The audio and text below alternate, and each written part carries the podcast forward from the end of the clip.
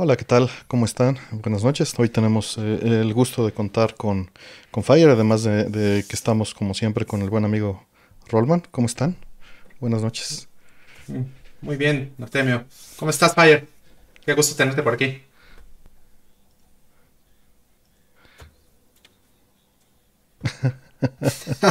qué bueno. Qué bueno, qué bueno. Esto es. Eso es este. No tenerle miedo al éxito, como dicen. Muy bien. Sí, en el momento en que tú digas que ya, ya te quieres ir a descansar, no pasa nada, Fire. Exactamente, sin compromisos. Eso, eso. Si no, no ¿Cómo pasa estás? nada. Que, ¿Cómo que estás, no, Artemio? que no te escucha Fire. Ah, caray. Pues sí, yo sí lo estoy escuchando aquí. Sí, yo también lo estoy escuchando mientras les, este, les platico. Pues bueno, aquí andamos. Eh, las preguntas todavía no las, no las abro. Entonces, bueno, si tienen preguntas también para, para Fire de desarrollo o de lo que gusten que él nos quiera contestar, pues este se las pueden lanzar, que la vez pasada hubo algunas preguntas por ahí. En lo que Rol ve ahí qué está pasando con lo del, lo del audio hacia la salida, ¿no? Porque él- nosotros sí. lo escuchamos. Sí, a ver, este Fire, ¿puedes decir algo? Bueno, bueno, ¿ahí me escuchan? Sí, sí, te A veo aquí. ver. Alguien dijo que ya se escucha, que cree que es su celular. Ah, sí, Andaban levantando falsos. Puede haber sido Mm. cualquier cosa, pero qué bueno que ya, que sí te escuché. Ah, que Vi ya. que, sí. que ya hay unas pruebas de preguntas ahí por ahí. No, no hagan todavía las preguntas, todavía no las abrimos. Este, entonces, todos los que hicieron las preguntas ahorita no entraron. porque No, todavía no bueno. las abro. Entonces, este. eh, espérense un momentito. Ok. Y bueno, voy a abrir las preguntas ahorita y vamos a aceptar unas 40, ¿no, Rol? Está perfecto, 40 Va. está bien. Ya están. Entonces vuelvan a hacer los que hicieron las preguntas, por favor, vuelvan a poner. Y ya están abiertas este, desde este momento las preguntas. ¿Y qué tal? ¿Cómo les fue? ¿Qué tal este, la semana? ¿Cómo va todo? Pues eh, fue una semana eh, complicada, eh, para bien también, porque pues ya empezaron en, en, en mi zona, ya empezaron el tema de la vacunación. Y por fortuna pues ya pudimos vacunar este, eh, familiares. Entonces eso es muy bueno. Obviamente está, está muy bien, pero pues eh, están saliendo cosas de este, efectos adversos y ese tipo de cosas, ¿no? Que nos hacen, hacen un poquito más difícil eh, los tiempos y estar ahí al pendiente y, y todo eso, ¿no? Un poquito de presión, pero la verdad es que eh, ya eh, poniéndolo en perspectiva es un alivio muy grande. No sé si este, en tu caso, este Fire o tú Artemio, eh, ya, ya empezaron a tener No, este pues sí, tipo es, es, es un, cosas. un alivio. No ha habido acá reacciones, este, todo, todo bien. Y pues ya primera ronda ya es un, un gran alivio. Falta todavía la segunda, pero, pero ya un, un primera pa- etapa pues ya está. Sí, Sí. sí. De- yo, yo les pregunté a mis papás que ahorita están en Estados Unidos y creo que ellos no, no han estado. No, no sé si por, por la zona en la que están o algo. Pero igual son, son relativamente jóvenes. Creo que todavía no les Mm. toca su tanda. Este, están en sus 50 Y. Pero me da mucho gusto como ir viendo cada vez más común, ¿no? A, a- a familiares y amigos que están poniendo. Mis papás ya, mis abuelos ya. Hasta segundas dosis ya he visto en algunos casos. Y pues se, se nota el alivio grupal, ¿no? Como que poco a poco se va viendo Sí. el horizonte. Sí, que hay que recordar, ahorita ni se les ocurra, porque muchos estuvieron subiendo fotos con los abuelos y es lo peor que pueden hacer ahorita, es, es apenas primera dosis y acuérdense que después de la segunda dosis todavía es unos 20 días y no es como para que se destrampen, ¿no? Es nada más para evitar que, que- que haya problemas más graves y ir reduciendo esto. Claro. Sí, un tío ya que se quería ir de fiesta y ya andaba diciendo, este, ya, ya tengo la primera dosis, entonces ya podemos ir a la central de abastos a comprar este verduras y a la viga a comprar pescado. y- o sea, no y el Via Crucis. Exacto. No, entiendo por qué. Al final de cuentas, pues, mucha gente no está al día con las notas ni, ni se ponen a, a investigar, ¿no? Pero pues sí, de los pocos que, que, que investiguen, pues sí estamos como para decirle a esa generación que, que todavía no, ¿no? Por mucho que nos odien por hacerlo, ¿no? Porque pues es como los patos tirándole a las escopetas en algunos casos, en otros casos, este, pues no están al contacto de, de- de redes, etcétera, ¿no? Ni, ni se Claro. ponen a leer, o la información está en inglés, o le crean a la tele, o pues es, es- es- hay muchos detalles. O el Sí, algoritmo sí, que sí, les sí. tocó en las redes. Que, los bueno, está que es- llevando el que al otro escogieron, lado. el que Sí. escogieron, porque no es el que les tocó. Nada más que no saben escoger, ¿no? Es el problema. Sí. Exacto, no saben que, que todo el tiempo están tomando decisiones que van a afectar el algoritmo, ¿no? Ujú. Es algo que creo que todos, ni siquiera nosotros, ¿no? Estamos realmente acostumbrados a eso. No, no, no, no, todos somos susceptibles. Sí, muy nuevo. Sí. Este, por ahí ya están Servando Ramírez, está Daniel López, Karen, Luis Gerardo Mendoza, ¿qué tal? Gracias por andar por acá. Este, Ramón Ramírez, y ya tenemos 38 preguntas, ya nada más vamos a tomar dos más y nos lanzamos a empezar a, a contestar. Y creo que, bueno, en mi... De lo que estaba viendo de la vacuna, algo que me... que todavía es medio preliminar, pero, pero me pareció también bastante padre, es que existía la duda de que si podían ser cargadores los que ya estaban vacunados y todo parece indicar que no, este... O sea, que no pueden transferirlo. Digo, a nivel como superficial medio sí, pero no son como... Este... Que, que no se activen ellos y, lo, y puedan contagiar con mucha facilidad. Entonces... Digo, es todavía medio, todavía les falta hacer muchos análisis y pruebas, pero la tendencia parece que es hacia allá, lo cual es, Así es. es, es- es, un bueno, ¿no? 94%. Eh, se suponía que era un 100. Entonces, este, justo acaba de, de tuitear un- una persona que sigo en Ah. de, este, de Salud de España y lo acaba de leer en lo que estábamos preparando. Los pongo Sí. ahí el, el tweet. Que bueno, todo esto es información este, que se está cocinando, ¿no? Sí, temprana. Ajá. Bueno, ya voy a cerrar las preguntas. Y pues Y- antes de empezar, creo que mi semana estuvo bastante tranquila, creo. Sí. Ah, di una, fue, fue esta semana que di una plática en la en una universidad, o fue ya, ya ni sé en qué día vivo. No, fue la semana pasada, fue el jueves de la semana pasada. Ah, sí, fue la semana pasada. Aquí tengo mi calendario, para eso lo, para no guardar esta información en mi, en mi mente todo momento, pero... Ah, estuve viendo Evangelion con mi novia, que ella no lo había visto, entonces... Órale. Entre que estábamos viendo, pues ya está ahí convenientemente en Netflix y, y, y metiéndole algunas películas que esas sí yo no las había visto. Este... Es bastante distinto, ajá. Sí, porque es lo mismo en unas partes, pero muy distintas en otras. La única que había visto era Death and Revert, y pues la mitad de Death es, es Evangelion otra vez. Eh, pero es- está interesante como el viaje, porque como que ella lo está viendo por primera vez y yo como desde atrás nomás esperando a que caigan los golpes que ya sé que van a caer y las confusiones que aún a la fecha sigue uno cargando, ¿no? De muchas cosas, pero está... Ha sido un buen viaje, porque ya hacía un buen rato que no lo veía otra vez. Por ahí el Zeus tiene su programa de la dosis diaria de Evangelion. Yo, yo la verdad es que no he visto gran cosa. Vi las películas porque me gusta mucho la producción. Me gusta mucho eh, el audio surround que está mezclado y la calidad del audio porque es bastante alta. Y, de, y del video, entre los Blu-rays en particular. Las últimas, entonces las vi por eso. Pero la serie original no la veo desde que se estrenó. Digo, ¿no? Sí, sí, sí, sí, sí, sí. De hecho, este la, la veíamos, imagínate, poníamos los VHS y lo pasaba por la, la computadora y le ponía con un Gelnock los subtítulos bajados de Veamos si ahora sí está todo bien. A ver, ¿qué dicen? A ver, dale. Listo. ¿Hola? ¿Nos Hola, escuchan? hola, hola. Parece que todo está Hola, bien. ¿qué ya. tal? Ahora Sí. ahora sí. Audio Eran fine, los bien. 60 listo. cuadros de, de YouTube. Sí. Ya, Sí. muchas gracias. Ya, ya nos dijeron que ya se. Íbamos más rápido Sí. que la velocidad del sonido. Por Sí. eso.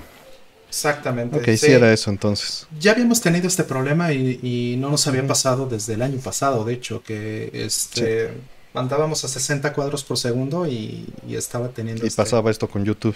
este tipo de cosas con YouTube. Ahorita lo bajé a 30 y mira, se corrigió todo. Sí, te- siempre es mejor en live streams 30 porque todavía la infraestructura no está para eso. Así es. Así es, así Ok, es. pues bueno, vamos entonces a darle las preguntas, a ver qué, a ver qué Ahora sí sorpresas nos tienen aquí. Ahora sí, buenas noches. Déjame. Sí. Eh, o bueno, no- nos quedamos, estábamos platicando de lo de, de lo de Eva, ¿no? Que te estabas viendo Eva. Ah, sí. Sí, que Sí. le- eh, como estábamos comentando este canal, o bueno, les decía de este canal Locomotion argentino que tenía anime, Miranda, que es esta banda de pop que creo que nadie lo escuchó porque nadie reaccionó en el chat a eso. Mm, Porque sí son, son Bueno, no sé qué tan grandes sean, pero si llegaron a México,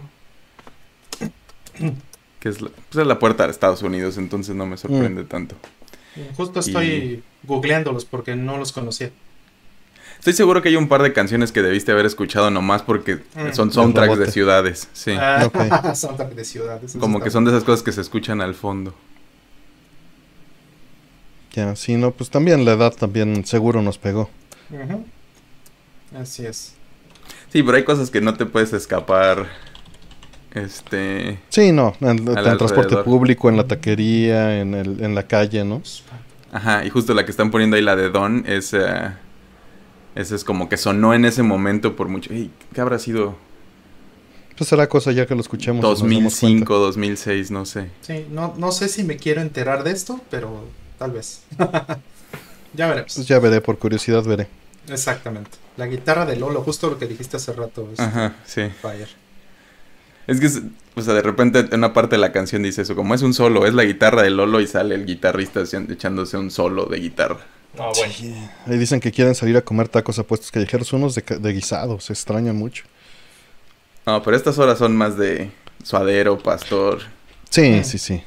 los Sí, no, esta hora no es guisado los de guisado. Mm, guisado es en la mañanita o en la, o la comida, una de las dos, ¿no? Ujú. Muy bien. Pues vamos. Bueno, A lo pues bueno. vamos. Eh, primera dice, ¿les gusta Monster Hunter? ¿Qué les pareció Rise? Este, voy atrasado. Deja que, que, que el Play 5 tenga 20 años igual y lo pongo. No, nunca lo he jugado. La verdad es que le tengo mucho respeto. Este, eh, platicaba con Icepack justamente de que pues nunca le he entrado. Eh, ¿no? Eh, que estábamos, estábamos platicando de eso con ella el otro día. Y, y pues no, no, no le he entrado a, a Monster Hunter. ¿Ustedes? Digo, la verdad es que no me gusta el juego online. Y el juego, entiendo que se puede jugar offline, pero el atractivo es online, ¿no? ¿Ustedes? Sí, o sea, yo realmente igual le tengo respeto. Eh, quise jugar la primera versión, fue, o la segunda versión, no sé cuál haya sido eh, primero. Había un Monster Hunter de, de PlayStation 2, creo. Ya tiene muchos años. Y eso fue pues lo primero que vi, ¿no? Y, y de inmediato supe que eso era un, un hoyo negro. Entonces, eh, pues no, no lo seguí. Es de esas cosas que he probado y me he arrepentido, o bueno, no arrepentido, más bien, este, en el momento digo, no, no, gracias, creo que esto es, esto es un, un, este, un horror o algo, un, un, ¿Un este, un vicio, ¿no? Lo mismo me pasó, por ejemplo, con Final Mm. Fantasy XI. Bueno, Lo, lo jugué un rato, lo Mm, jugué mm. un mes o algo así, dos meses, no sé, y lo dejé. ¿no? No porque no me gustara, Yo sí estuve ahí en el Final 11 como seis meses. Pero sí, precisamente por respeto, ¿no? Sí, sí, no es que no me haya gustado, ¿no? Monster Hunter se ve muy interesante, pero no, espérame, no, siento que este, que sí es un vicio. Que no. Sí, Sí, ¿verdad? sí, no, no necesitas un clavo para sacar a otro. Sí, claro. Yo, yo no. suficientes. Sí, yo no tampoco le he entrado nunca, como que justo pues lo hablábamos con Artemio esa vez de que son esas cosas que por un rato no existían o vienen de otro lado y de repente están alrededor de ti y sientes que al menos yo sentía como no sé ni por dónde entrarle ni si es mi tipo de juego o no. Y pues sí, como que sigo haciendo como que no existe. Este, sí, sí, son de esos juegos que el online, el, el RPG como muy, muy, no sé si, si tanto es, es que tan clavado sea, pero muy, que te pide mucho tiempo, ¿no? Sí, sí, eso es lo que se ve. Digo, está increíble si no tienes otro vicio en el momento, ¿no? Es para agarrarlo. Pero si ya tienes muchos vicios, pues no es buena idea. A ver, la que sigue dice, ¿saben de algún buen transceiver de RGB a video por componentes? He visto que hay uno de RetroTink, pero quiero ver otras opciones. Este, mira, yo no, yo no, yo no uso componente. Entonces, este, pero hay un chavo aquí en México que me acaba de mandar que él está fabricando uno. Obviamente no lo he probado, ¿no? Pero este lo está desarrollando y va, va a venderlas aquí en México. Podrías contactarlo, déjame ver si encuentro el tweet que estos últimos dos días, de hecho ni le he contestado en Twitter. Aquí está. Te mando el, el, este, el Twitter de esta persona para que le puedas este pues este escribir ¿no? y a ver qué te dice. Y está puso un thread en los foros de Arcade MX al respecto. Pero personalmente no, no uso nada en componentes. De hecho hago lo contrario. Convierto componentes RGB eh, para GameCube. Entonces sí no tengo este no tengo sugerencias. Los que sí he usado, que bueno, es como te digo al revés, para convertir de RGB, digo, de componentes a RGB o, de VGA a RGB, utilizo unos de, este, de Extron y uno de StarTech. Pero el de Extron es el que me ha funcionado mejor. Okay. ¿Tú tendrás alguna sugerencia, Rol? Eh, no, fíjate que lo que hago es justo al revés. el de GameCube, el que yo uso ahorita, el de GameCube, de hecho me lo vendiste tú. Es uno que usabas tú, que... Es el que usaba yo antes. Ajá, es el que hiciste. Y estaba pensando, porque, pues mira, yo tengo ese problema eh, de, hacer este, ese tipo de transcoding. Y lo que hago más bien es, em, utilizo, por ejemplo, el XRGB3, muchas veces para mm. sacar todo a, a, este, a RGB, a RGB por ejemplo, y ya de ahí trato de hacer la conversión hacia hacia componentes. Es complicado porque, o sea, tengo un, un, este, un HDM, el, que es el, PBM este, HD, y ese tiene entrada por componentes y soporta 480p. Entonces, este, pues algunas cosas vienen de RGBHV, otras cosas vienen de RGBS y todo eso, y tengo ese problema.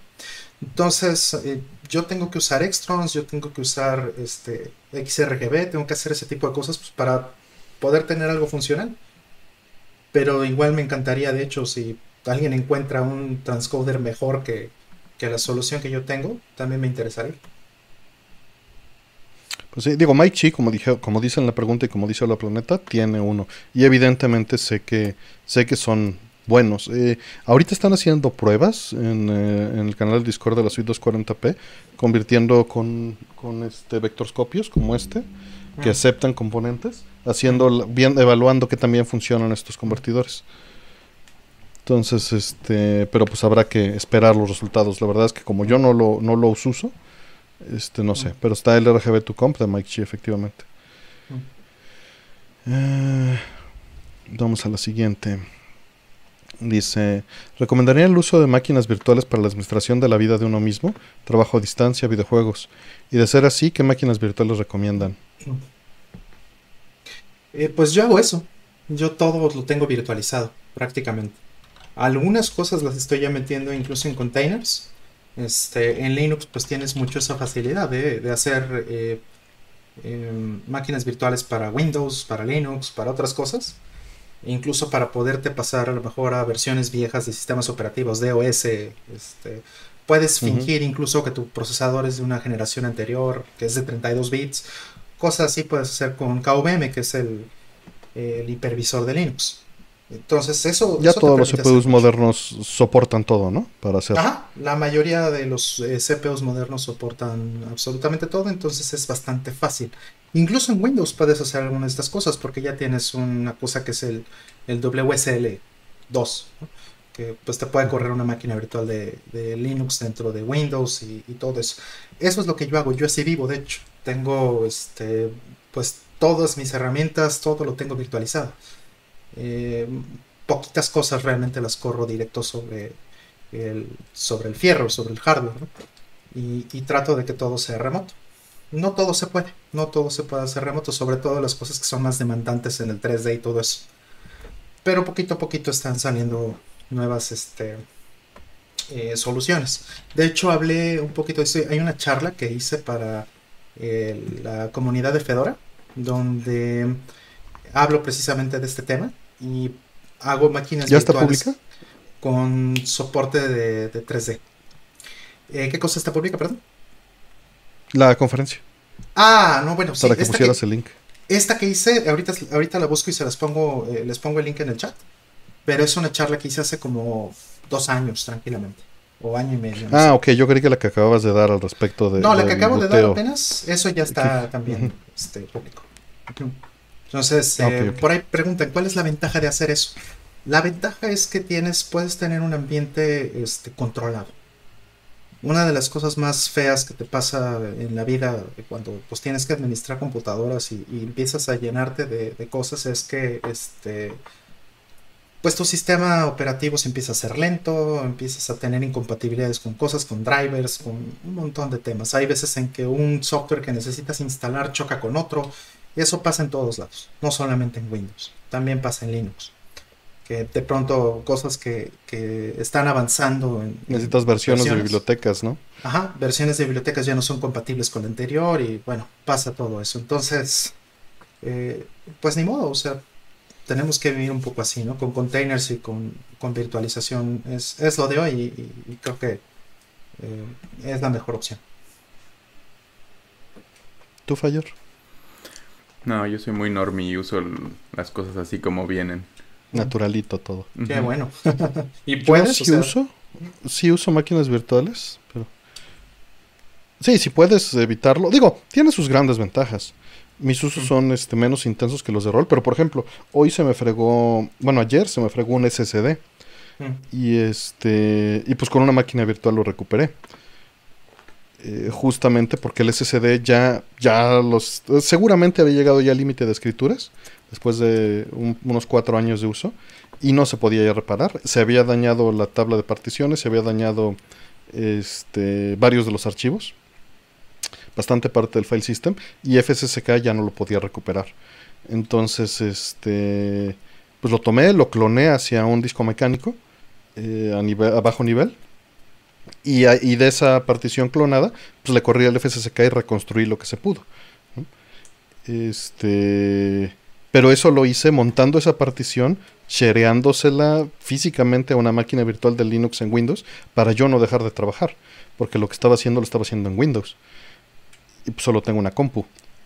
Bueno, podría hacerlo de una Raspberry, etcétera, pero la verdad es que confío más en, mi setup. Y, y mi Linux lo tengo en una partición del disco duro de mi máquina, pero quería bootear las dos al mismo tiempo. Y puedes hacer eso. Puedes usar una máquina virtual para bootar mi instalación de Linux en paralelo con mi instalación de Windows y este y tener mi ambiente completo sin compromisos corriendo ahí. Y de hecho puedes clonar esa partición hacia un archivo para no estar booteando de la partición física. Yo me aviento a bootear de la partición física porque me vale confío mucho en las cosas. mm. Y le, pues, le aventé también las otras dos particiones físicas a la máquina virtual y que se pudiera arreglarlas, ¿no? En lo que yo estaba chambeando. Mm. Y, y justo, pues para eso me sirve, ¿no? También para virtualizar este, otras cosas, como dices, DOSBox, lo uso mucho. No es necesariamente una máquina virtual, más bien es un emulador. Pero, pues, básicamente cumple una función similar, ¿no? ¿Y qué te recomiendo? Pues yo, la verdad es que yo uso VMware. Este, porque la verdad solo utilizo las máquinas virtuales en Windows. Sé que también hay versión de Linux, la usaba hace como 20 años, no sé cómo están las cosas. Mm. Sí, sí, han cambiado muchísimo en los Vamos. últimos años. Muchísimo. Ah, ahí está, justo era lo que... Eh, ¿Y qué, qué versión de máquina virtual utilizas? ¿Qué software utilizas para virtualizar en, Yo utilizo KVM. en Linux Roll? Yo utilizo KVM, que es el kernel, eh, kernel based virtual machine, está incluido dentro del kernel de, de Linux. Y este, y pues ahorita de hecho KVM eh, tal vez no es tan popular o no es tan famoso porque mucha gente conoce VirtualBox y conocen este, no sé, Hyper-V, eh, VMware, ¿no? Que son como lo más eh, común eh, en, en el marketing, digamos. Comercial. ¿no? Lo más comercial exactamente, pero lo que es interesante es que KVM realmente es el líder mundial de, en la parte de virtualización. Todas las nubes del mundo, excepto la de Claro. Microsoft, corren en KVM. No, la de IBM. Y la de además le puedes la de- pasar las tarjetas, ¿no? Le puedes pasar las ranuras directamente, ¿no? De Exactamente, la motherboard, virtualizárselas. exactamente. Les puedes Cosa pasar. que no el- es tan trivial en los otros. Exactamente, les puedes pasar este, directamente las tarjetas. Eso trataba de hacer contigo, de hecho, por eso fue la razón que inicialmente te, te, regalé ese. CPU, ¿no? Por ejemplo, el que tienes. Sí, hace ya sus nueve añitos. Porque justamente queríamos levantar una máquina virtual de Windows 95. Que le pasáramos hardware viejo ¿no? Este, principalmente puertos paralelos, porque las máquinas actuales, las PCs actuales, son una basura y ya no tienen puertos paralelos ni seriales. sí, Y no se pueden virtualizar. sí, sí, sí. Así es. Sí. Sí, y, y no sé al final si, Es- si pudiste hacer todo eso, pero este No, ya no, no pude hacer eso. Tengo otra PC, tengo fierros de verdad haciendo puertos paralelos. mm, claro. No, es un desmadre, porque no les puedes pasar las direcciones de memoria exactas. Mm. Sí, sí se entiende. Y son espacios de memoria protegidos en los sistemas operativos ya actuales. Sí, claro. Necesitas Sí, un, un sistema operativo viejo. Claro. Uno más permisivo. Por ahí Odaxne nos dice que siempre ve que las preguntas están cerradas. Pues es que solo las abrimos un rato para alcanzar a contestar todas. Si las tenemos abiertas todo el tiempo, pues nunca vamos a contestar. Y preferimos ser honestos de decir las que vamos a contestar van a ser estas, ¿no? Claro. Ahorita tenemos ya 40 que tomamos y cuando se acaben estas 40, que seguro ahí en la pantalla estás viendo cuántas llevamos y cuántas faltan y cuál es el tiempo estimado para que se, dado el ritmo que llevamos, para que se vuelvan a abrir. ¿no? Vamos este, a la siguiente. Por ahí llegó, entró, entró Miguel Ángel Núñez, saludos. Drown Kerosene también, Kudan. Y DC desde España, ¿cómo andan? Oscar Franco, ¿cómo estás, Oscar? Que también, este, ah, pues mira, les está recomendando Hyper-V, bien y KBM, justamente. Vámonos a la que sigue. Dice, ¿qué cenaron? Dice Karen, ¿han visto el mercado del Pocket PC que se está resurgiendo? Cuando les preguntaron por cómo sería su celular ideal, pensé de inmediato en estos. Pues mira, ojalá sí resurja porque sí me gusta mucho, pero con los sistemas como están, quién sabe qué tanto me traiga, tendré que ver. ¿Qué cenamos? Yo cené esquites. ¿Rol? Mm, Fíjate que, este, bueno, cené, más bien comí tarde, este, unas enchiladas. Mm, Y yo, igual, también comí tarde pollo, pechugas rellenas de queso y jamón. que siempre andas poniendo ahí fotos de comida en, en Instagram. Bueno, Sí. nunca en tu cuenta, sino en los stories, ¿no? en las stories para que... Porque tengo amigos que ya viven en otros lados que se enojan y, Y- amigos extranjeros que les, les llama mucho la atención y me preguntan. Entonces, son buenos motivadores. Mm, para, para hacer conversación. Ajá. Claro. Que le llaman es- a los esquites trole por allá. Órale. Mm, trole, Cordon Blue. te Elote en vaso. elote en vaso.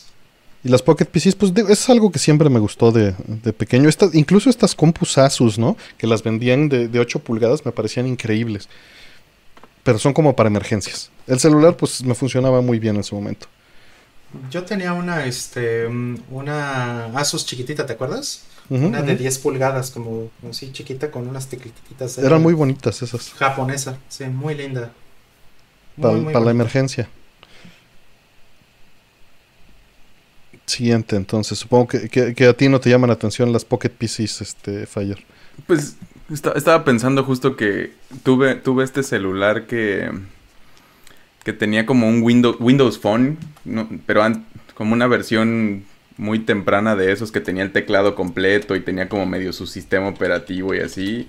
Y se sentían como el futuro en, en este tiempo pre-smartphones como los conocemos ahora, donde estaban los de utilidades ya zafándose de ese espacio muy limitado, ¿no? Que estaban algunos que sí tenían como de Java y bueno, los Sony que tenían su propio sistema, las Palms, todo eso, la Palm siempre me llamó mucho la atención. Este pero sí no no, no sabría en este momento porque con, con iPads y celulares con la fuerza que tienen y así siempre he querido como una computadora mucho más, o sea, como la idea de cargar nada más la como un iPad hasta cierto punto la pantalla y que pudieras agregarle otras cosas y trabajar formalmente ahí, que no tuviera un sistema tan castigado. Este. Como lo que prometía la Surface, ¿no? Pero en más chiquito. Y. Pero, pero me, me- gustaría como la idea de. Alguna vez creo que Ubuntu hizo que el celular lo podías conectar, en- poner en un dock y se y funcionaba ya como computadora. Bueno, se extendía con otra cosa. Mm. Este. Y esa idea me, me gusta mucho, ¿no? Como que poder viajar con algo y tenerlo siempre y que me funcione, que sea el mismo sistema y que pueda llegar y ponerlo en algo que lo amplíe y tenga más pantalla. Ya tengas y todo, configurado.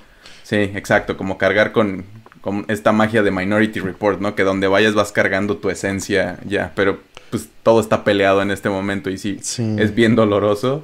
No sé si algún día vaya a pasar, este... Seguramente eh, hoy en día, no sé, eh, con USB on the go y un cablerío, tal vez los celulares actuales lo soportan, no lo he probado, eh, pero el Nokia E5 de hace 10 años tenía su puerto micro HDMI y tenía el USB on the go directo en el celular, con un hub te venía, y le podías conectar teclado y este y mouse directo y pasarlo al HDMI y trabajarlo ahí. Obviamente, pues con las aplicaciones que tenías dentro del ambiente, ¿no? De Symbian. Que era la... la digo, siempre es un, un garden, ¿no? Sí. Que este punto Symbian ya ni, ya ni figura, ¿o sí? No, la gente ya ni sabe qué es eso, seguro. No, no saben qué es eso. Fue el último celular que tuve con Symbian ese. Sí. Sí, era Pues- la gran promesa. Pues es De Y los 10 chistoso. años fue maravilloso. Es chistoso, pero el, fíjate que por mucho que me cae gordo de pronto mi teléfono, que es un, un, un marca de lavadora Samsung, este, y no me gusta Android y no me gusta iOS, no me gusta nada de eso, pero tiene esta función donde le conectas eh, un, un dock, o bueno, más bien una, una, una ¿no? de, de puertos y que pueda sacarte HDMI y te pueda sacar USB y entonces le puedes conectar un teclado, un mouse, eh, lo puedes conectar a un monitor a la tele y ya tienes un desktop completo. Y las aplicaciones tienen un modo de desktop y funciona bien. Las puedes poner pantalla completa y todo y puedes tener aplicaciones sí de Android. Pero de ahí podrías, por ejemplo, extender a, a poner shells o cosas que ya puedas usar remotamente para poder entrar a máquinas virtuales y todo ese tipo de cosas. Eso es algo que uso. Y entonces ya puedo viajar únicamente con, con mi celular y ese dock. O esta extensión, digamos, este eh, hub, por así llamarlo. Y con eso ya puedo tener una experiencia completa de cómputo. ¿no? Este, justo lo que mencionan ahí, este eh, Martínez, Saber Martínez dice Samsung Dex. Sí, se llama Dex. Desktop Experience, si no me equivoco. Por ahí este Karen nos puso el link de, de la micro PC y se ve, se ve increíble. O sea, esto me hubiera vuelto lo- loco de, de chavito. Hoy en día no tengo uso, pero, pero para llevar a las bodas, no, no manches. Exactamente. Está increíble. Sí. ¿Ya, ya vieron las imágenes o no? Sí. sí, sí, sí, sí. Sí, Está está bien pesada. Sí, Como se que ve. Sí, sí te se puedes defender ruda. con ella también. Pero Pues ahí viene que aguanta el martillazo, ¿no? Sí, pues vámonos al siguiente. Dice eh, Mario J, muchas gracias este, por tu apoyo. ¿Cuánto ha sido lo más que han pagado por un juego? Que, que ya nos han preguntado varias veces. Mm. Este. Pues difícil saberlo. Eh, Fue por una PCB, fue por un Rodonpachi y sí fue una lana. Pero nada que ver con lo que con lo que valen ahorita. Sí, nada que ver. Sí, no, Yo- como unos, no sé, como 600 dólares, una cosa así. Mm, ¿no? Para los más, más, más caros, más, más, más raros. mm, Pero pues no, las cosas han cambiado mucho. sí. Acaban de vender un Mario cerrado, ¿no? En Sí, una 60, tercera edición de Mario. 600 mil o algo así. Sí. Estaban peleándose porque es, es como que este grupo cerrado que hace eh, las Subastas. evaluaciones, ¿no? Ah. Mm, O sea, vienen evaluados y vienen sellados con una certificación. mm. VGA. Y, ajá, y, y pues el detalle es que ni siquiera es la edición más rara, está nada más yéndose por, pues por otros factores, ¿no? Es, es- es principalmente, pues es la versión americana, es la tercera edición, pero porque viene con caja, este, y, lo que se evalúa es que esté mint, Mm, ¿no? Y, y, y en cambio la versión original, pues de japonesa, no, no tiene ese valor, ¿no? mm. Pero bueno, pues sí, así pasa. Tú, este, ¿cuánto es lo más que has pagado por un juego entonces, este Fire? Mm, Nunca he comprado nada Caro. especial, este, caro. De hecho, me estaba acordando que tengo un par de Pokémon Snap de 64 con celofán sellados que encontré así en un mercado a 200 chido. pesos. Sí, dos Qué tengo, chido. porque tenía tres y, me- y traía un billete de 500 y le dije, dame dos cerrados y uno abierto por si un día se me antoja y tengo algo en donde jugarlo. Por, y te doy 500 y fue como, sí, está bien. Y pues me Qué los llevé. Muchas a lo mejor ni son buenos, pero en el momento me emocioné y... No, pues estuvo increíble. Está, Sí. está mejor esa experiencia, yo creo, que, que andar correteando juegos caros, honestamente. Sí, no. O sea, realmente eso fue como que mi despedida, porque era el último de Don Pachi que me faltaba. Mm. Y este. Y, y digo, qué bueno que lo hice en ese momento. Igual y, y lo hago, lo vendo, ¿no? Y me quedo ahí con, con mi emulador, vete a saber. Igual este me pasó con, con Gradius. eh, Ajá. una, de la- una de las eh, Gradius fue la última. No me acuerdo si fue Salamander o fue Gradius. Bueno, Life Force, de hecho, que fue la, la- la última. ¿Cuál de las dos fue la que, última que compré? Pero esos fueron los juegos más caros que pagar. Sí, que eran que más tú. que nada porque ya era para darse el gusto, sin responsabilidades, o, o ya lo tenías ahorrado para eso y ya. Igual que ¿No? tú, no tiene nada que ver con lo que cuesta nada. No. No, no, no. Pues vámonos a, a la que sigue. Dice, eh, tengo un disco físico, tengo un físico Coto Reboot en Switch, está subtitulado en inglés, pero dicen que una actualización le quita los subtítulos. ¿Cómo puedo, cómo puedo evitar que actualice automáticamente o qué hago? ¡Wow! ¿Es, es posible? O sea, no me consta, no lo he escuchado este, este asunto. Es posible que suceda porque lo van a publicar en Estados Unidos. Entonces los derechos de publicación tal vez hagan que quiten eso. Pero en tu Switch, en sistema, métete a Storage y borras la actualización que tenga y listo. Literalmente eso puedes hacer. No sé cómo, cómo- para evitar que, que se actualice automáticamente, haz lo que hago yo. Quítales la red. Yo las tengo castigadas. Sí, sin duda. Yo también hago eso. Sí. Les apago el hub, nada más se lo prendo con, porque las tengo físicas. Entonces, Y creo que tienes la forma de quitarle el auto-update, ¿no? También, no tengo idea. para que no se auto-actualice que sin, sin pedirte permiso. Se, se supone que, o sea, sí sí tendría que estar ahí en los settings, ¿no? En, en las configuraciones. Ujú. Pero creo que si estás conectado a internet y hay una descarga, a veces ya no te deja jugarlo si no lo bajas. Entonces tienes que ponerlo en modo avión o algo que a lo mejor sí hace el, el- el bypass de esa como obligación, pero eventualmente te va a molestar, creo. Qué lata con eso. Pero pues mientras lo termines y lo juegues en la experiencia que quieras y como dice, lo puedes borrar siempre, esos parches van encima. Qué bueno. Sí hay parches y sí hay cosas que tienen este fusible, ¿no? Que Sí, que puede ser, pero no va a ser el caso, ¿no? Pero no va a ser el caso con los juegos. Regularmente eso nada más es con la consola. Eh, digo, una, una búsqueda rápida no me da no me da resultados, pero vámonos por la siguiente. Dice, ¿cuál es su juego de mesa favorito y cuáles recomiendan? Fire. Estaba, estaba haciendo ojitos. No jueguen Risk nunca. No es un buen juego. Este. Siempre he pensado que el Risk es. Es como la marihuana de los juegos de mesa. Como esta idea de que es la droga de entrada para cosas peores, ¿no? Y porque en México somos muy casuales en los juegos de mesa, no jugamos Jenga y dominó y cosas así muy, muy básicas. Y rara vez damos el paso a, a estos juegos pesados. Normalmente Risk es el, el más Mm. fuerte que la gente llega a jugar y ya se sienten como a otro nivel, pero pues siempre están como los básicos, ¿no? Carcassonne, Catán, este, Seven Wonders. ¿Seven Wonders? Sí, creo que sí se llama así. Mm, Small World. Este, a mí en lo particular, bueno, de hecho jugué una vez con, con Pixel, con este Pablo, en un Pixelatul, eh, Avalon, creo era uno de Ah, estos Avalon. de, Ah, de simulación. Los odio, no, o sea, son buenos juegos, pero tienes que comprar, el, el grupo completo tiene que estar muy metido en el juego, si no Porque es una aunque aquí hay experiencia un troll te lo rompe, ¿no? Sí, y digo, creo que gané. O sea, soy muy, son muy bueno en situaciones sociales. Este, pero justo, normalmente los piensan en, en- con Werewolf o ese tipo de juegos, los vampiros, los juegan en las fiestas y siempre hay alguien que no quiere y lo entra a fuerzas y como que arruina.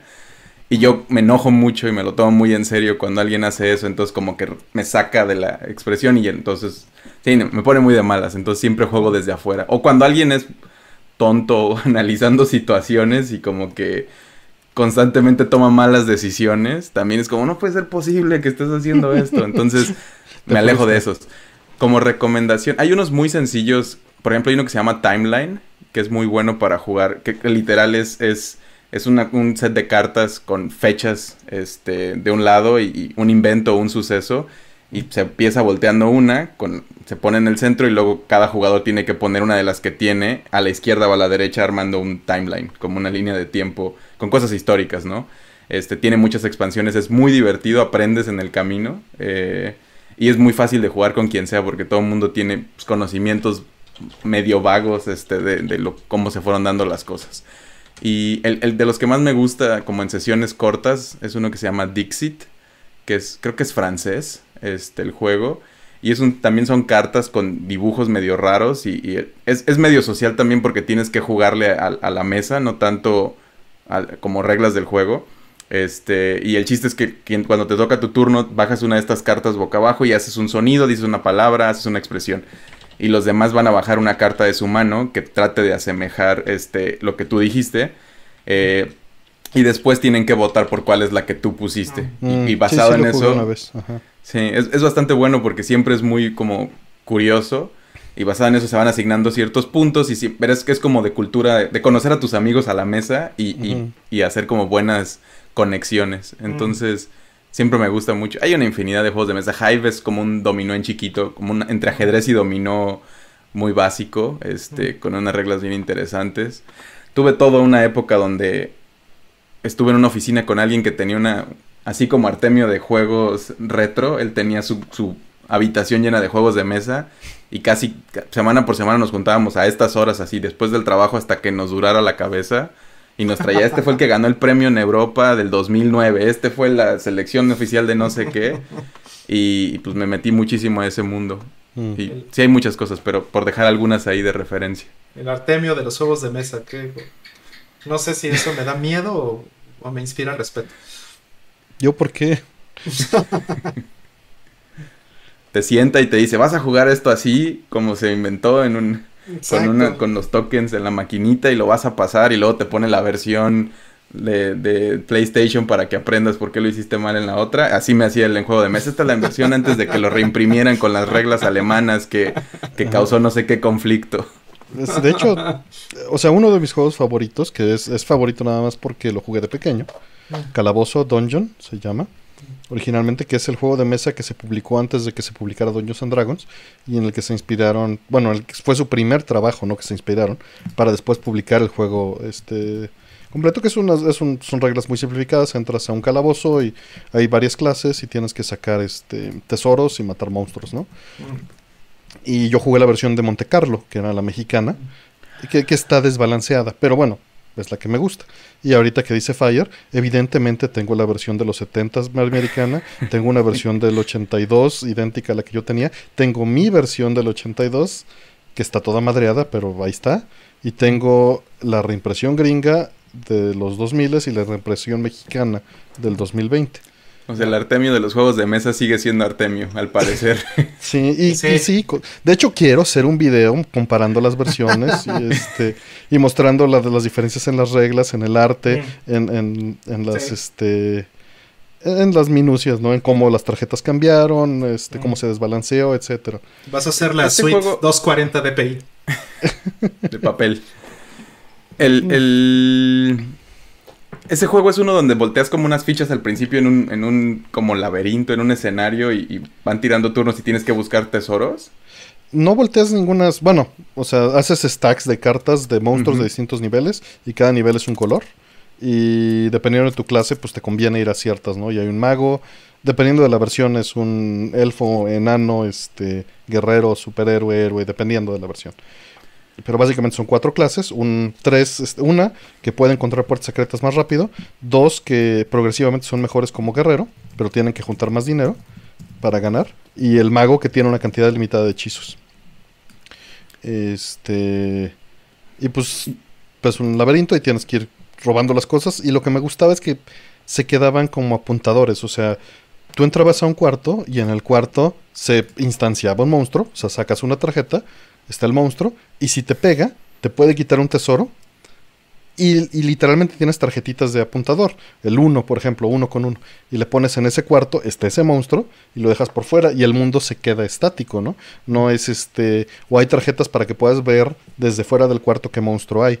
Y lo puedes instanciar desde antes, se queda instanciado, y ya uh -huh. quien pase por ahí, pues tiene que pelear contra ese, ¿no? Y eso me gustaba mucho para un juego de los 70 ¿no?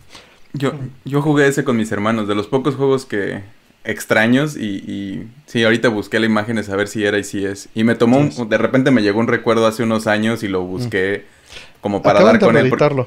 Está en Amazon la versión reeditada mexicana por Monte Carlo. Sí, porque justo era el de Monte Carlo y tenía un arte feíto, así como. como Y de rehicieron el arte. medio en paint, así. Es- está el mismo arte, pero rehecho. Es lo que me sorprendió. No tomaron el arte original tal cual, sino comisionaron a alguien para que lo volviera a hacer. Wow. Sí. Y se me hace muy curioso porque el, el- el arte original, de hecho, es una comisión rehecha del arte gringo. Pero evidentemente no tienen la licencia y seguro no tenían los assets para volverlo a imprimir. Entonces lo reconstruyeron, literalmente. Por- porque el que yo el que yo jugué sí tenía un estilo muy como como esta caricatura de Tolkien del Señor de los Anillos que una vez pasó como Es como- que hubo una reedición en los 2000 que está horrible por Montecarlo en México que era Calabozo del Señor de los Anillos. Y le partieron toda la madre al juego. O sea, ya no tiene nada que ver con este, nada más como que trataron de tomar las dos este, IPs y venderlo. Ese no lo tengo. Ese no lo tengo. Sí, no, sí, porque nomás lo recuerdo como mal dibujado y así, pero pero que la esencia del juego era bastante bastante buena. A, a mí me, me gusta mucho. Digo, no les digo que es un gran juego de mesa, pero pues crecí con él. Está desbalanceado, ese es quizá el problema. Y no lo repararon, no lo arreglaron en la reedición. Lo cual es bueno, pero sí hicieron cambios. Entonces, por eso lo quiero documentar. Nada más a mí me va a importar, pero este... Habrá bueno. algunos. Habrá quien, habrá quien. Este, y bueno, fuera de eso, cosas que me gustan, pues igual, eh, son, son pocas, porque era más bien Pablo quien nos traía. Con mi vista, antes de la operación de keratocono y sin lentes de vista cansada y con poca luz, me era muy difícil jugar juegos de mesa. Entonces, siempre, siempre odiaba ese momento de, a ver, aprender a jugar algo nuevo sin ver bien, o sea, que lo ves todo borroso mal, es muy frustrante. Y no, lo, no me daba cuenta, ¿no? Porque así veía todo. Entonces era algo que, que medio evitaba, pero Pablo siempre traía. Siempre traía todos los, los, este, los sábados, se traía el juego, juego de mesa y pues ahí con rol llegamos a jugar un montón de cosas. Y tengo un, un grupo de amigos que también jugamos varias cosas este, antes, ¿no? Mm. Sí. Sí, yo creo que Small World, este, no sé, también me gustó mucho la experiencia que de ¿cómo se llama? Boss Monster. Ah, Mm, Boss Monster. ujú, que está en También pixel está art, ¿no? padre. Eh, Exploding Kittens también me gusta. Son como más sencillos, ¿no? Este, creo que Sí, estoy más totalmente party de games. acuerdo con, con Fire en su opinión de Risk. Me gusta Risk, pero ya no es algo a lo que Nunca lo tuve. ¿eh? Y la última vez que lo jugué fue un juego como de 5 horas ujú. con, con mi socio y con otro amigo. Y sí fue así de compromiso de ya, por favor, ya que acabe esto. Y, y terminé ganando, pero Pero ¿con qué precio? ¿A qué sí, precio? no, no, la verdad es que lo sufrí mucho. Digo, la convivencia está bien, pero el juego, el juego no, el juego no, no es lo mío, ni, Creo- ni, ni es turista, la ¿no? experiencia normal de un Risk, pero como es algo mucho más elevado que los juegos más sencillos o tradicionales, por eso como que mucha gente lo voltea a ver y es como, ah, Risk, el gran juego. Pero es, es completamente azaroso, o sea, por más de que la, la estrategia tiene mucha importancia, pero hay ciertas locaciones que pues, tienen toda la ventaja y luego, o sea, los dados pueden deshacer o hacer mucho del, del juego. Entonces, a mí no, no soy muy fan. Ese y Monopoly los Sí. odio con, con la fuerza de mil soles. Pero por son eso, la por- canasta básica, ¿no? Monopoly. Por fortuna, Katana se ha convertido en la canasta básica actual. Que, pues bueno, ya tienes 15 años o 20 de jugar Katana y ya dices, bueno.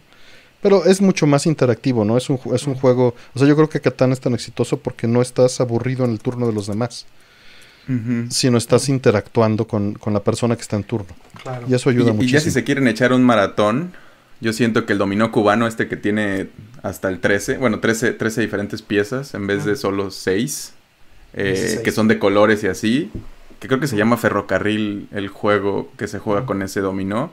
Es bastante bueno, con, con mi abuela así nos aventábamos, o en mi familia cuando la visitábamos era de después de comer hasta que nos durara la vista o la luz, este, jugando, porque es justo empiezas con cada una de las mulas hasta que llegas, son 13 juegos. Mm, Este, y la suma de todos es el ganador. Y mm. si consigues la suficiente gente que son, si pueden jugar bastante, se pone bastante bueno. O con Kian, yo era muy fan de con Kian en, en baraja. Es un juego, eso sí, no lo he jugado. Hasta el 13. es como Rumi. Hasta el 12, es la blanca y 12. Son Mm. 13 diferentes palos, Sí. por así decirlo, Yo nada más he jugado con hasta 10. O sea, la blanca y hasta 9. Mm. Ahorita dijeron de burla que van a sacar el FIFA juego de mesa, pero en los 80 sí sacaban juegos de mesa de todo. O sea, hay juego de mesa de, de, de Mike Aimura, ¿no? De Ghost and Goblins. De Hugo Sánchez fue- ¿no? De todo, de los pitufos, de lo que hubiera. Era como el boom, ¿no? De, de cruzar IPs con juegos de mesa. Yo tenía el de Ghostbusters, el de The Real Ghostbusters. Si alguien me dijo que si en serio odio- Monopoly, es, es que al final es un juego completamente azaroso, no hay estrategia, la estrategia es compra donde caigas cuando te alcance y si Lo no, pues puedas, reza no sí. caer en, en las garras del capitalismo de alguno de los otros jugadores y pues termina cuando, cuando alguien te destroza siempre y, y es un juego que se alarga muchísimo porque además tiene esta parte donde estás haciendo trueque, pero luego es nomás esperar a que se vaya muriendo lentamente cada uno de los jugadores y como que es, es muy azaroso y no soy muy fan de juegos que no, no te permiten No, pensar eh. un poquito o tener una estrategia o algo. Y el azar es importante. Deja tú de balancear. Es importante para darle variedad al juego, ¿no? Mm. Eh, Sí. si, si te vas por un juego que es completamente de estrategia y el que sepa hacerlo les dan la torre a todos, pues también desgracias este, la experiencia. Sí, pero Mon- Monopoly me recuerda mucho a Mario Party donde es como... Las reglas no importan Claro. y al final es gan- el- pero, pero al menos te diviertes en Mario Party en los minijuegos, que es como, como yo Mario lo Party hago, es pero, más divertido que Monopoly. pero Monopoly no tiene nada más que ver tu sufrimiento en el camino. Ah, yo, yo me arrepiento, este, sí. Me acuerdo que de chiquito, eh, cuando era muy, muy chiquito, sí jugué con mi abuelita Monopoly y, y yo era el banco y sí le, le apliqué tranzas. No, bueno. A mi abuelita a mí me las aplicaba. Era... Siempre ganaba los juegos y creo que a la fecha es porque hacía trampa, nos veía la cara de tontos a los nietos. Y pues piensas, es una viejita, no, no está No, haciendo chuequeses y pues yo creo que sí. Mm. Vámonos por la siguiente. Que, que esta pregunta ya se fue a 15 minutos. O no. Dice, acabo de terminar Thimbleweed Park. Aparte de Monkey Island, ¿algún otro juego, juego del género que recomienden? Juégate Day of the Tentacle, evidentemente. Este, juega Beneath the Steel Sky. Juega... ¿Qué más? O sea, porque estamos hablando de aventuras point and click. Point and Puedes jugar click Blade adventure. Runner. Blade Runner, este... Obviamente sin el humor. Sí tiene humor el juego de Blade Runner, pero no es el nivel de humor de, de este, de Monkey Island y de Thimbleweed Park. Literalmente agarra este... Uno de hace 10 años, Artemio, al menos, a ver. No, pues no hay gran cosa que yo conozca. Seguro tú que si juegas este y DLC tienes más material aquí. Pues este, Grim es- Fandango. Sword and Sorcery es muy bueno. Y ¿Tiene humor también o?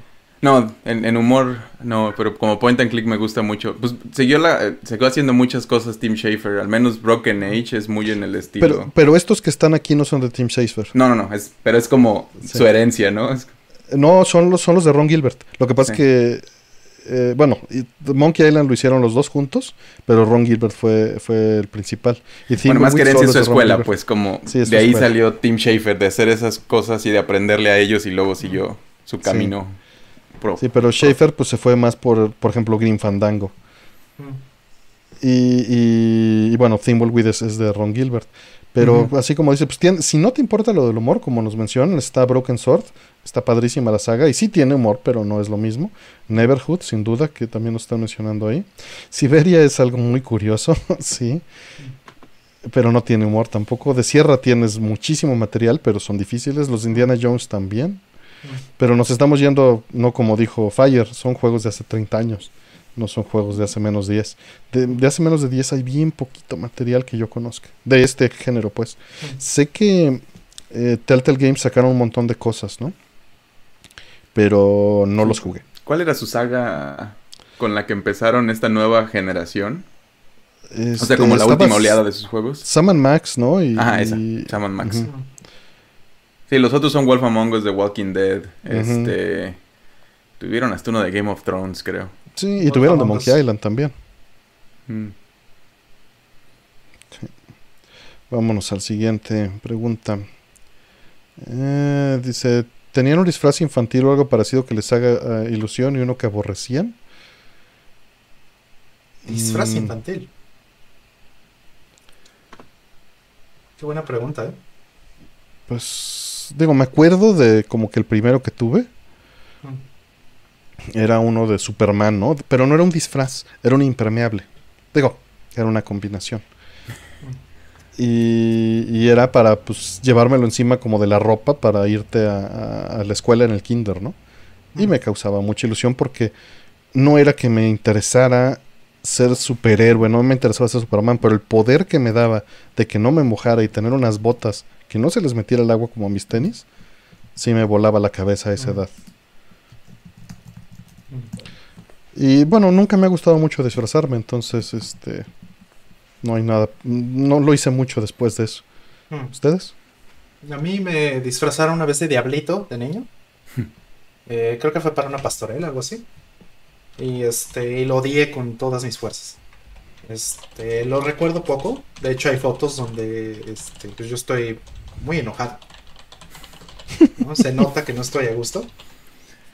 Pero pues eh, ya no me acuerdo bien.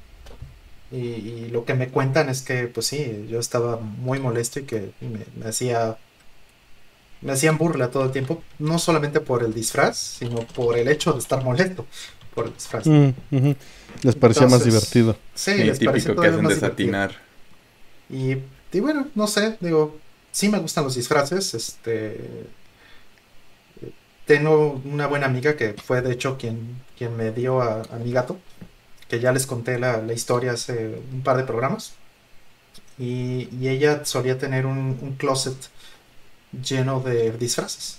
Entonces cuando hacíamos fiestas en su casa, bueno, ella hacía más bien fiesta en su casa y nos invitaba, eh, pues todos los amigos llegábamos y ya que estábamos en la plena fiesta, de pronto sacaba los disfraces y todos terminábamos disfrazados de algo y era muy chistoso.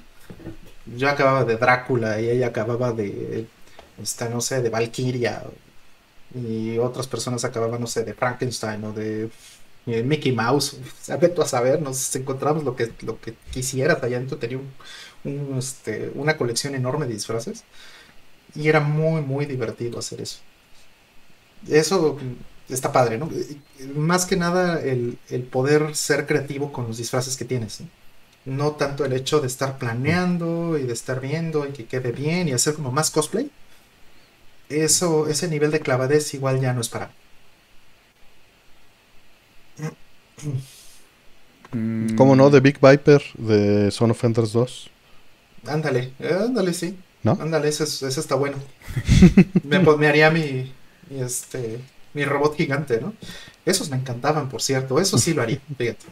Eh, los, como los robots gigantes que Sí, había en sé, sé. Los que eran de cartón. Híjole, eso sí. Eso sí lo haría. Ujú. Tienes, tienes suficiente tiempo de aquí al Halloween. Exacto. Este, ¿Tú, ah, No sé, también entre pastorelas y obras. o sea, mi familia tenía un teatro en el pueblo y, y mis tíos hacían obras frecuentemente, entonces también salí de varias cosas eh, y cositas de la escuela, ¿no? Del Día de las Madres, el día del desfile de la primavera, como que todo, todo me tocó, pero sí, no, no soy muy fan de, de- de disfrazarme, como, como no tenía mucho dinero, mucho tiempo, sentía que era un desperdicio de recursos, este, siempre. Y sí, no sé, como que no tengo la paciencia ni... Sí, como niño gordito también no me quedaban bien las cosas, y alto y así. Entonces como que siempre fue un... Me, me tenía como muchos... No, no me atraía. Eh, últimamente a veces como que me gusta el de... En, en Día de Muertos, la- la- como de calavera o algo así. Mm, Este... Me estresa mucho que me maquillen, como que esté alguien en mi cara un rato haciendo cosas también no, no Tampoco me es lo mío. encanta. claro. Ni me Este- gusta la sensación de... De hecho, ni me pongo crema, entonces... Mm. Sí, yo soy muy quisquilloso también con las manos. Ya aprendí a ponerme crema porque si no estoy queda todo reseco la cara Ajá, y ajá. así, pero en general como que esas cosas hicieron que no y como que es algo que inviertes a veces dinero en tenerlo y no. Me compré un kigurumi de estos como trajes completos de justo de calavera, como de Jack Skellington en hace un par de años y es lo que me ponía en cualquier lugar que me invitaban de de Halloween. Siempre aplicaba la de mi mamá siempre me ha dicho que soy un disfrazado, entonces no necesito disfraz y, y o llevarme ese kigurumi, como zafarme con un comentario chistis que nomás hacía enojar a la gente o la otra es. Sí, no, no soy bueno para eso. Eh, era el típico que adolescente decía que llegaba, llegaba disfrazado de mí. Y la Mm. gente se enojaba. Sí. El listillo. Sí, es lo que yo aplicaba también y no... Ya mejor ni, ni me disculpo no. ni nada, es nomás Exacto. como, híjole, se me fue, se me pasó. Pues hablarlo ya de entrada, ¿no? De, este. Pues te molestas si llego ahí con un disfraz chafón, o sea, ¿es muy en serio? Digo, si es muy en serio, pues igual y paso, ¿no? Pago la cuota. Y, y si no, pues este, pues bueno, ya veré qué hago. Dicen que de Gillian de Snatchers, no, la gabardina que tengo es azul, entonces no. No funciona. Pero tengo la blaster, eso sí. Que no es buena idea, pero. Eh, por ahí muchísimas gracias a Marcos Muñiz este, por, por, este, por apoyarnos. Muchas gracias. Y también a este Sion Lugo, que dice que, que va en el programa 30, pero que nos ve en el futuro. que felicidades por el programa 50. Que no hemos tocado ese tema. Este. Pues sí, es el, es el programa 50, pero, pero, el año tiene 52 semanas. Y nos dimos cuenta de que nos brincamos unos dos semanas. Entonces, eh, pues pueden considerar esto si quieren el festejo 50 y si no, no. Pero somos malos en eso. Ya veremos si hacemos algo. Que siempre que decimos ya veremos no hacemos nada, pero... Sí, ha estado complicado, no, no ha sido fácil la pandemia. No, han sido semanas este complejas. De hecho, pues preguntaron de playeras en el No Context Synth de este, del programa. Este, y. Y pues todavía ni siquiera, eh, ni siquiera puedo ver lo de las playeras. Ya Fire ya me mandó el contacto.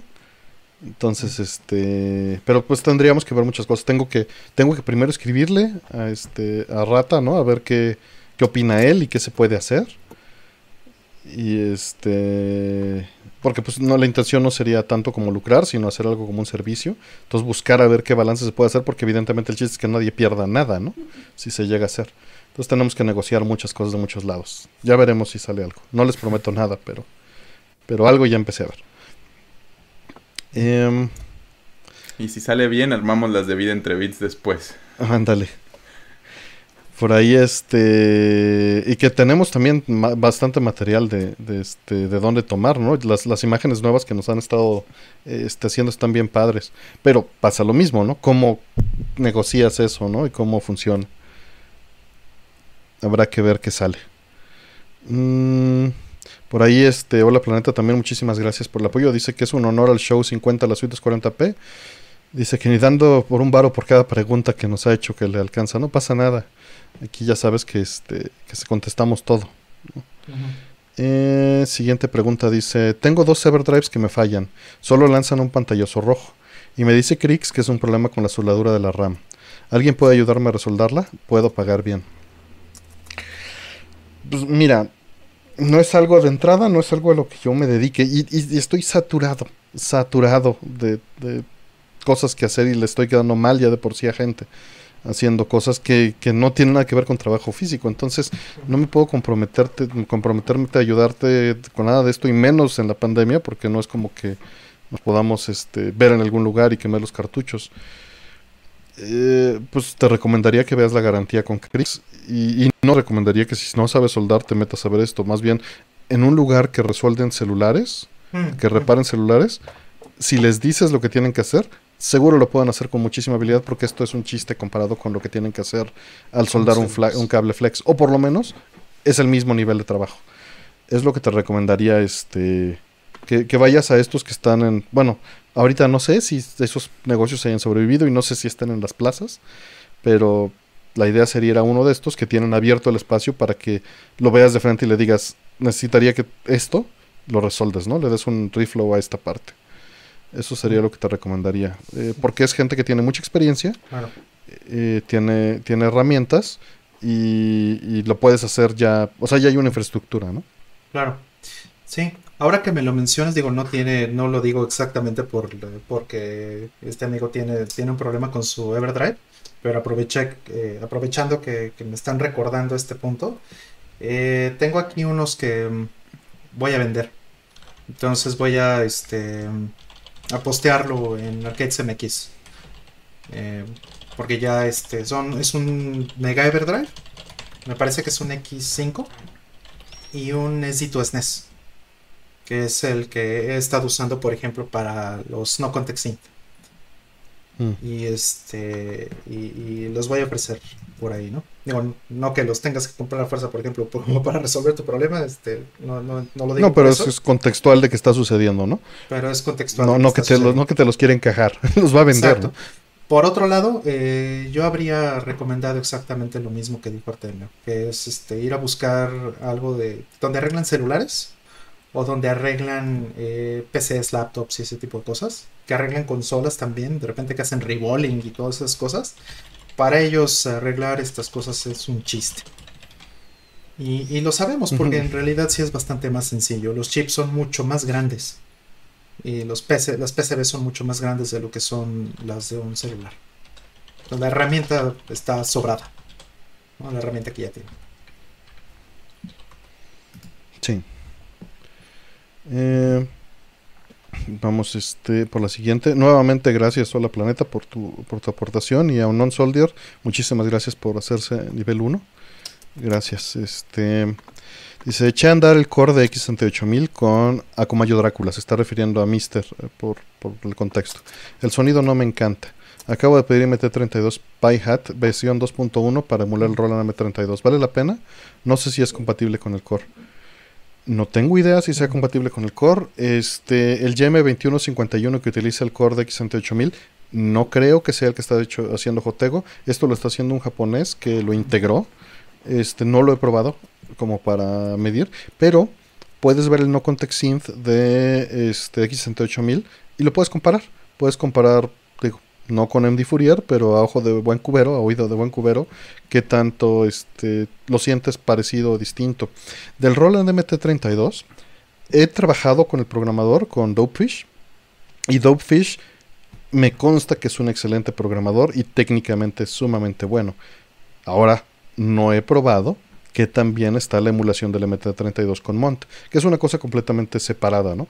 Eh, Dopefish está trabajando en hacer este el hardware y la programación del software para que funcione el protocolo MIDI, mandado eh, hasta por Ethernet, acaba de publicar, eh, para, para mandar esto, ¿no? Directamente de cualquier eh, pues, emulador, sintetizador o lo que sea, directo a una simulación del MT32. Me encantaría decirte ya tengo una versión funcionando o en trabajos de MIDI, eh, de MD Fourier para eh, constatar esto. Ni tampoco tengo una versión de MD Fourier para probar el core de el Yamaha 2151 que se está usando en el X68000 para decirte si está bien o mal el audio. Pero la verdad es que estoy nuevamente saturado.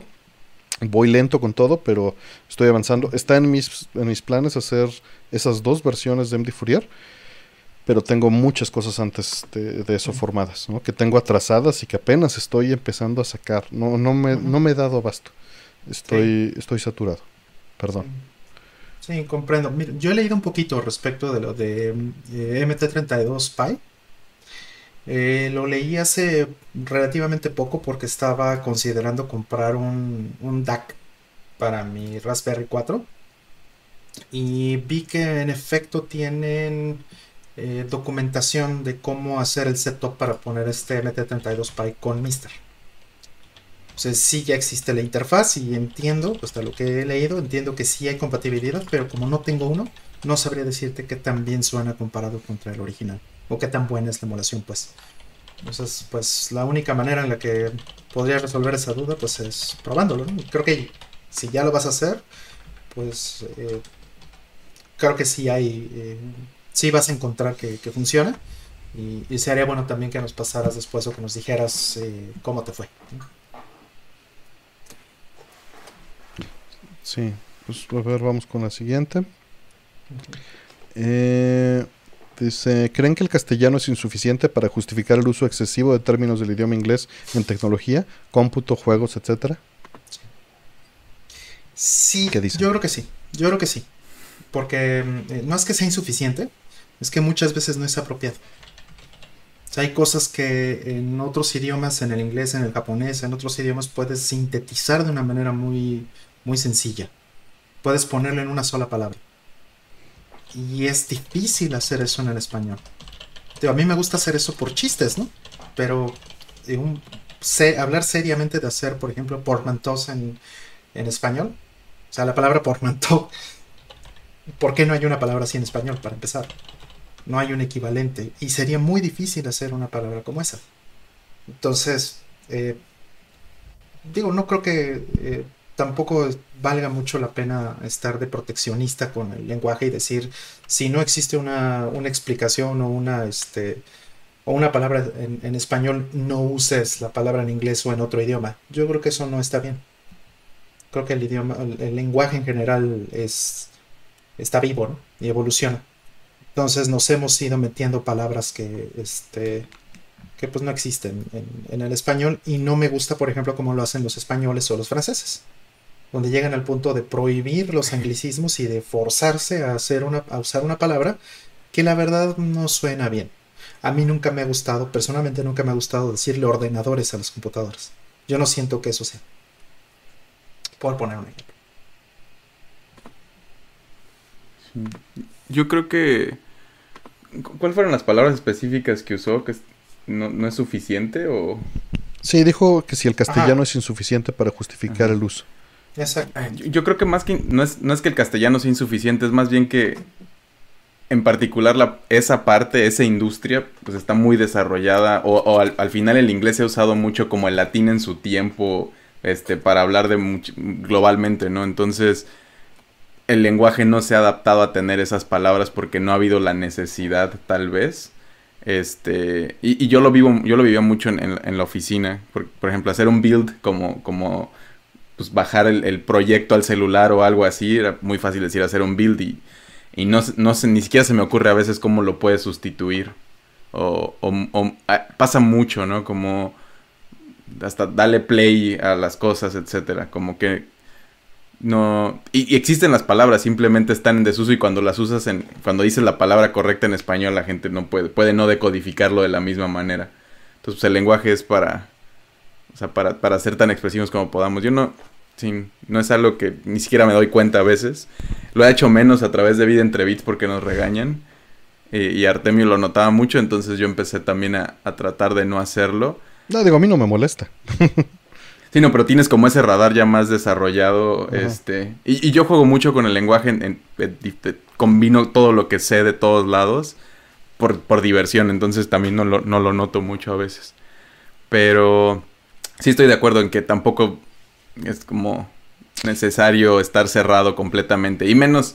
Porque luego he visto con el lenguaje inclusivo también lo aplican mucho. No es que la RAE es como para primero para la RAE el español mexicano no es relevantes. Para, somos como, como algo que no, no creen que ellos que sea bueno, ¿no? Que lo han integrado un poco, ¿no? Digo, a comparación de hace 15 años. Sin sí. necesidad de defenderlo, nada más son hechos que han sucedido. Y, y, al final es algo que se supone, o sea, la RAE no es, no es una... Digo, sí es, sí es como una academia que está como verificando y viendo cómo va evolucionando el lenguaje, pero no es como, es ilegal que no uses esto, va sí. a venir por ti la policía del lenguaje o algo así. Sí, porque no es justo, normativa. Ajá, vamos, vamos evolucionando y cosas que se dicen en un lado. Y es, es muy curioso cómo a través de, de, las, de la última década que el Internet ha sido como tan consistente en la vida de todos, vemos como este lenguaje universal latino, que antes no, antes si ibas a cualquiera de estos lugares era extrañísimo escucharlos. Ahora tenemos muchas palabras que ellos usan y viceversa por los memes. Este, o, o por los chistes que se van viendo en, a través de la cultura, ¿no? Y, y va creciendo como todo. Y tendemos a usar mucho de otros lados. También por lo mismo, porque tenemos más visibilidad de eso. Y no sé, yo, yo es, es, algo que, que, creo que no, no creo que le haga falta, es más bien el uso común y corriente que se da alrededor de ti, es el que más rápido se acepta. No, y luego hay estos vicios con los falsos cognados, ¿no? Como la gente diciendo librería en lugar de biblioteca. sí. Y que... Sí, también decir este bizarro, ¿no? Bizarro, eso sí me molesta a mí, pero pues... Uh -huh. Pues digo, y hay cosas que nos molestan a algunos y otras, y a otras que les molestan a otros, ¿no? Y, y, no me pues, molesta para mal, es simplemente que la detecté desde hace mucho y, y, y, es como... Porque... Y lo uso mucho con la gente que tiende a decir, como eso no es la que dice la palabra, es como bizarro tampoco significa eso, pero bueno, a este punto ya significa. Igual que literal y, y figurativamente ya perdieron no, su no, valor eso sí no, literal. Eso sí no lo tolero. Exacto. Pero, pues, cada quien, cada quien. Exacto. Pero creo que los diccionarios ya están empezando a aceptarlo también y es como, pues bueno, supongo. Este, digo, redondeando lo que ya, ya mencionaron ustedes. Eh, creo que es, como dices, el- se ha convertido el inglés en particular como el latín. ¿Por qué? Porque es un término que ya todos conocemos y no hay que ponernos de acuerdo. Si hubiese una velocidad en la cual se dijera, este va a ser el término en español muy pronto en el desarrollo de, de la tecnología, pues creo que no sería un problema, ¿no? Pero cuando llevas 10 años diciéndole de una manera y de repente se crea el término en español, pues ahí es cuando ya es muy difícil darle marcha para atrás, ¿no? Eh, por otro lado, les dejo un video de Lo Inguriosa donde habla de este tema. Es un canal de YouTube excelente. A mí me parece divertidísimo, aunque casi no entiendo muchas de las, de las cosas, porque así como 8-Bit The- este, Theory se mete en teoría de música, ella se mete en explicarte eh, la, de dónde vienen las palabras y, este, y de dónde vienen las frases, ¿no? Y me parece muy interesante de repente ver eh, cómo algunos este, tiempos o algunos eh, voces ya vienen incluidas con el verbo conjugado y por eso se dice así en español. Y está perfectamente correcto, aunque parezca que no. Y todo eso está en ese canal, si quieren échenle un ojo. Este, y ese video que les puse habla específicamente de este tema. Y ella tiene muchísima más autoridad de hablar de si afectan o no los anglicismos en el español. De échenle un ojo. Les va, le va a valer la pena, se los garantizo. Em, Lo voy, Vamos a, lo por voy a revisar porque yo soy un entusiasta de... no, ese canal te va a encantar. ¿eh? Este, el Y- canal está increíble. Y además la chica es, es, es curiosa. Es curiosa Sí. en, en su presentación. Yo sigo como muchos en, en inglés y en otros lenguajes como para también darle esa... Eh, si, si les interesa también ese tema en general, Tom Scott en su canal en, en- habla de esto en inglés y de cómo se ha ido integrando y es buenísimo cuando toca estos temas. Tiene, tiene muchos videos porque él es lingüista. Antes de Mm. ser programador y computólogo, Mm. él es lingüista. Entonces este, sabe mucho del tema también como esta chica, como linguriosa. Y, y siento que están muy cerca, ¿no? Yo llevé como la parte final de mi carrera era computación gráfica, e inteligencia artificial y lenguajes inteligentes o algo así se llamaba el módulo. Este, y yo también llevé unas clases en la Facultad de Filosofía con lingüistas que fueron una completa una cosa muy extraña para mí porque los lenguajes eran muy diferentes hasta que fui con esta gente que es más de letras y filosofía y sí fue como, no, pues ustedes sí sí repiensan todo de una manera en la cual yo no me hubiera complicado tanto, estaba muy interesante. Y, creo que es algo que, o sea, al final como que sí tiene mucho también de la parte de matemáticas y de, y de programación en particular, mucha herencia de lo que se hizo antes a nivel no más lenguaje, ¿no? Y esta, toda esta teoría también está, está muy interesante, cómo nos comunicamos. Sí, Sí, es muy interesante. Y cómo afecta las formas de pensar, ¿no? Incluso hay un libro de Hofstadter, este Fire, eh, que trata de este tema en particular del lenguaje. No lo puedo pronunciar ni lo pronunciaré porque está escrito en francés, el título, de Tombeau de no sé qué. Este, pero es un poema traducido de muchas maneras porque cambia. Y, y también Tom Scott tiene un, un, este, un video que acaba de sacar de por qué Shakespeare eh, funciona así en inglés y no puede funcionar en francés de esta manera, ¿no? Porque se tiene que, que hacer una, una conversión porque las métricas son imposibles por el tipo de énfasis que se hace en inglés que no existe en francés. Y por lo mismo no se puede hacer una... eh, digo, en, eh, por decir algo, no, yo no soy experto, pero decir, es esta la palabra, es un tipo de énfasis, ¿no? Mm. Eh, y, y hay otros tipos de énfasis que puedes cambiarlo en la palabra. Y, y en inglés se puede hacer de estas variantes, que lo hace Shakespeare todo el tiempo para hacer la métrica y que en, francés tuvieron que convertirlo, ¿no? Sí, es, es, es lo que es difícil de la poesía, ¿no? Que tiene Sí. este ritmo que no es traducible muchas veces. Este, los sonetos también, pues no, no hay manera porque es justo unas reglas ahí de medición muy estrictas, como los haikus y, y por qué en ciertos lugares ciertas ideas permean más que en otros lados. Sí, es bien, es bien interesante. Y Shakespeare, además, él también jugaba mucho con el lenguaje, ¿no? Si buscan así como las palabras que heredamos de que Shakespeare se las inventó, inventó hay unas que uno no puede creer como no existían. O sea, como, o bueno, existía palabra, pero, pero la, la versión popular que tenemos ahora es porque Shakespeare la popularizó. Y por ahí yo nada nos comentaba que el inglés sin duda es un idioma muy bruto y sí, es como un gabungo, ¿no? En muchos sentidos. Bien limitado, sí. Sí, Sí. pero pero funciona. Ese es el detalle, ¿no? De, por ejemplo, el ejemplo que él me pone dice hardware. Significa equipo duro. Pues sí, pero ¿cómo dices hardware en español? Y pues varios sugirieron fierros, ¿no? Y, y yo uso fierros en la mayoría de los programas. Exacto. Pero, pero la realidad es que nos sirve igual. ¿no? Porque el hardware puede ser de plástico y, y no tener relevancia, ¿no? Tú puedes Exacto. usar una pluma de grafito para dibujar el circuito sobre el plástico y que ya sean los fierros. Equipo. Exacto. Pues, pues sí, equipo. Pero Es equipo como también se cuerpo y puede alma, referir ¿no? Como hardware y software. en el la- equipo en la- de programadores de software y cómo haces la distinción, Sí. ¿no? Sí, porque este también hardware quiere decir herramientas. O sea, eh, las tiendas de hardware solían ser Tu antes de las computadoras. Tu solían casco, ¿no? ser tiendas de herramientas. Y creo que Pues- también el inglés por, por eso es muy, este, Mm. digo, además del colonialismo y estas tantas cosas, ¿no? El imperialismo de Inglaterra en su momento, la simplicidad también lo hace muy... Por eso nunca iba a ser el chino o el japonés. Claro. Es por volumen otra- más que otras cosas, ¿no? Pero es, es, es mucho más sencillo aprender inglés desde donde vengas que muchas otras lenguas. Y el español, digo, en, en francés, español, italiano, todas estas romances tenemos un, un hilo conductor que nos ayuda a brincar entre ellas hasta cierto punto, Claro. pero, pero tienen unos niveles de complicación más allá del inglés. El inglés sí. es, es relativamente sencillo, ¿no? Como que no, Sí. no se mete mucho en problemas. Y, y Sí. también adoptan muchas palabras en, en el inglés, ¿no? Este, Sí. Por justo supuesto. Dije Por eso- o también fiancé. Por eso tienes que aprenderte la pronunciación, porque no hay unas reglas fijas. Lo que o sea, yo, yo nada sigue enojado tal vez, o, o bueno, sí se lee, diciendo que es bruto. Y no estamos defendiendo el inglés, solo estamos diciendo es más funcional cuando estás metido en el medio de eh, crear software y, y- y o hardware. ¿Por qué? Porque todo el mundo, desgraciadamente, se comunica en inglés. Y cuando traemos la, la conversación al español, es muy difícil que la gente, si todavía utilizas los términos como divulgador en español, menos te van a entender. Ese es un problema grave. No estoy de acuerdo, simplemente así funciona el mundo. Sí. Y japonés, curiosamente, también usa muchísimo de inglés, ¿no? No, Este, no, ahí es una cochinada. ¿Sabes cómo se dice patrulla?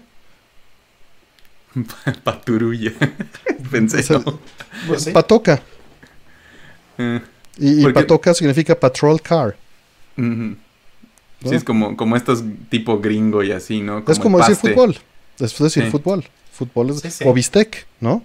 O sea, Ajá, beef pues steak. pues sí, Sí. El paste es pastry. en- exacto. Entonces, Exacto. sí, lo hacemos en todo. Y, y estás, justo, muchas palabras y en Estados Unidos tienes que memorizar más, o sea, entenderlas. No, no puedes saber el origen de la palabra, pero ¿por qué door es door y blood? Este, en vez de ser blood y dur, es porque la, la herencia de esa palabra viene del alemán o de otros lados y nomás la agarraron así como salvajes. Este.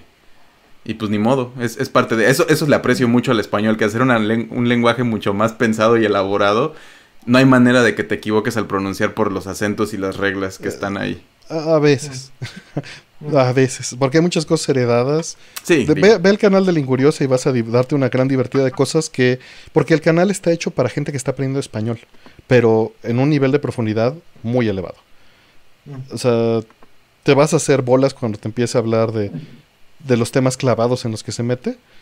eh, o por lo menos yo. Yo sí llego a, a hacerme un poquito de, de bolas y tengo que repasar de, ah, ok, ¿cuál era el pues, pretérito imperfecto? A ver. sí. es, ¿no? lo, Pero bueno. Es lo curioso de aprender un lenguaje tan complejo de nacimiento que supongo que es lo que le pasa a los Es- japoneses, que es como... Pues, Exacto. ¿cómo funciona esto? Es como, ¿quién sabe? Yo nomás No, lo hablo hay- porque ya llevo lo suficiente. Y hay un montón de cosas de pronunciación y de palabras heredadas o de verbos que ya están conjugados que te aprendes las reglas y dices, esto lo rompe. ¿Por qué? Dicen, ah, es que la palabra este adiós viene del árabe, del árabe que una palabra Mm. árabe que es de que a Dios te confía, entonces ya queda así y es un imperativo, ¿no? Y la traducción literalmente debería ser cuídate. Pero pues bueno, así quedamos y así funciona, ¿no? Y por eso ya no se conjuga. Ya, ok. Pero pues tú no te das cuenta en tu... Y dije esto así, armado, mal armado y incorrecto. En su canal lo van a ver bien. Yo nada más estoy así poniendo un ejemplo mal al aire. ¿no? Eh, pero bueno, vámonos por la, por la siguiente. Eh, ¿Cómo generar portafolio en videojuegos siendo estudiante?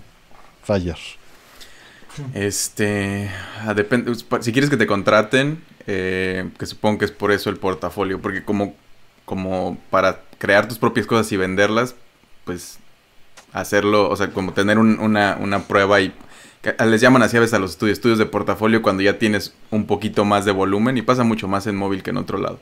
Pero en el lado para que te contraten, ah, depende mucho de si eres programador o artista y, ah, y dónde quieres aplicar. Porque en México, pues si sabes hacer la chamba, eh, siempre se necesita gente, no es tan bien pagado, hay pocas vacantes. Y si eres relativamente bueno haciendo la programación, el arte, lo que sea, muy probablemente no te cueste tomar trabajo. No es una cosa de portafolio, es más bien si vas a vivir bien con esos sueldos y todo esto, porque justo, aunque es de tecnología, no está tan bien pagado como las áreas de tecnología bien. Este, en otros casos funciona. A, a veces a los artistas les pagan mejor en videojuegos que en otros lados. Si es del lado de arte, pues al final creo que la respuesta clave siempre es practica y practica y practica y que se vea. O sea, que si tú estás haciendo algo, yo como, como contratador siempre me fijaba que la persona tuviera cosas, por ejemplo, si eres un artista, que tu portafolio muestre como una voz muy particular y que se vea que te gusta hacer eso. Este, y no que nomás tengas trabajo de agencia. Por ejemplo, si había un programador de juegos y todos sus juegos eran cosa de clientes y no tenía ningún proyecto de jam, y no tienen que ser cosas enormes, pero cosas por pasión, como que siempre me daba mal espina. Y no, y no significa que no puedas hacer la chamba, pero luego se necesita mucho esa, esa pasión para construir las cosas.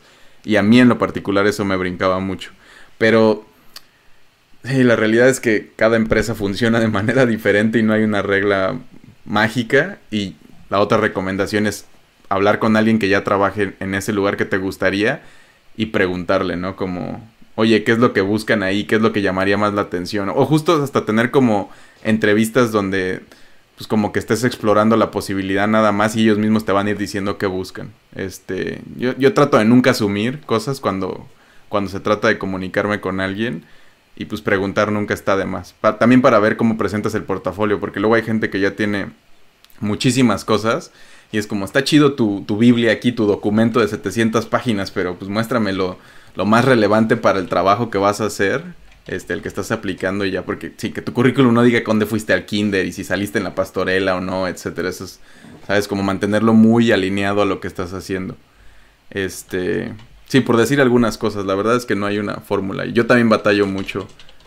Trato de mantener, yo espero que en algún momento lo que he hecho sea suficiente para que, como googleame, ese es el, el, camino final, ¿no? Como búscame ahí lo que ha salido.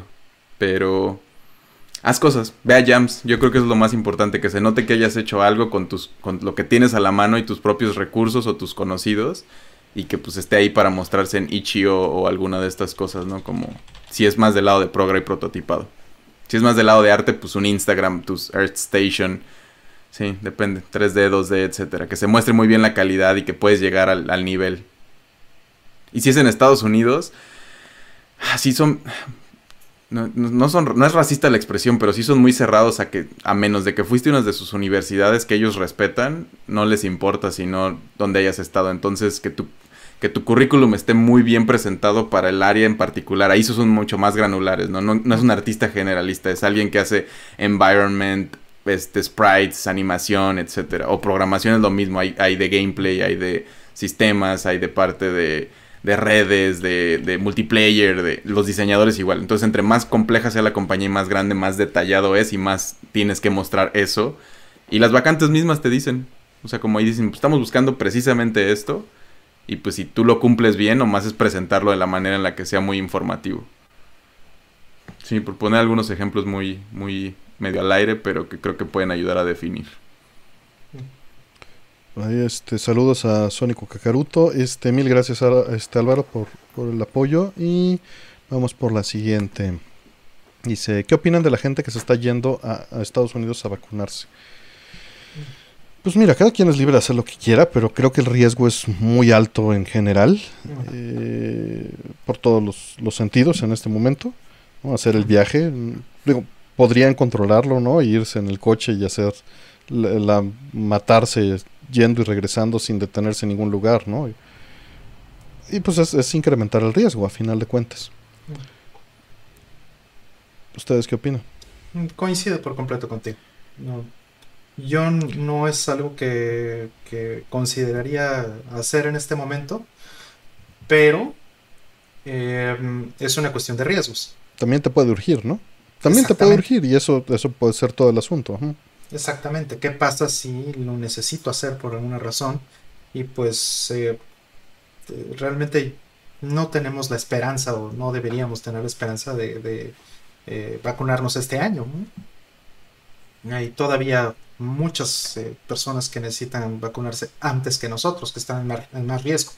Entonces, no, no veo tan mal el hecho de irse a vacunar a otro lado déjate de Estados Unidos, también, por ejemplo, hay gente que se está vacunando en Sudamérica. Y este. o en otros estados, ¿no?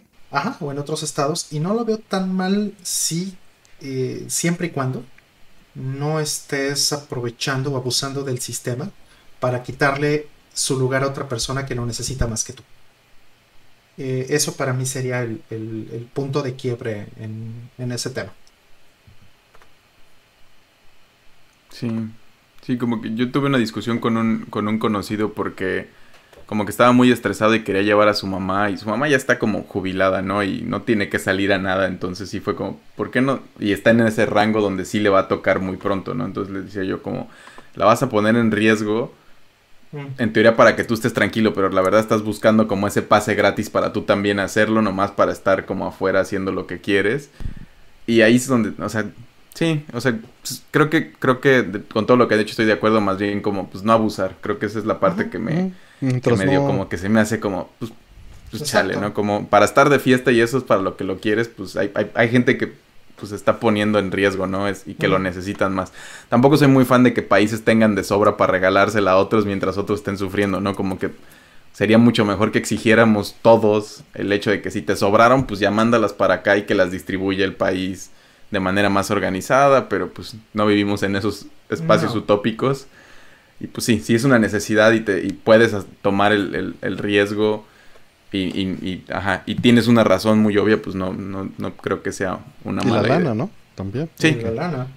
Sí, y, también todo este tema se, se podría hacer más sencillo, o se va a hacer más sencillo tal vez, en el momento en que las vacunas ya puedan estar disponibles de manera comercial para que eh, que es el caso de Estados Unidos, ¿no? Este, hospitales y cuánta cosa te lo te puedan te la puedan vender. Eso eventualmente va a pasar. Y entonces sí ya es una cuestión de pues si tienes el dinero y tienes con qué, pues, o sea, eh, protegerte pues o, disminuir el riesgo, pues dale. Sí, está, digo, son temas muy complejos. No, no creo que valga la pena este simplificar. No. Eh, siempre hay que tomar en cuenta que hay muchas aristas. y, pues digo. Cada quien. sí, cada quien, pero mi consejo personal, como dijeron mis compañeros, es: pues mientras no estés afectando a nadie y tengas los riesgos bien cuidados, pues dale. Yo, yo personalmente no lo recomendaría ni lo haría. Em, vamos por la siguiente. Dice: ¿Es bueno Phalanx de Super Nintendo? Sí. Mm, no hay que ser injustos, no lo comparen con el de 68.000, por favor, no hagan eso. Era, lo que yo iba a decir. No hagan eso. Pero tampoco vas a hacerle eso a Street Fighter, tampoco le vas a hacer eso a, Gradius, tampoco le vas a hacer eso este, el detalle es, ¿tienes para escoger? Mm. Pregunta uno. ¿no? Si, si, no hay para escoger, pues es un buen juego, no es malo. Sí, sí, no es malo. Tiene una portada bien interesante. Con una historia muy interesante, ¿no? Ajá. La historia por ahí está, la publicó un medio grande hace como 10 años. Entonces, este vale la pena que la busquen ahí en Google y, vean. Es una nota cortita, de unos 10 párrafos, que está interesante. Exactamente. Porque entrevistaron al señor, entrevistaron al viejito que está tocando el, banjo en esa portada. Y la portada japonesa de X68000 es increíblemente hermosa. Entonces, también búsquenla. Sí, sí, sí para que se den una... esa ilustración es del ilustrador que hacía los, dibujos de Macros, ¿no? Y de Metal Gear y de, un montón de cosas. O sea, es súper detallado y además la caja viene con relieves dorados sobre un cartón negro. Está muy bonita. Sí. Pero pues igual, es mucho más... De por sí, la de Super Nintendo es muy difícil de conseguir completa, ¿no? Muy difícil, sí. Hoy día es bastante difícil. Sí. Pero bueno, o sea, otra vez, si, si no los pones, si no tratas de comparar, todo está bien. Eh, es un buen juego. Y sí lo vale. y, no es tan caro, de hecho, este, el, del viejito me parece. No está tan difícil. Ya les puse la entrevista ahí en el chat. Este, para que la puedan leer. No, está, no, está- no era tan vieja. Tenía tres años, nada más que con la pandemia se me hace más. Y Se le ofrecen en 200 pesos, dale. 200 pesos está perfecto para No, Phalanx. está increíble. Dátelo. Sí, no. O sea, es, es un, es un muy bonito shooter horizontal. Mm. Eh, La música está padre. Sí, la música está padre. Digo, en el X68000 tienes MT32 y Yamaha Eh, sí, sí, sí. 2151. Sí, sí, pero insisto, es Pues como sí. comparar Street Fighter, ¿no? O sea, por muy bueno que sea el de Super Nintendo, el, el Super Turbo, por ejemplo, bueno, perdón, el, el Turbo, este, no vas a comparar eso con el. con No, el pero creo que CS2. la diferencia es sí es una escala distinta. Eh, Totalmente de acuerdo. Sí. O sea, Street Fighter está mucho mejor porteado que Phalanx. Y aún Si así. te vas a la parte espectac- espectacular, ¿no? Y aún así, aún así, eh, No está mal. no quisieras comparar porque es injusto. Sí, sí, pues el storage, ¿no? Así es. Tres floppies o cuatro floppies. O bien un floppy para la pura intro, creo. Sí, y, y no vas a comparar justo el ROM del Super Nintendo versus una X68000 con un MT32 o con un Sound Canvas, ¿no? No, no vas a hacer eso. Pues eso es quien se atrevió a portearlo, digo yo. Pero bueno, está bien. Sí, sí. Así es. Es como querer portear este el Castlevania de PC Engine a Super Nintendo. Esas cosas no se hacen. Exactamente, es algo que no deberían hacer. No, o, o Dragon's Lair a Sega CD, ¿no? Eso no se debería de intentar. Exactamente. Pero bueno, ahí están. Pero Phalanx sí es un caso de éxito a comparación de, de Dragon's Lair de Sega CD. Eh, o a comparación de, de Drácula doble X. Sí, sí, sí, sí. Que bueno, ya son los casos extremos, ¿no? De este mismo fenómeno. Pues vamos por la siguiente. Ya le dedicamos un buen rato al Rookie. ¿Cuál ha sido su mejor y peor experiencia en el cine? La peor porque ya la dijimos, ¿no? Artemio? Sí, la compartimos. La compartimos. Fue, Le- este, queremos mucho a Puni, le agradecemos mucho que nos haya comprado boletos para ir a ver este eh, Fury, este Mad Max Fury eh, Road en, en, en IMAX 4DX, pero qué porquería de experiencia. No pudieron oler a los, a los estos, ¿cómo se llamaban? Bueno, la patrullada, eso que iba detrás de todos los malos. Olías el, el hule que salía por los tubos estos que te echaban aire. El... Sí. Sí, te estaban echando así chisguetitos y... Sí, siempre he querido ir a, un, a una de esas salas para la experiencia, pero yo me mareo hasta en columpios, entonces sí, no, no, No, creo que si me la voy a pasar muy bien. Si quieres algo así, vete a Disney, ¿no? Y ve los shows que son 4DX. Está. Creo que es más interesante porque está hecho especialmente para el show. No es una sistemática eh, genérica adaptada a la película con los efectos puestos, ¿no? Ay, pues sí, sí, sí me he subido en esos digitales de Universal y así, y me mareo en todos horrible, entonces... No, y, y además, eh, Fury Road es un muy mal ejemplo de, de la tecnología o, del, o de la experiencia, porque pues es una película que lo dice el nombre. Es, están todo el tiempo en, en este en, en el carro, ¿no? Están todo el tiempo corriendo. no para esa película. Entonces está vibrando todo el tiempo el canijo asiento. Porque debería de estar vibrando todo el tiempo. Sí. Alguien puso Ay, ahí que no. no. le gustó Fury Road, pero A mí está sí me gusta la película. Me gustó cuando la volví a ver Mm. sin, sin 4DX. Es normal. Yo no lo he hecho, Sí. entonces todavía no me gusta. Es una gran película. sí, Eh, espero digo, visualmente yo creo que es, es muy buena y los personajes creo que son buenos. Sí, es algo muy distinto de la trilogía original, pero no me molestó a mí. No, no, eso. Eso no fue lo que me molestó, Sí. sin duda.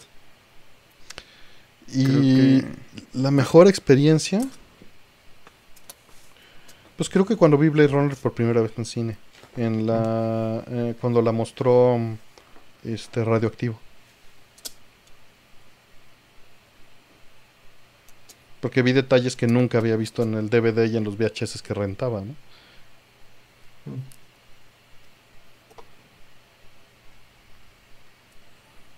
Eso está bueno.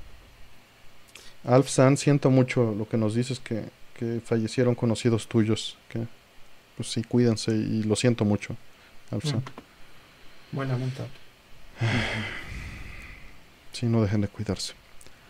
Vamos a... ¿Ustedes mejor experiencia? ¿Algo que agregar? Porque se quedó Eh, el silencio ahí No, fíjate que no tengo así Es difícil, ¿no? Sí, es, está muy difícil. Este, eh, vi, por ejemplo, eh, vi Macros Plus en una sala de cine una vez. Este, fue por el hecho de que estaba trayendo eh, eh, las versiones a, México para la Cineteca en una de esas ocasiones. Eh, primero hubo una que me ayudó un, buen amigo y lo estábamos trayendo más de la parte de video, pero la película, eh, Macros Plus de Movie, esa la vi en cine antes de verla en, este, o antes de traerla, pues, y subtitularla y todo ese trabajo. Entonces, este, esa es las experiencias más bonitas, de hecho, porque la vi en, pues como debe de ser, en 35 milímetros. Es un transfer, Mm. pero pues vamos, la experiencia fue muy linda. Mm, yo estaba pensando, me acuerdo mala experiencia, este... Ah, tal vez haya sido, no soy muy fan de Lars von Trier en general, porque se me hace extremadamente pretencioso y, y que no viaja y todo eso, como que tengo un problema con, Con choca, él ¿no? ya. La, ajá. Mm, este... Choca tu filosofía. Eso quiere hacer. Sí, no sé. Y, y- ¿cuál era? Ay, melancolía. La sufrí al punto, en- o sea, que me estaba desmayando en la sala del cine del coraje que yo estaba haciendo con la película. Y ni siquiera me acuerdo, o sea, creo que tendría que rever ya con, con, con menos odio su trabajo. Este, pero en particular esa, esa la resentí mucho porque era una sala como muy llena, estábamos muy atrás. Yo no soy fan de ponerme hasta atrás, me gusta Mm. más estar ya en el cine relativamente al frente no se siente tanto, o sea, este, como ya hay mu- ya hay suficiente espacio. Este, me gusta estar por en medio, ¿no? ni que estoy tan lejos ni tan cerca, ¿no? Pero hay gente que todavía le obsesiona estar muy arriba y en ese caso así los compraron. Estaba lleno y se apagó el aire acondicionado, entonces yo estaba sudando. Este, y sí la resentí muchísimo. Y, y, y, y no sé si mi odio a- hacia. Digo que eso es como una exageración, pero si mi, no, no me gustan sus películas viene de ahí, o al revés, pero esa es una de las peores experiencias que que he tenido. Híjole. Me recordaste tres experiencias que trataré de, de decir brevemente. Una, cuando era muy pequeño, eh, me llevaron a ver Marcelino Pan y Vino. Y era de esas que te daban un ladrillo para que te sentaras en el cine y sin aire acondicionado y lleno. Lo sufrí. Y otra, no fue la película, fue, digo, no sé, bueno, ya, ya dije que la voy a contar. Estábamos en Acapulco, un amigo y yo, que este, pues la verdad nosotros no éramos de fiesta ni nada, y pues, pues, literalmente nada más fuimos para, mi amigo era chef, eh, él ya falleció, y, y pues cocinaba, ¿no? Y estábamos nada más ahí y era para platicar y irnos, ¿no? De, de- de viaje, porque él tenía una casa allá. Y en una de esas fuimos a ver al cine y fuimos a ver este Rocketeer. Mm. Que bueno, ir, a- ir al cine en Acapulco, bueno, pues no teníamos nada que hacer. Fuimos y, y en el camino nos encontramos una familia que estaba pidiendo dinero. Y pues nos regresamos, hicimos sándwiches, se los fuimos a entregar y llegamos tarde a la función. Y nos los encontramos en la función. No. Mm. Entonces sí, sí nos sentimos mal. de, Sí. de la circunstancia. Pero. Y la otra, me acuerdo, la primera vez que fui al cine fue a ver El Imperio Contraataca en cine. Allí en la Viga. Y esa pues podría ser de las mejores también. Pero fue, fue también malo porque en, el, en la escuela ya me habían platicado, ¿no? Y yo habré tenido 5 o 6 años. Y la señora de atrás me cayó y le dijo a mi papá que, que me callara porque estaba, no paraba de hablar. y desde, ese- desde esa vez no hablo en el cine. Yo era también de esos. Como que luego iba a la Ciudad de México, este, y me llevaban al cine y veía algo de Disney y luego regresaba al pueblo y la pasaban y cantaba las canciones en la película. Pero como era el cine de mi familia, pues también no, Claro. que era el mismo teatro este que les conté en otra pregunta, ¿no? Entonces no me, no me podían sacar ni nada, pero... Y por eso le tengo mucho, o sea, no me molestan a mí los niños que... Digo, cuando hacen una película de niños que están hablando y cantando y eso es como... Estás viendo una película de niños. Exacto. pero- Es, me molesta cuando llevan niños en- a las 9 en adelante a películas con subtítulos o algo así también, que es como, o que lleven bebés, que es como entiendo a veces que no los puedes dejar, pero pues bríncate al cine, no es una primera necesidad para nadie. Este, le hace mucho daño a los bebés, no los lleven al cine, por favor. Yo de hecho dejé de ir al cine mucho. En la combinación de, pues todo se convirtió en Marvel. Están todos los factores que dice este Fire. Las películas, los cines normalmente estaban mal calibrados, las bocinas estaban mal calibradas y ya decía, pues mejor me espero el Blu-ray. Para ir a sufrir, me, me- me alejé mucho. Porque sí, me convertí en una persona que, que le gustaba así de asientos centrados o no voy. Digo, Yo tuve una membresía. Este, silencio, de esas ¿no? de- ajá. Ah, sí. Yo, yo no, no soy, como que yo sí me abstraigo mucho y, y como, bueno, me, me clavo mucho en la película, entonces no, no soy muy, excepto cuando luego hay parejitas que, ajá, o gente que no se, que se está divirtiendo entre ellos encima de la película y es como, ah, que también lo fui y a veces por eso lo perdono, ¿no? Yo fui a ver las de Twilight con, con una amiga que le gustaban, son muy malas películas y me la pasé burlándome de todo lo que pasaba en, voz alta, como haciendo chistes. No creo que mucha gente estuviera muy contenta con eso, pero había otros que también estaban obligados cuando fueron y era como un mix. Este, entonces como que siento que estoy pagando esa deuda a veces. Y, y, y sí, en general como que me gustaba mucho ir. Tuve una membresía que por alguna razón en vez de caducar al año se, siguió y se volvió mejor, como que me dieron más acceso. Entonces la pagamos y duró mucho más de lo que debía hasta que un día ya no dejó funcionar y, y, pues la volví a pagar. Entonces como cinco años tuve cine prácticamente gratis en Cinépolis. Y iba a lo que sea, literal llegaba y es como, ¿qué tiene ahorita? Esto, órale, la veo. Entonces constantemente estaba viendo películas. Pero mi mejor experiencia estaba pensando, y seguro hay muchísimas otras, pero una como muy curiosa fue este en, una de Rápido y Furioso. ah, No me acuerdo cuál. Una. Porque yo, yo no soy muy fan de los carros ni de la imagen que presentan las primeras películas donde está, se lo tomaban muy en serio. Pero a partir de como la 4 o algo así, ya les vale también a ellos y es como pues como, como película de Marvel, es como superhéroes, pero sus superpoderes que tienen carros y son parientes o algo así.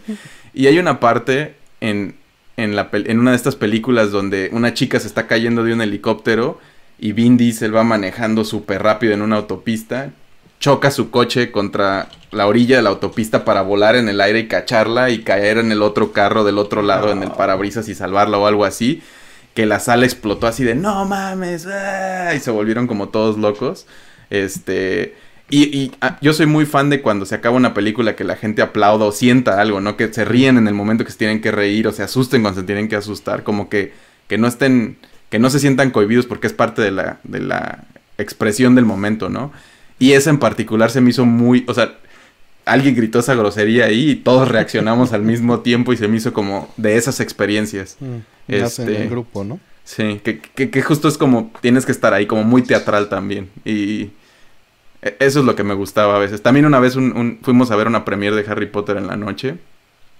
Y nos íbamos varios del pueblo a, la ciudad más cercana a verla en el cine a medianoche. Que yo no soy muy fan de las de medianoche porque me quedo dormido. En todo lo de Marvel, los golpes me dan sueño. Este, pero esa de Harry Potter fuimos a verla.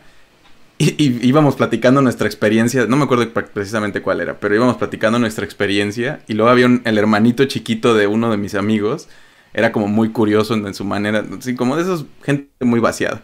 Y dijo, no, y cuando en la sala pasa algo y todos los magos levantan su varita, yo levanté el popote del, refresco y todos lo hicieron. Y era mentira, pero en el momento como que fue una imagen muy bonita de como, como de nuevo esa, esa reacción de la gente hacia el cine. Este, y que se alimentaron más porque era bien con, con los grandes de que estábamos ahí, ¿no? Como que es, no pasa lo que pasa en el cine, pero sentí. Está creo que el poder que a veces tiene estas cosas con nosotros. Sí, sí, hay, momentos. Digo, mucho depende del modo, depende de la película. Pero como decían, a mí yo también si me abstraigo, me gusta mucho perderme, no darle todo mi suspenso. ¿sí? Pero hay películas que te lo botan, ¿no? Y luego, si, sin, bueno, yo solo si, si veo el letrero de éxito mientras estoy viendo la película, si lo noto, ya vale todo madre. Este, que es lo mismo que pasa con las pantallas de los celulares prendidas, ¿no? Eso sí me molesta mucho. En fin, vamos a lo que sigue. Eh, es cierto que se canceló un Battle Profile Play 3, no tengo la más remota idea. ¿no? Eh, no sabía, no sé, no tengo idea. Eh, de hecho, lo estoy buscando ahorita, a ver si. No, no tenía nada idea. Este, el está cayendo. A ver. Sí, tú también dice que está fallando. Si no está, yo sí, no estoy viendo Pancho de banda, sí. Y, No mata Twitch. Yo creo que eso está bien, así. Vamos a ver Twitch. Voy a- Quienes están viendo en Twitch, lo siento mucho, pásense a YouTube, por favor. Pero sabemos Sí, el- que nadie nos ve en Twitch, entonces. Sí, voy a, voy a cambiarme ya a este. Ujú. Mm. Que se detuvo alguien dijo, pero no sé. Ujú. Ahí votamos Twitch. Ya marcó Excellent Collection. Sí. Sí, Ujú. era Twitch entonces. Sí, o sea, era tener las dos de repente. Pues nos pasa. Muy bien. Ah, Sí, parece que qué ya, bueno. ya están diciendo que ya está mejorando. Sí, ya Sí. todo está bien. De hecho, ya me marca todo bien. Sí, sí, igual a mí también. Bueno, Twitch murió. Para quien estaba en YouTube, para quien estaba ya no le podemos decir. Este, bueno, vamos por la siguiente entonces.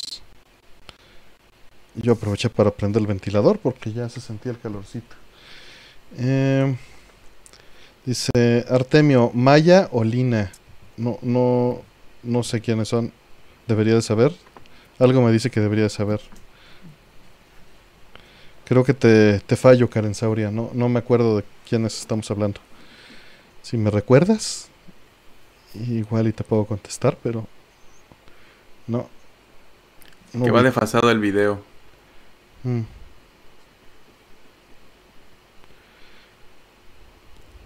Vamos por la...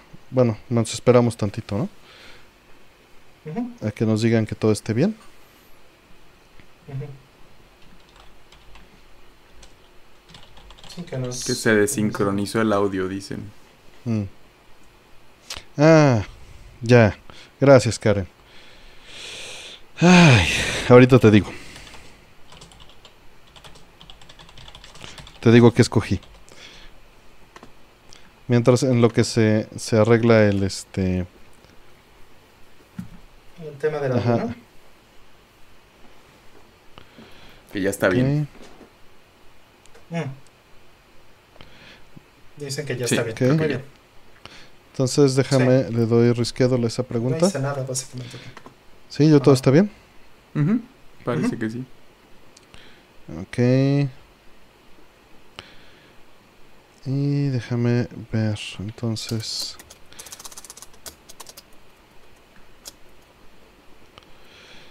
Híjole, este, bueno, vamos a la siguiente pregunta entonces. Ahora sí, ah, como lo tomó directo. Perdón, ya. Dice este Karen, Maya o Lina, ahora sí, de Fantasy Star 3. Ah, pues mira, eh, personalmente en ese momento escogí, escogí a Maya. Y ya después me puse a explorar este, a Lina. Pero no me acordaba de los nombres. Perdón, tiene tantos años porque es mi menos favorito. Pero supongo que tú lo acabas de jugar. De hecho, tengo que volverle a dar una oportunidad de Fantasy Star 3. Solo lo jugué en lanzamiento. No lo he vuelto a jugar y pues ya son 35 años. O no sé cuántos. 25. 25. Vamos por la siguiente. Dice, a su criterio, ¿qué consola fue mejor? ¿Y por qué? ¿10 o PSP? Uf. ¿Qué opinan? Juegos. Yo creo que los juegos es lo importante aquí. O sea, sí, O sea, el, el PSP tiene una biblioteca muy respetable. Pero creo que, honestamente, sí creo que es superior en el 10. en- si comparamos juego contra juego. ¿no?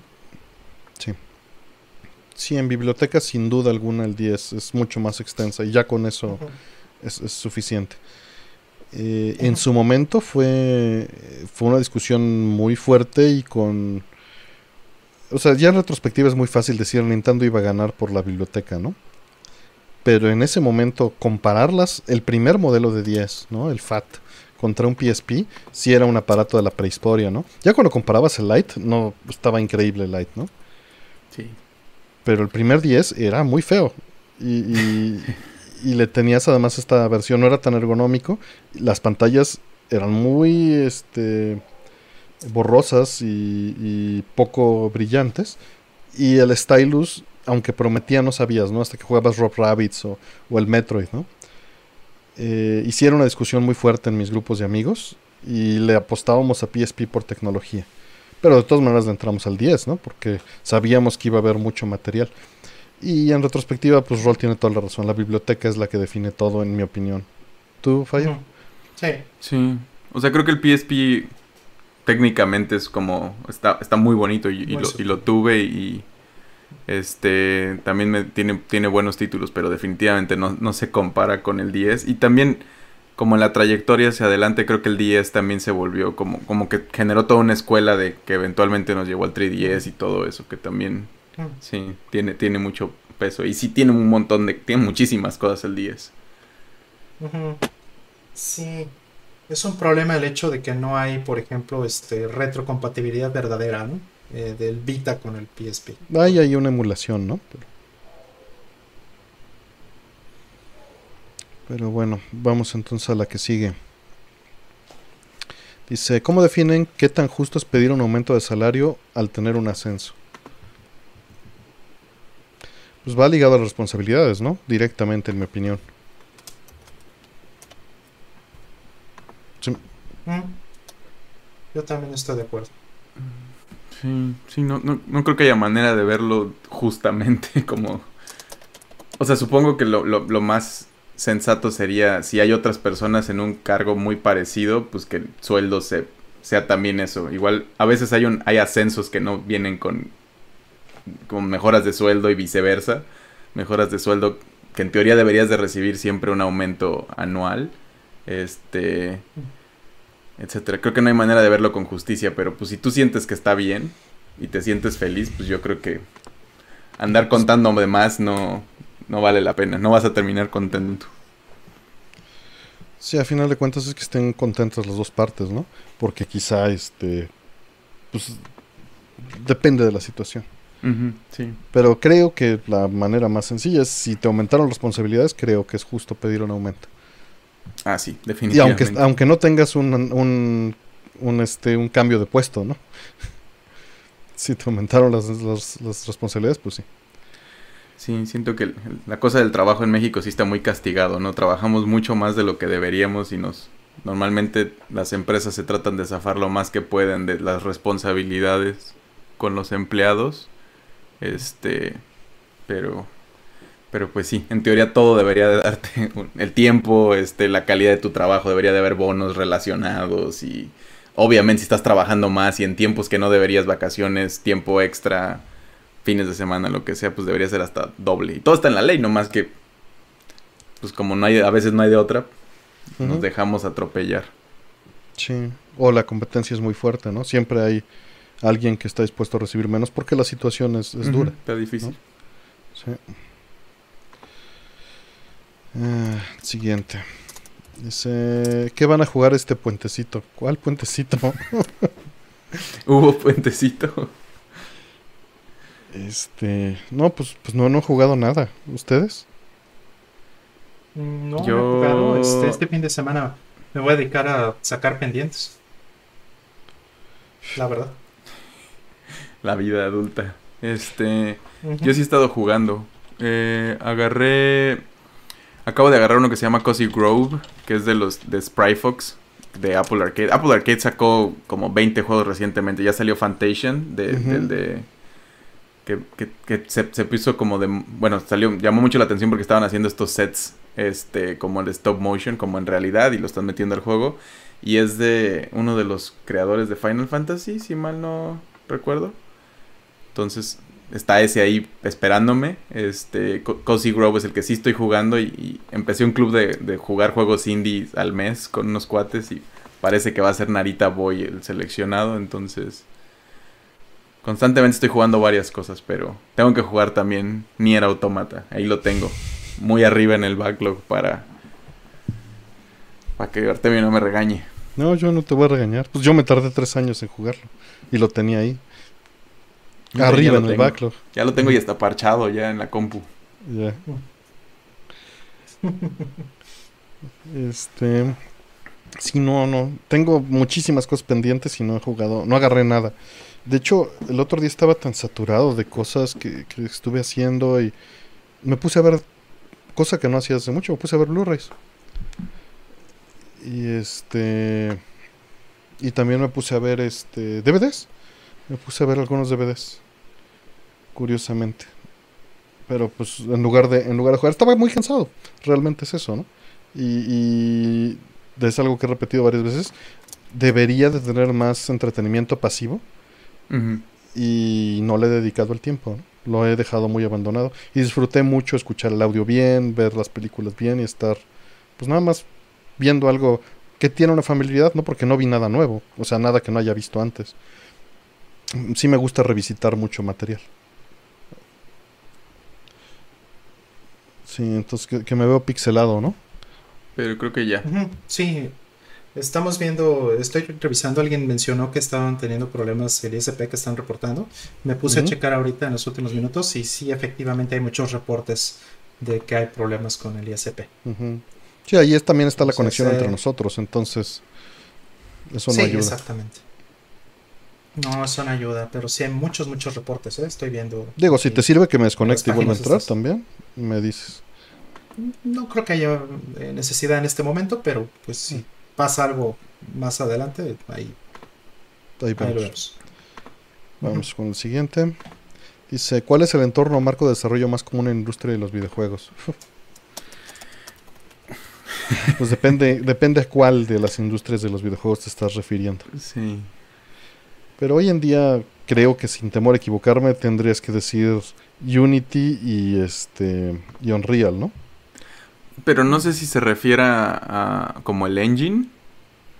Porque dijo en, en, entorno, ¿no? entorno o marco de desarrollo, que digo, Yo lo- yo entendí como- como Scrum o esas cosas, ¿no? Como este de, de producción encima, como cómo se, se ven las... Pero no sé, si es en Engine, Unity y Unreal son de los más fuertes más accesibles, siguiéndole ahí probablemente Game Maker y hay un montón Godot, que es uno latinoamericano que también está agarrando mucha fuerza.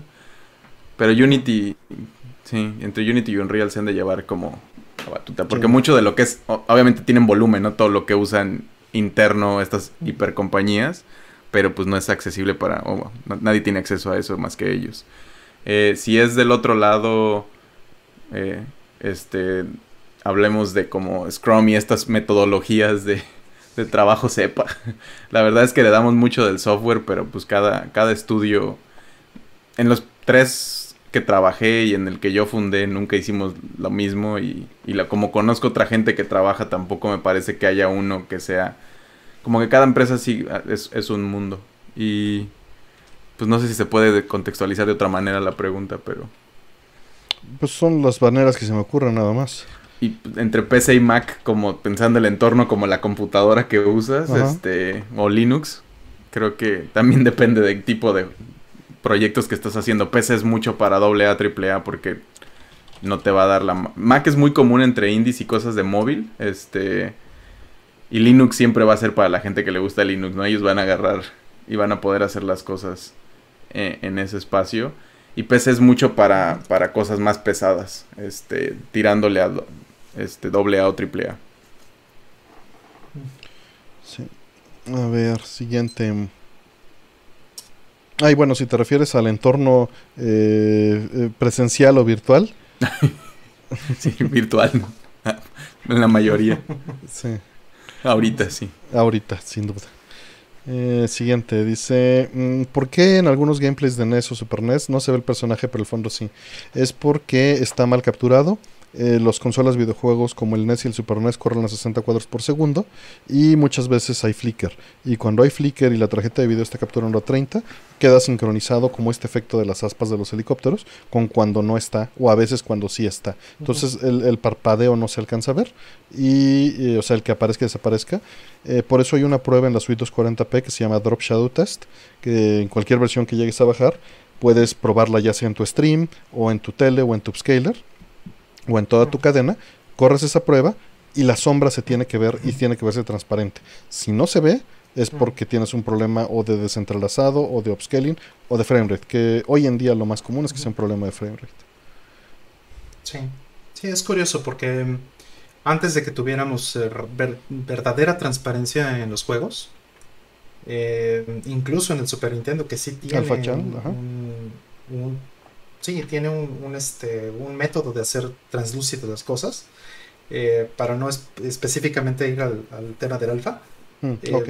Tiene también otra manera. de- de Realmente, este, la manera, siguen haciéndolo, seguían haciéndolo, ¿no? La manera tradicional, la manera eh, antigua Barata. que era simplemente apagar y prender el sprite eh, en- alternativamente, ¿no? Un, un cuadro sí, un cuadro no, un cuadro sí, un cuadro no. Entonces, si el juego corre a 60, como dice Artemio, y estás capturando a 30, entonces o bien te quedas con los cuadros donde sí está el personaje y nunca ves ese ese este, flicker, ¿no? O no ves esa parte alternando. O al revés, te quedas únicamente con los cuadros donde no está el personaje. Y eso pues es dependiente totalmente del juego. Y del momento y de la capturadora y de miles de cosas. Sí, sí. Exacto. Sí, entonces Sí, es pero cuándo empieza y cuándo termina, pues depende cómo lo programan. Siguiente, dice, eh, ¿cuál es su libro favorito? Que les gustaría que todos sus amigos leyeran. También ya nos han preguntado esto muchas veces, entonces es difícil eh, llegar a ello. ¿Alguno que ustedes piensan?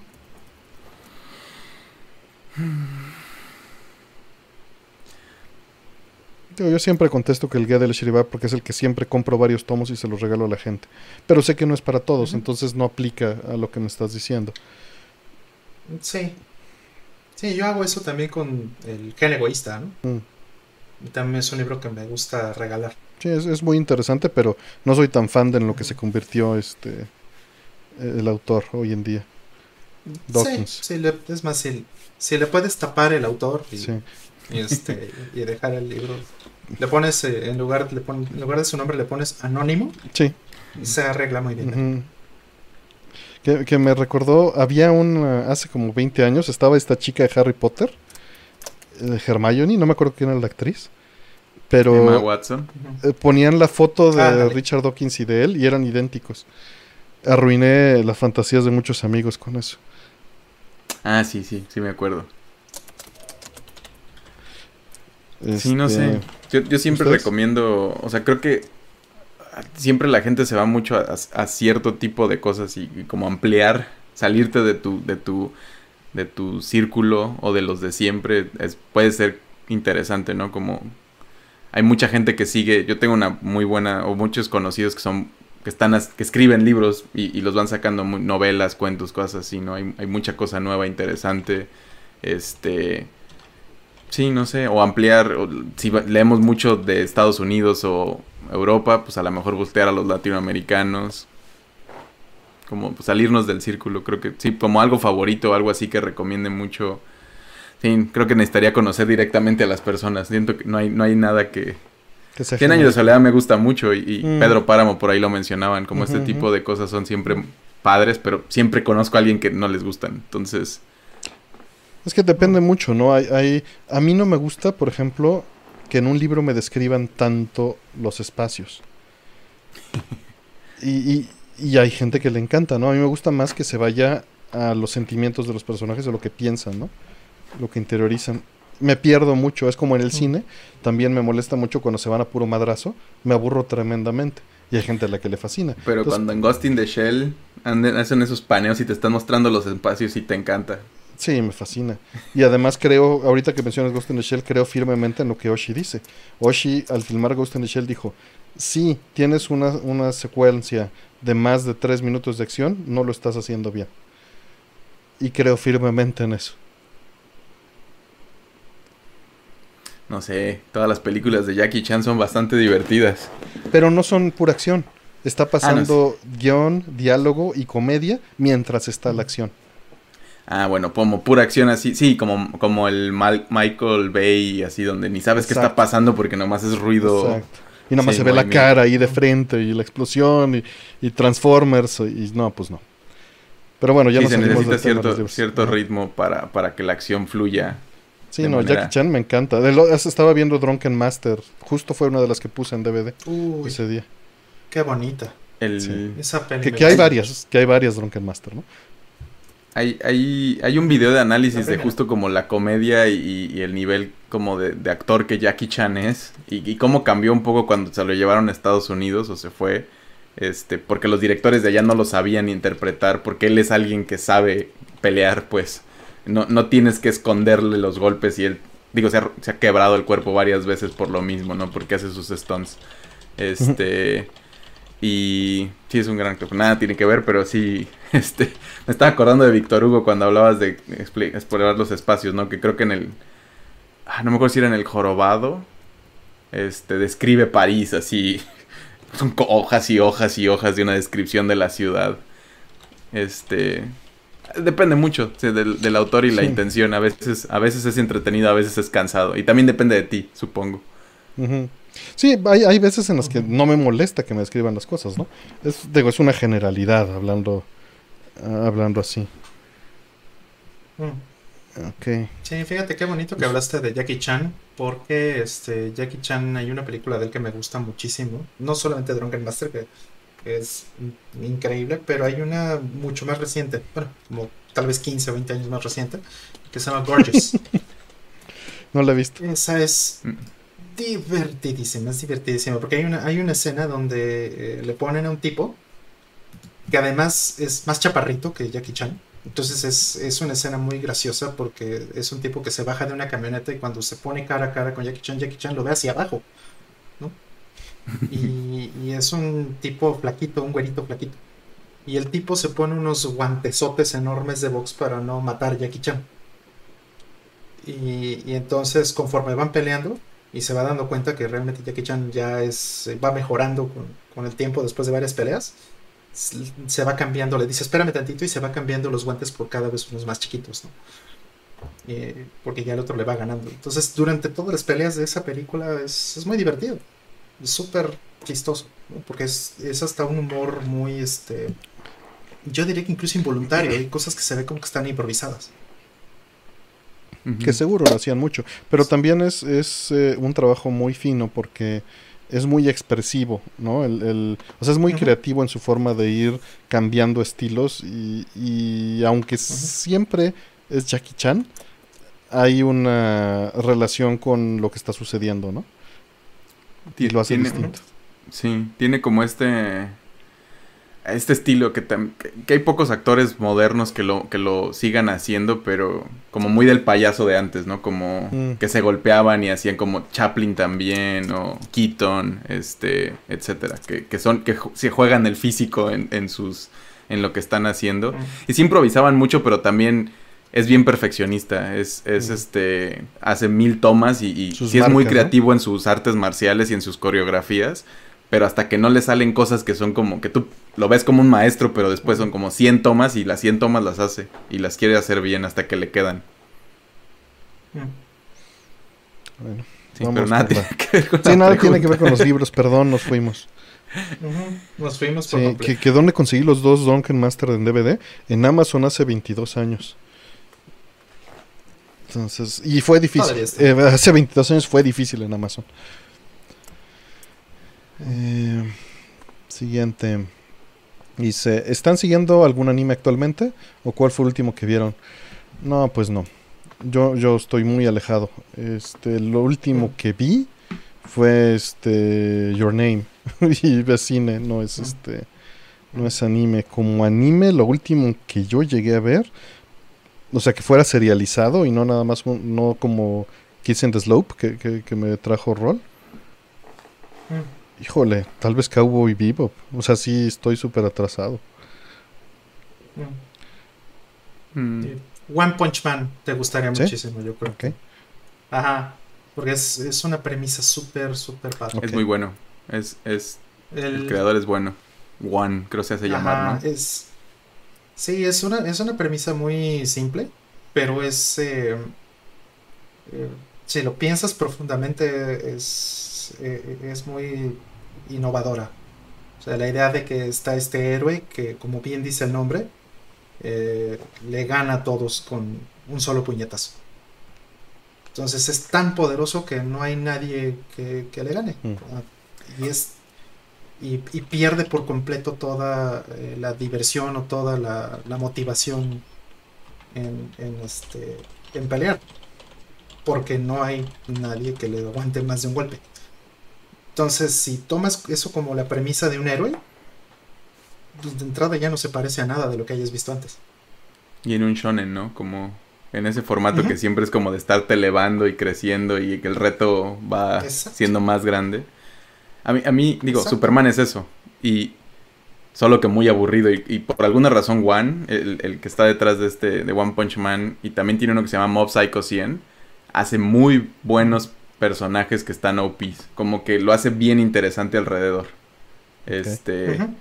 Y, gráficamente es como también, bueno, Mob Psycho es un, está mucho más interesante visualmente. Este, One Punch sí, sí- digo, está muy, muy cool, a diferencia de lo que él dibuja a veces. Este, eh, en, en los, creo que venía como de un webcómic o algo así, el formato y es una cosa webcomic. bien básica, pero está muy cool. Y creo que se viene, van dos temporadas, si mal no recuerdo, y se viene la tercera, ¿no? Ujú. Sí, con que veas la primera temporada, incluso podrías ignorar por completo la segunda o las que vengan. Eh, la primera temporada tiene sus propias piernas. Y, y no, no tiene que continuar si no quieres, ¿no? La segunda es muy buena. Seguramente la tercera igual va a estar muy buena, pero eh, ve la primera también. Ok. Pues voy a ver a si, ver. si tengo alguna manera de verla. Bueno, también Está acabo de ver Netflix. Ok. Acabo de ver este eh, ¿cómo se llama? Volver a ver eh, Corra, que no es anime, pero como si fuera Hereda. Hereda.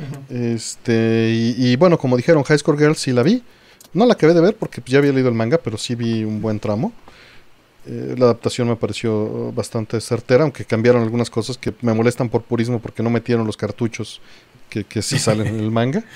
Este, que, que a final de cuentas pues es como un recuento nada más, es como un eh, Ready Player One sin tanto abuso de fanservice, ¿no? Ujú. Eh, y vi, vi este, la media temporada que está del Ghost in the Shell nuevo, que ya lo habíamos dicho, Mm. pero la música desgraciadamente y la animación Ujú. eh, y el estilo de arte no me gustaron en lo más mínimo, pero la historia no está mal hasta dónde va. Este, Este... mm, ¿Algo más ustedes? Sí. ¿O qué opinen de esas que, que menciona? Ah, te iba a preguntar, ¿qué, qué tal te pareció Corra?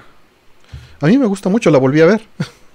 o sea, ya la había visto y fue como que para desestresarme de lo que estaba haciendo, la volví a ver. Sí, a mí soy, soy muy fan y, y me gusta, digo, Avatar es muy, es mucho más tranquila en el concepto, o sea, como que Corra siento que agarra ese mundo y lo amplía de una manera que no se me hubiera ocurrido a mí, como que yo ya sentía que ya estaba muy explorado y, y me y gustó eso que mucho. es muy profunda, ¿no? Pero se va como a otra etapa.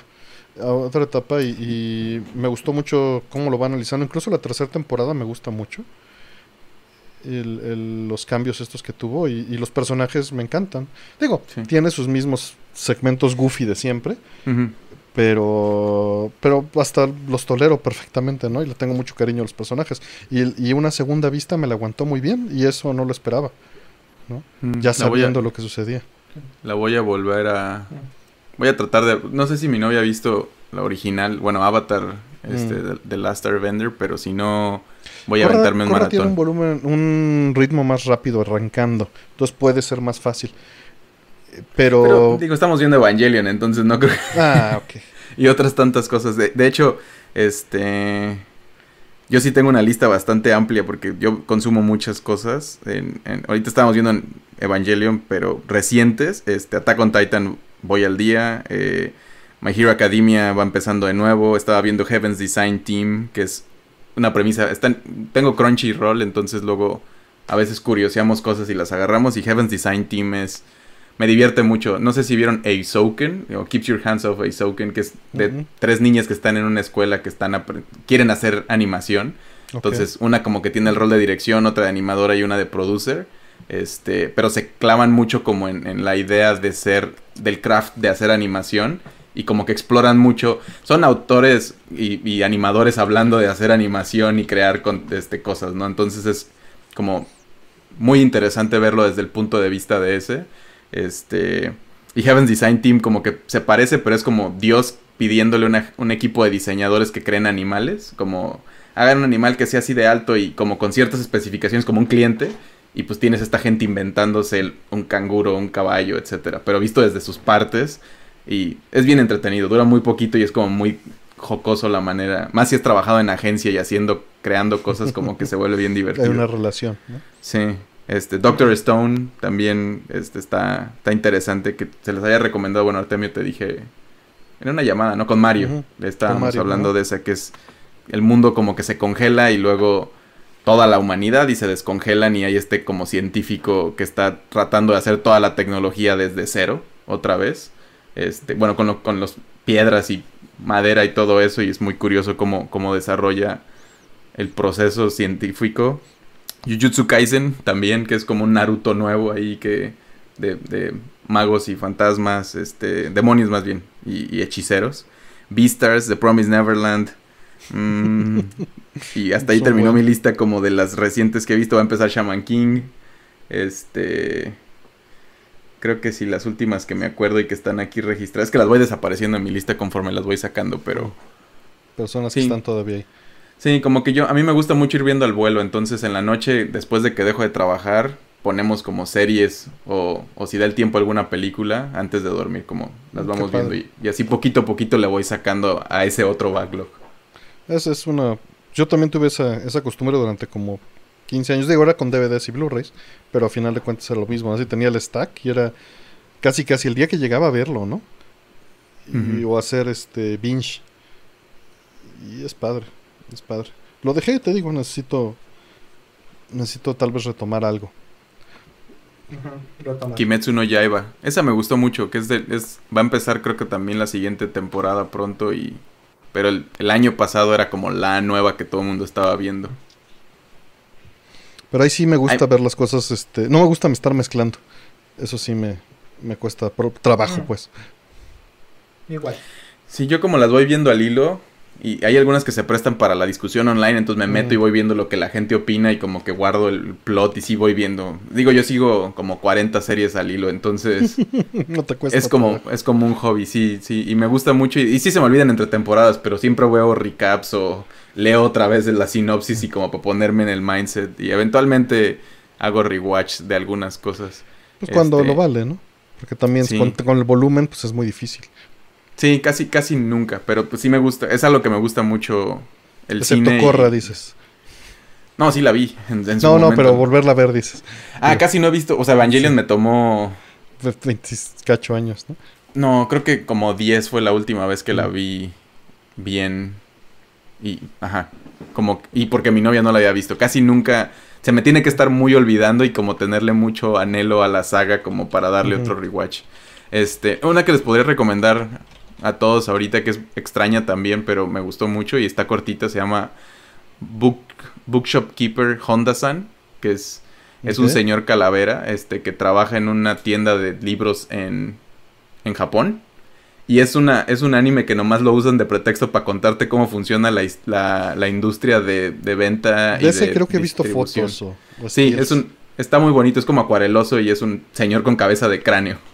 Sí. Este, porque cada, como que cada empleado de la tienda de libros representa un género y creo que él es el de horror, porque hay uno que es como shonen, etcétera, como de diferentes tipos.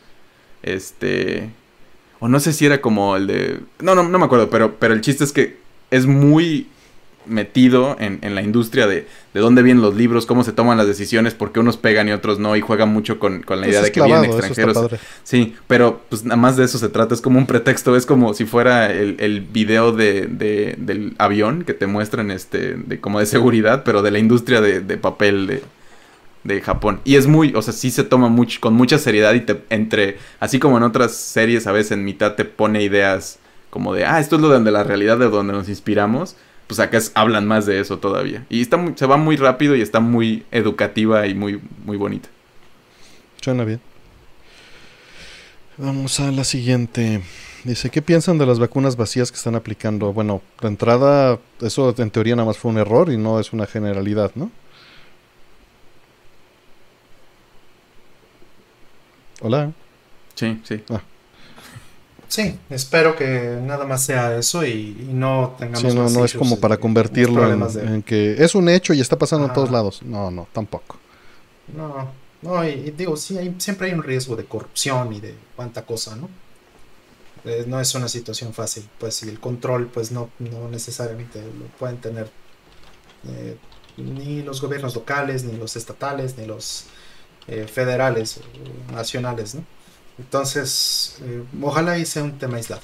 Pues sí, bueno, No, hubo un reporte y no porque haya un reporte, este, es una generalidad, ¿no?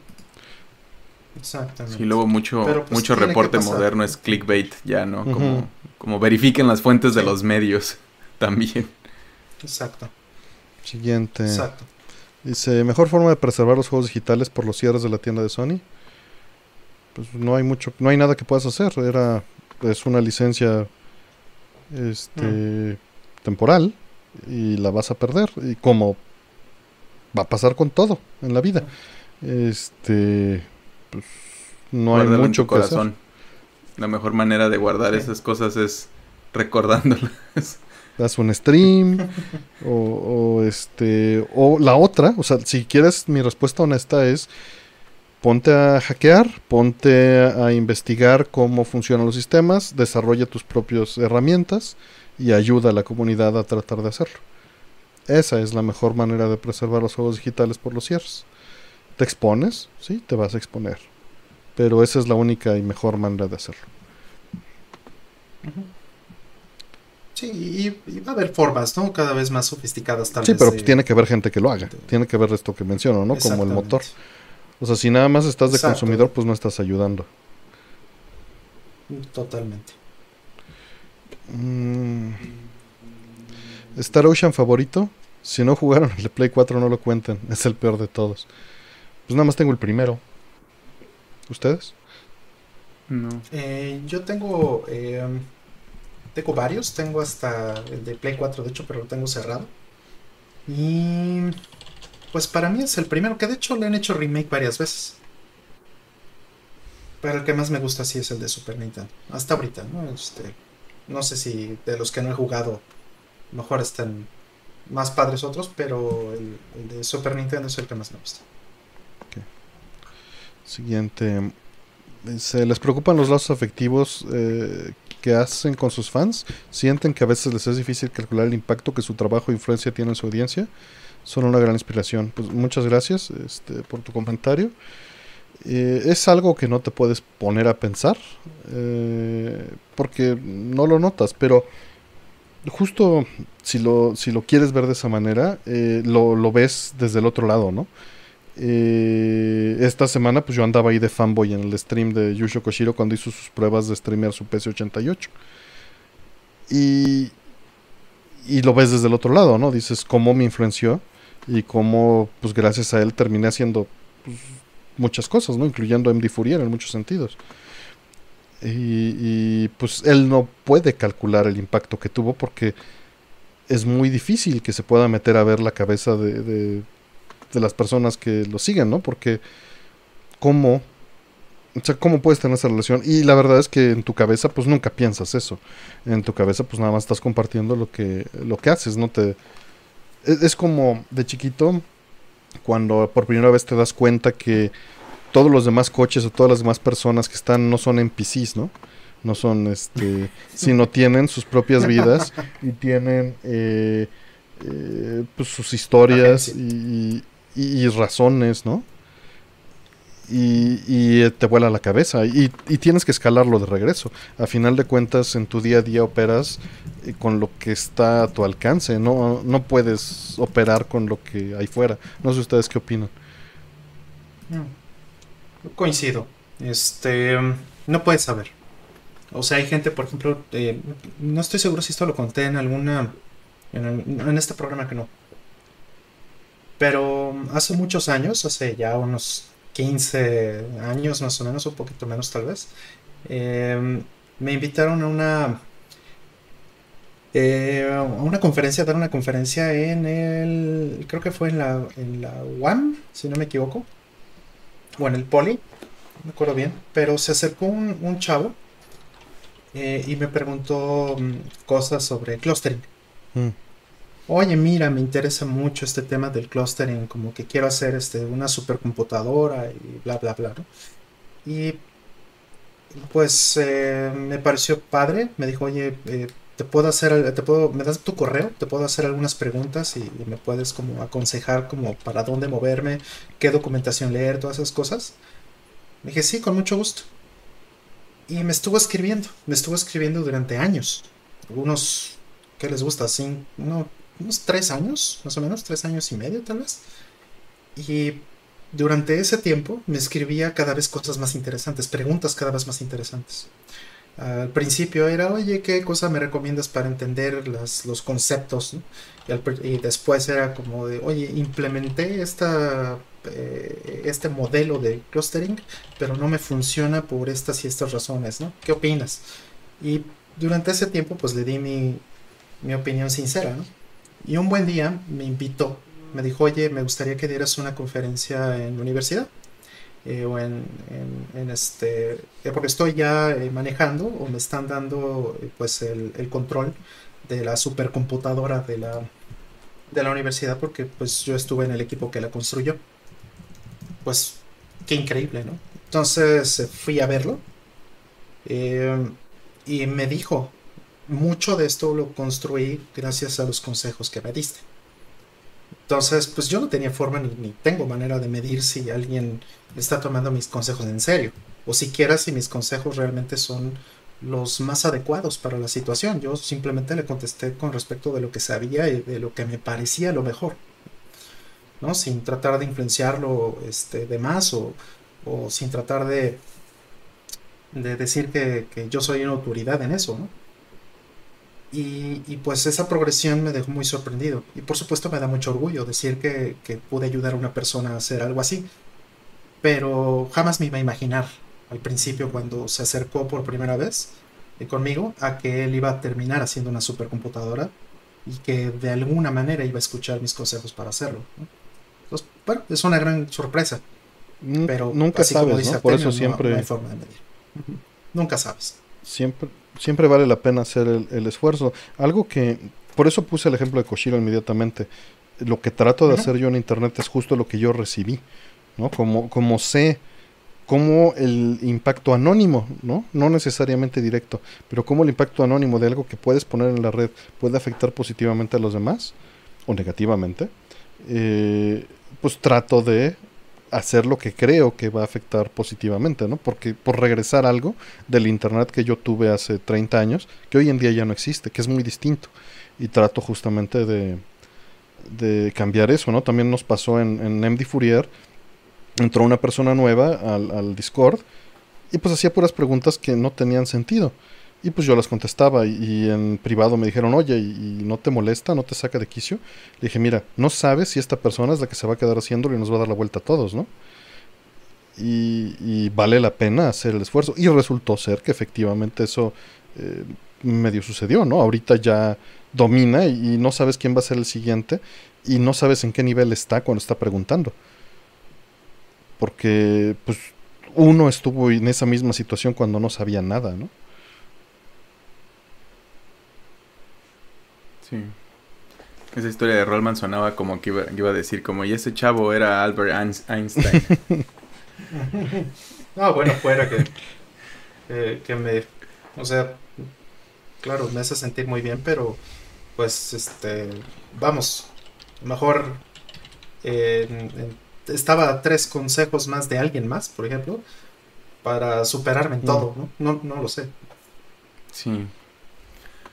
Creo que, creo que de mi lado, o sea, al menos yo trato de, también comunicar y, compartir mis conocimientos y lo que voy aprendiendo en el camino y me tomo el tiempo de, pues de responder a la gente y de, de, a veces de tener llamadas este, también con ellos y de armar comunidades y todo eso. Eh, creo que la pregunta era más como relaciones afectivas con los fans, ¿no? Yo, yo no, no sé, no, no considero que tenga fans. Y cuando la gente me dice eso, como que se me hace extraño. Eh, no llevo lo suficiente haciendo cosas en el internet. Ni tengo los productos, creo, para...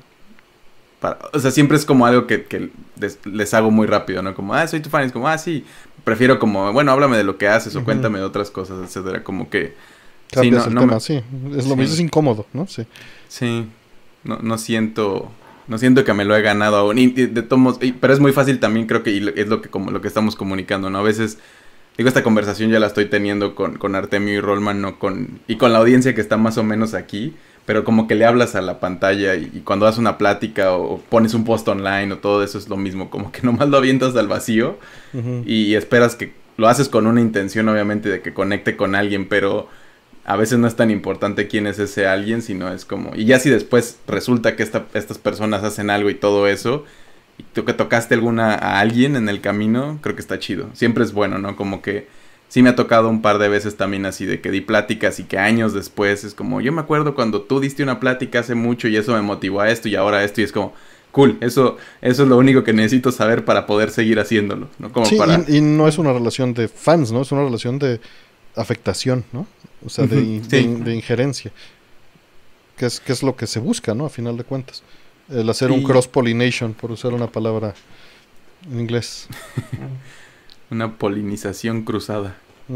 Este. Y creo que yo nunca he sido muy de, de ser fan. O sea, soy fan de muchas cosas. Este, pero como de la gente directamente en ese tono, no tanto. Como que. Y, y he tenido relación o me he acercado a gente que. Que admiro su trabajo, me gusta mucho lo que hacen. He tenido como la fortuna de hablar con ellos también y así. Y siempre los trato como humanos. como que no, no los Como pongo en un pedestal. ¿no? los quiero molestar también y trato de medir su, qué es lo que esperan de la relación del principio, pero eventualmente trato de... Yo, yo soy muy confianzudo y los, los trato como iguales. No que no se merezcan el... Ni los, no, los- no como un igualado, pero, pero sin levantarlo en un pedestal, porque a mí me, medio me cansa cuando hacen eso a veces de regreso. Este, como es que tú no sé qué genio. Y por ejemplo, algunos latinoamericanos usan genio como, como eres muy capaz o algo muy sencillo, pero a mí me incomoda mucho esas palabras a veces y que, que levanten eso. Y es como hablemos uno a uno y cuéntame lo que tú estás haciendo y yo te cuento lo que estoy haciendo. Y cuando hago eso con este tipo de personas, este, responden igual, ¿no? Y se emocionan y platican cosas. Porque justo creo que muy en el centro es rara la persona que sí le gusta que lo estén alabando demasiado.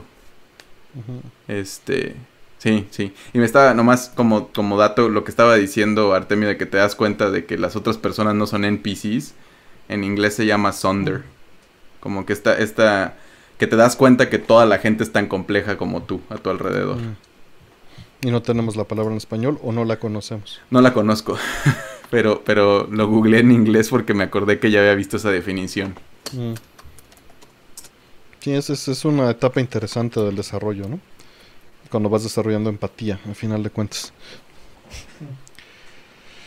Eh, vamos por la siguiente.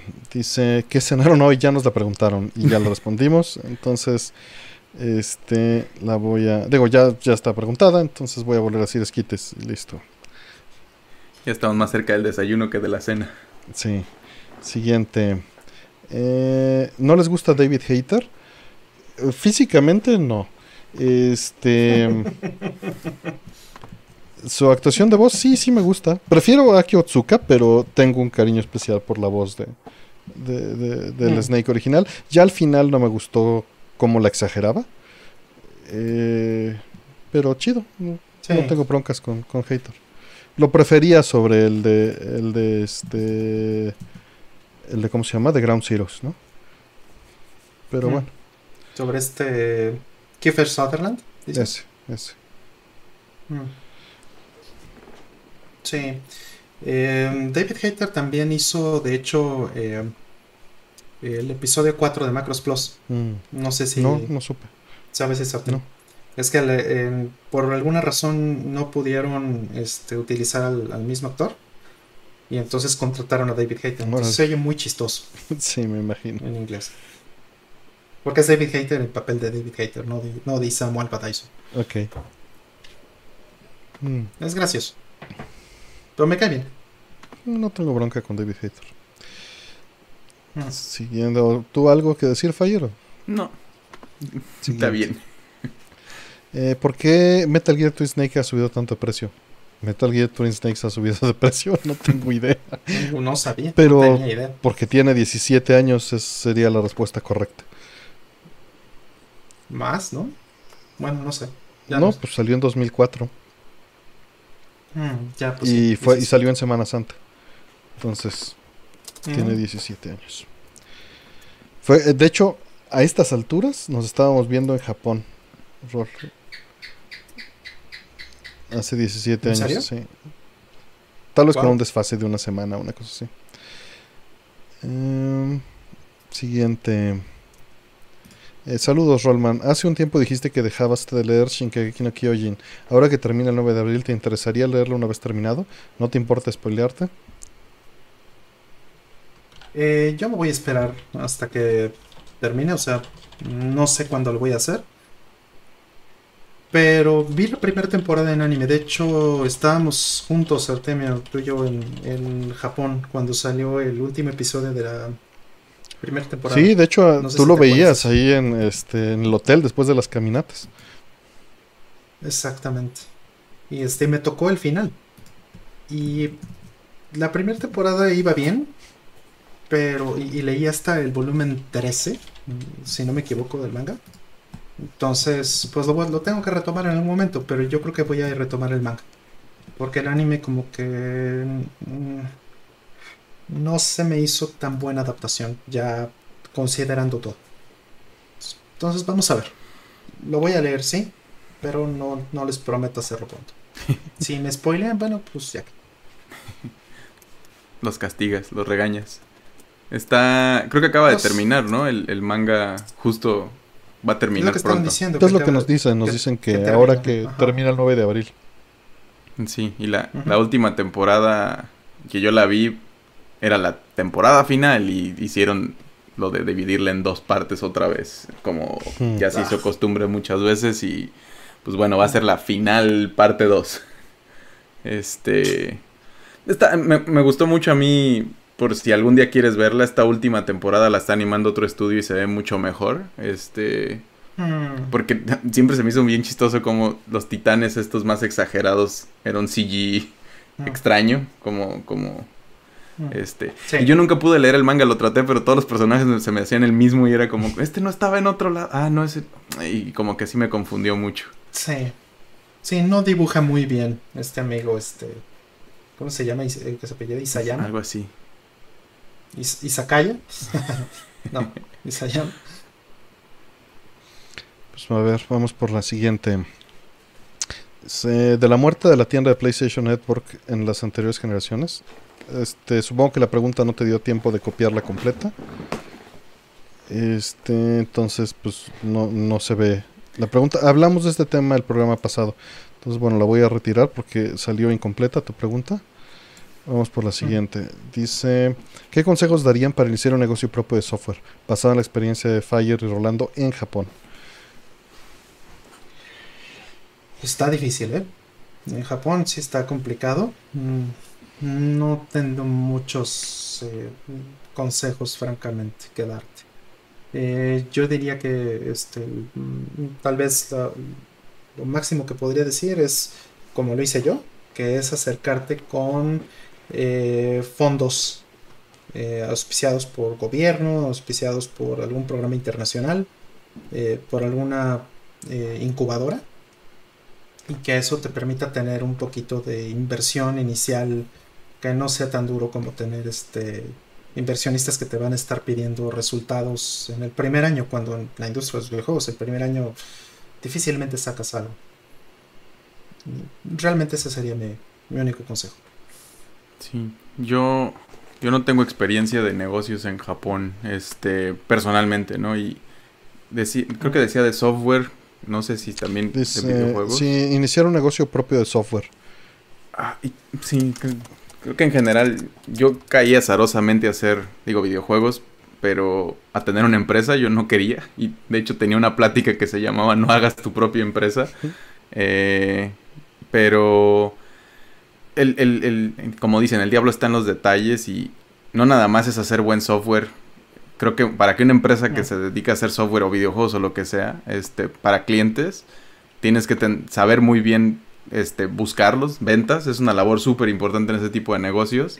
Este, entender muy bien cómo aterrizar las necesidades de los clientes y poder resolverles en tiempo y forma, tener muy buenos project managers, productores, etcétera, como a, a grandes rasgos.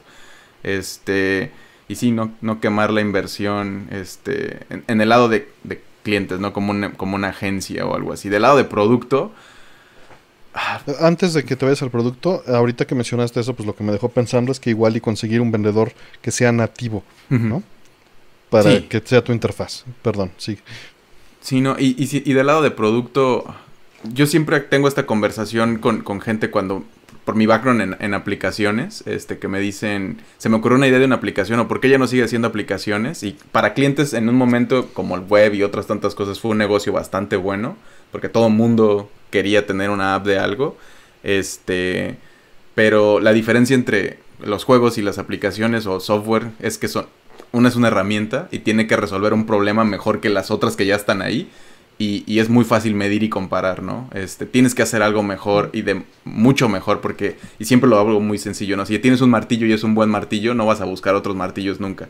Hasta que ese se rompa o por alguna razón el siguiente martillo que vas a comprar haga algo que este otro no hacía, ¿no? Entonces, cuando estás haciendo un tipo de software que responde a una necesidad del mundo, si no existe, digo, si encuentras esa idea genial que no se ha inventado y el software lo resuelve y lo puedes hacer y tienes los recursos, pues invítanos y déjanos invertir o algo. Suele ser un problema que tienes tú o un conocido y que te avientas a resolverlo.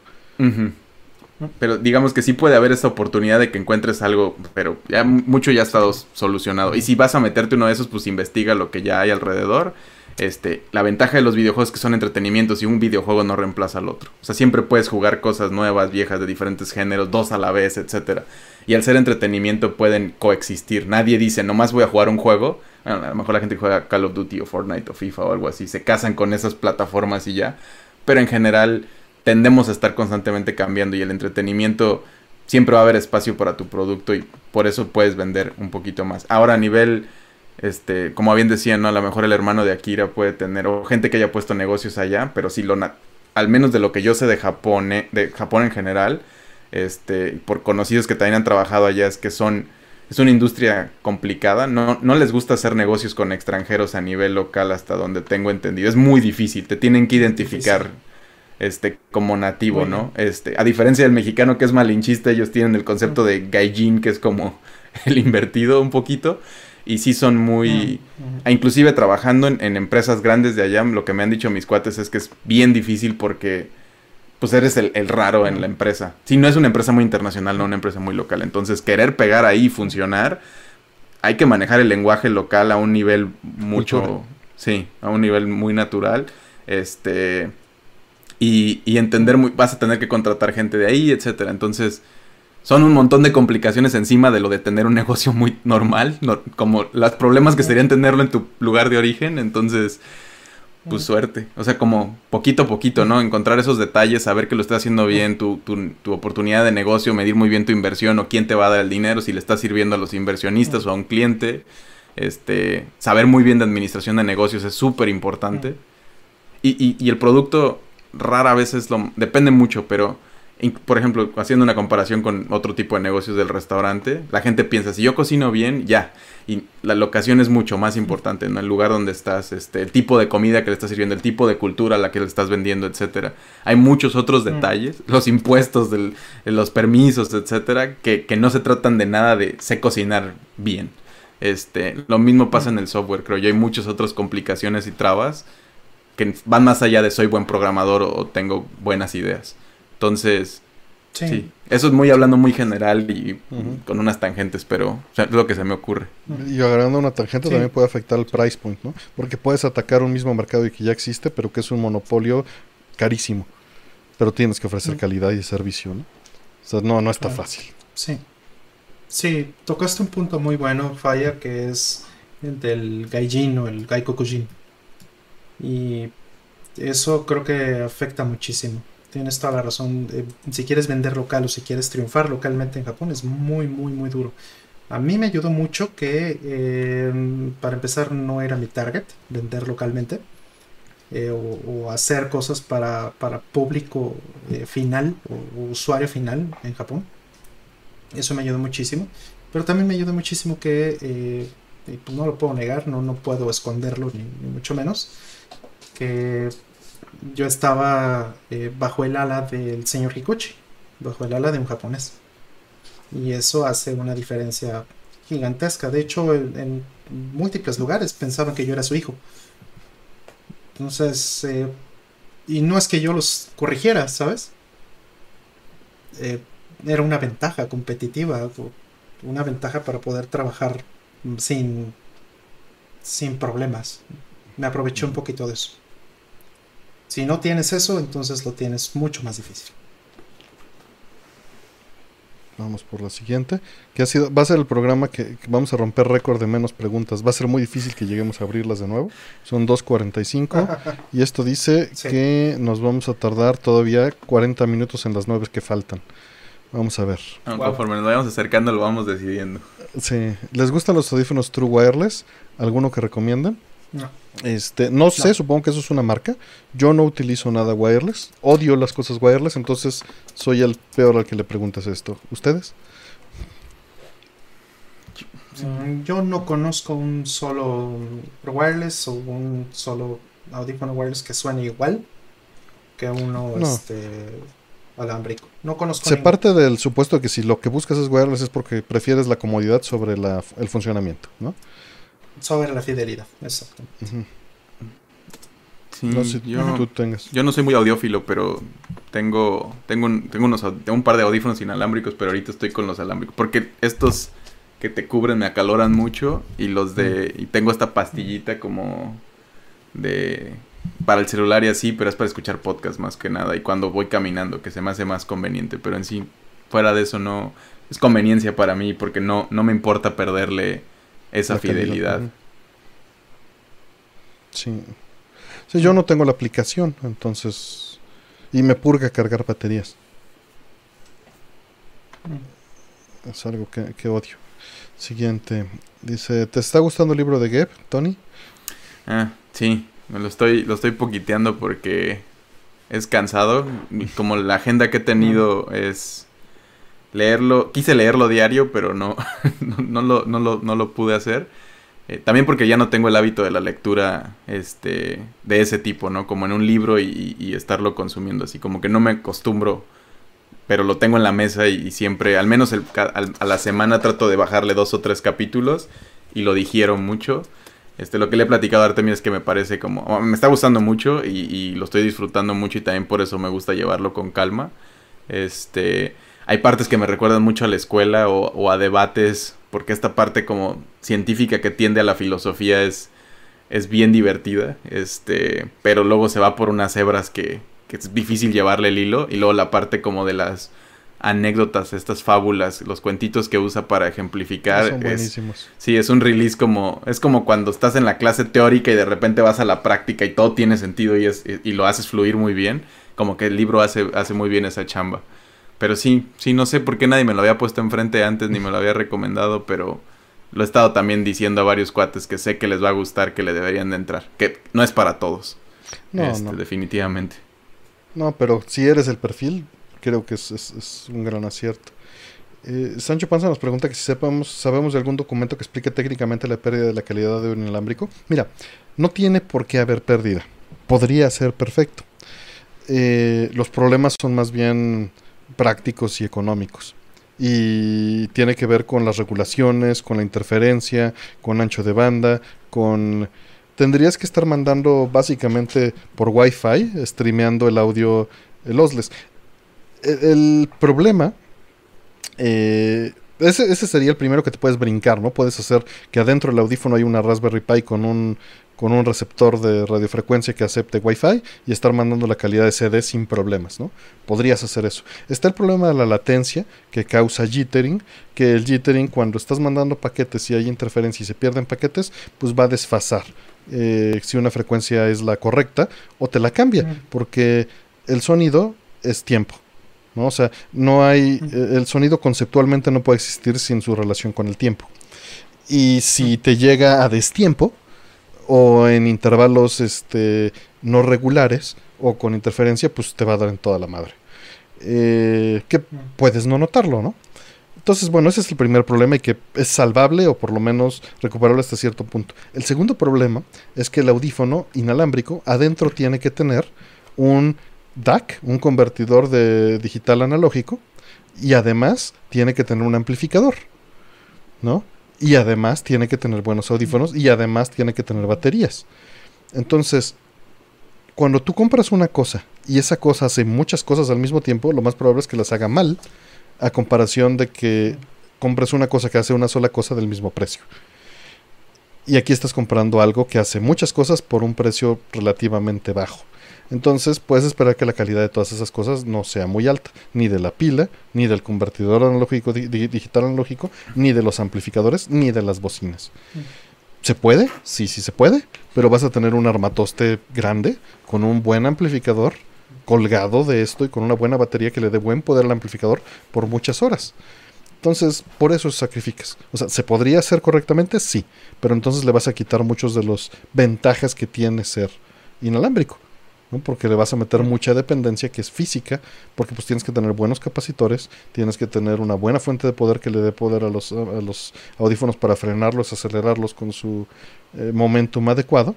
Y pues bueno, es, es un compromiso económico, ergonómico y este y de pues también eh, eh, practicidad a final de cuentas. Perdón por la tangente. Por eso había dicho que no iba a opinar, pero pues bueno, ya me preguntaron. Eh, Bueno, mira, eh, la verdad es que hasta no medirlos. eh, y yo creo que debe de haber, eh, no necesariamente públicos, pero debe de haber comparaciones, ¿no? Que a lo mejor hagan los mismos fabricantes y cosas así, pues desarrollando un producto. Sería muy interesante ver algo así, una prueba de directamente desde el DAC, del, sin considerar ni siquiera la parte analógica, ¿no? O sea, ¿cuánto se pierde en el hecho de poner el DAC en el, en el audífono? y considerando latencias, anchos de banda, codecs, todas esas cosas. Sí, y eso sí lo podríamos medir con MD Fourier, como, como bien dijiste en el chat. Este, incluso después de la parte analógica se puede medir, porque se puede medir la salida amplificada, ¿no? Y ver qué tanto Claro, eh, y qué curvas hace. es Pero si unos audífonos normales cableados con un amplificador cableado son malos, o sea, hablando en general en el mercado, no esperaría nada mejor de unos inalámbricos. coincido. Ese es el problema, ¿no? Porque nos venden pues lo más barato que se puede porque pues vamos a subir nada más MP3 streameados por Spotify. Y es la realidad, ¿no? Entonces, si eso es lo que vas a hacer, es completamente irrelevante todo lo que dije. ¿No? A final de cuentas. No te preocupes, pues. Ya. Eh, siguiente. ¿Les hubiera gustado ver Snatcher y Polysnots en 10? Claro, claro. Sí. Y en 3DS, todavía mejor. Imagínate qué padre, un Snatcher en 3DS con las secciones de disparos y eso. Imagínate, qué Sí, bonito. que lo hubiera padre. hecho M2, así como hizo Pues, tratamiento de como llegamos a jugar este Hotel Dusk, ¿no? Claro que hubiera funcionado muy bien. Siguiente. Eh, dice, prefiero los celdas hechos por Aonuma o por Fujibayashi. Ah. ¿Ustedes? Yo creo que a Onoma le tengo más cariño. ¿no? Pues también son más los que hemos jugado este, Ya Onoma. sí. ¿no? Sí. ¿Cuál, ¿Cuál otro? O sea, porque sé que el Breath of the Wild es de De Fujibayashi. Ujú. Fujibayashi, ajá, pero ¿cuál otro? Está Minish Cap, Sword. Four Swords, Skyward Sword. Minish Cap es muy bonito. Sí, es muy lindo. Muy, muy breve, pero muy lindo. Él Y es que- empezó en Oracle breve. of Seasons y Ages. Mm. Y es, pero es que Breath of the Wild No, es no, el no. que tira la balanza para el otro, para un, o sea, ahí le mete sí. una curva, ¿no? Porque si hubieran sido los otros creo que sería muy fácil. Este, sí, pero es- no sé, son comparaciones complicadas porque, pues, ¿para qué? Digo, Wind Waker no le pide nada a Breath of the Wild en mi, en mi cabeza. Pero son experiencias que- bien diferentes. Sí, sí, pero, o sea, no me quedó a deber nada, incluso en retrospectiva. Sí.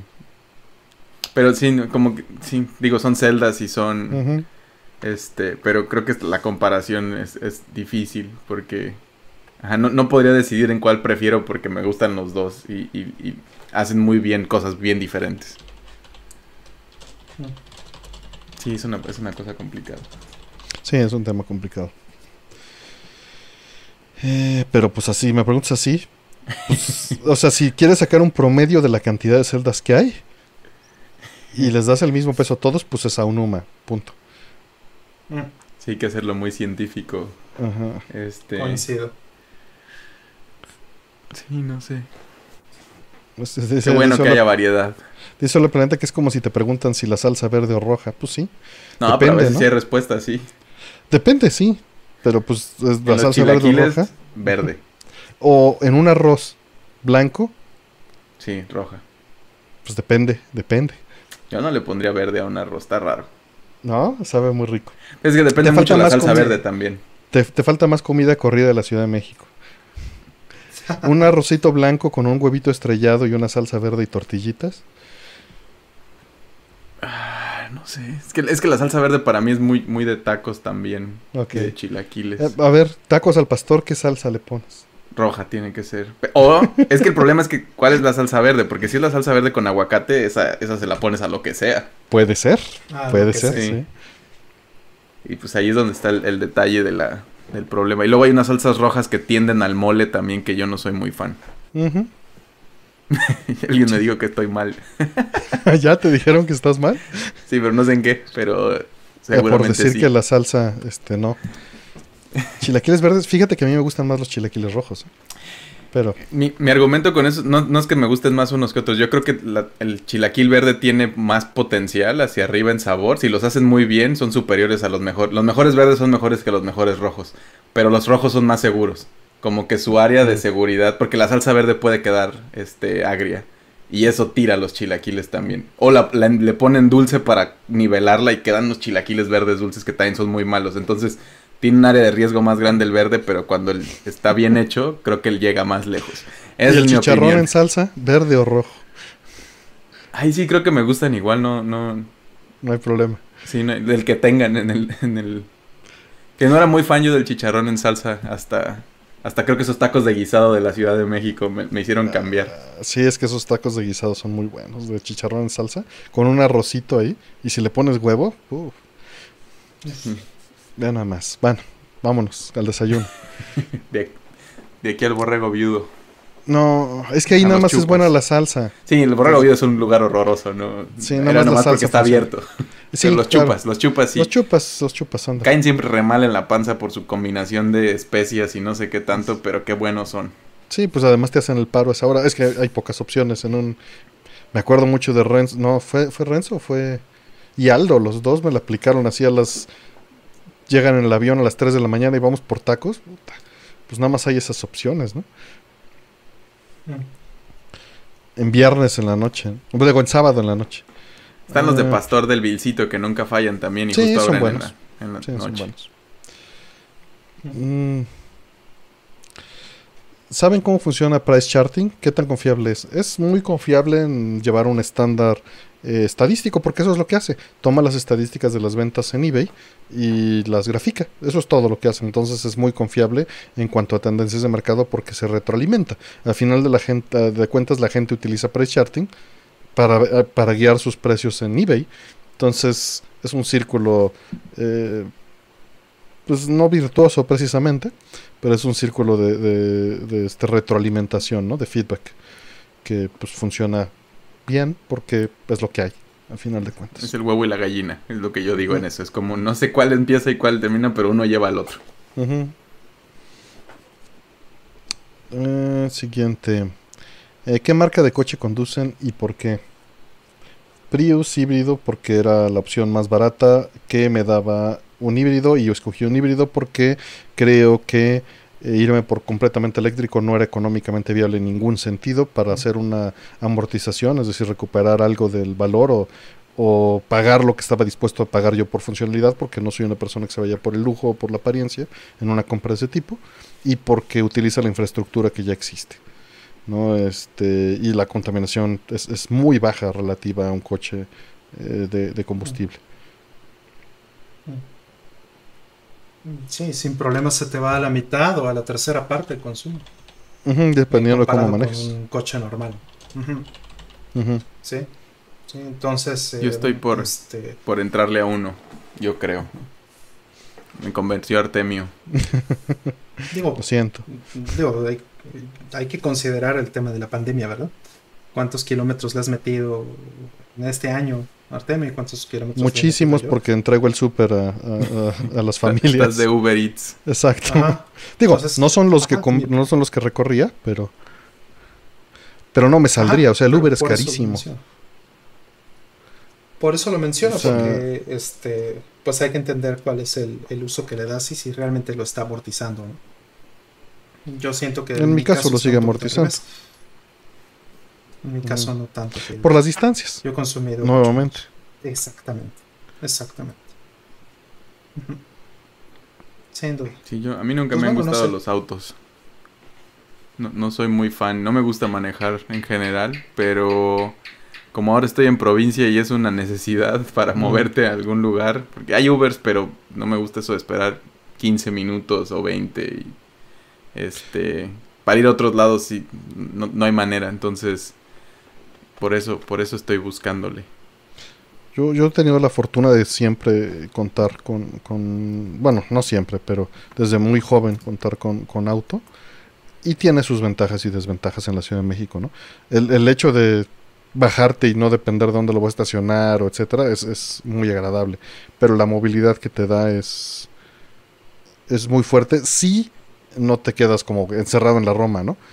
O sea, si vas a quedar, usar un coche Claro. para moverte en la Roma es una terrible idea. Condes. Sí, bueno, cualquiera de esas zonas, ¿no? Ahí sí no te conviene Sí. para nada. Solo si te estás moviendo por distintas zonas. Y pues sí te da mucha libertad.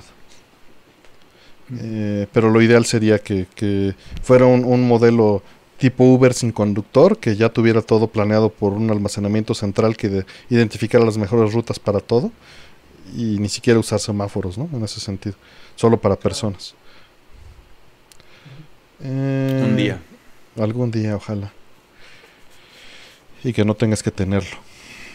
Mm, incluso sin las stores de PlayStation activas se van a poder actualizar los juegos. Este sí, pero no sabemos por cuánto tiempo. En el caso de el PSP, no, ¿de cuál fue la que cerraron la tienda? La de Play 3, ¿no? Digo, ya pasó con las de. Nintendo 10. No sé, en, eh, en otros casos llegó a ser hasta 7 años, ¿no? Entonces, pues dependerá.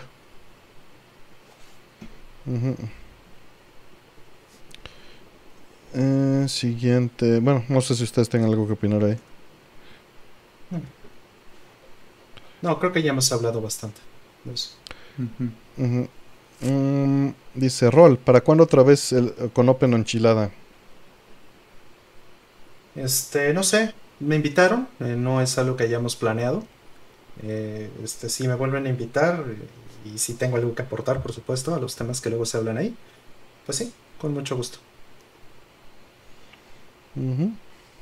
La última pregunta, no sé si quieran abrir tantitas más, me dicen después de esto.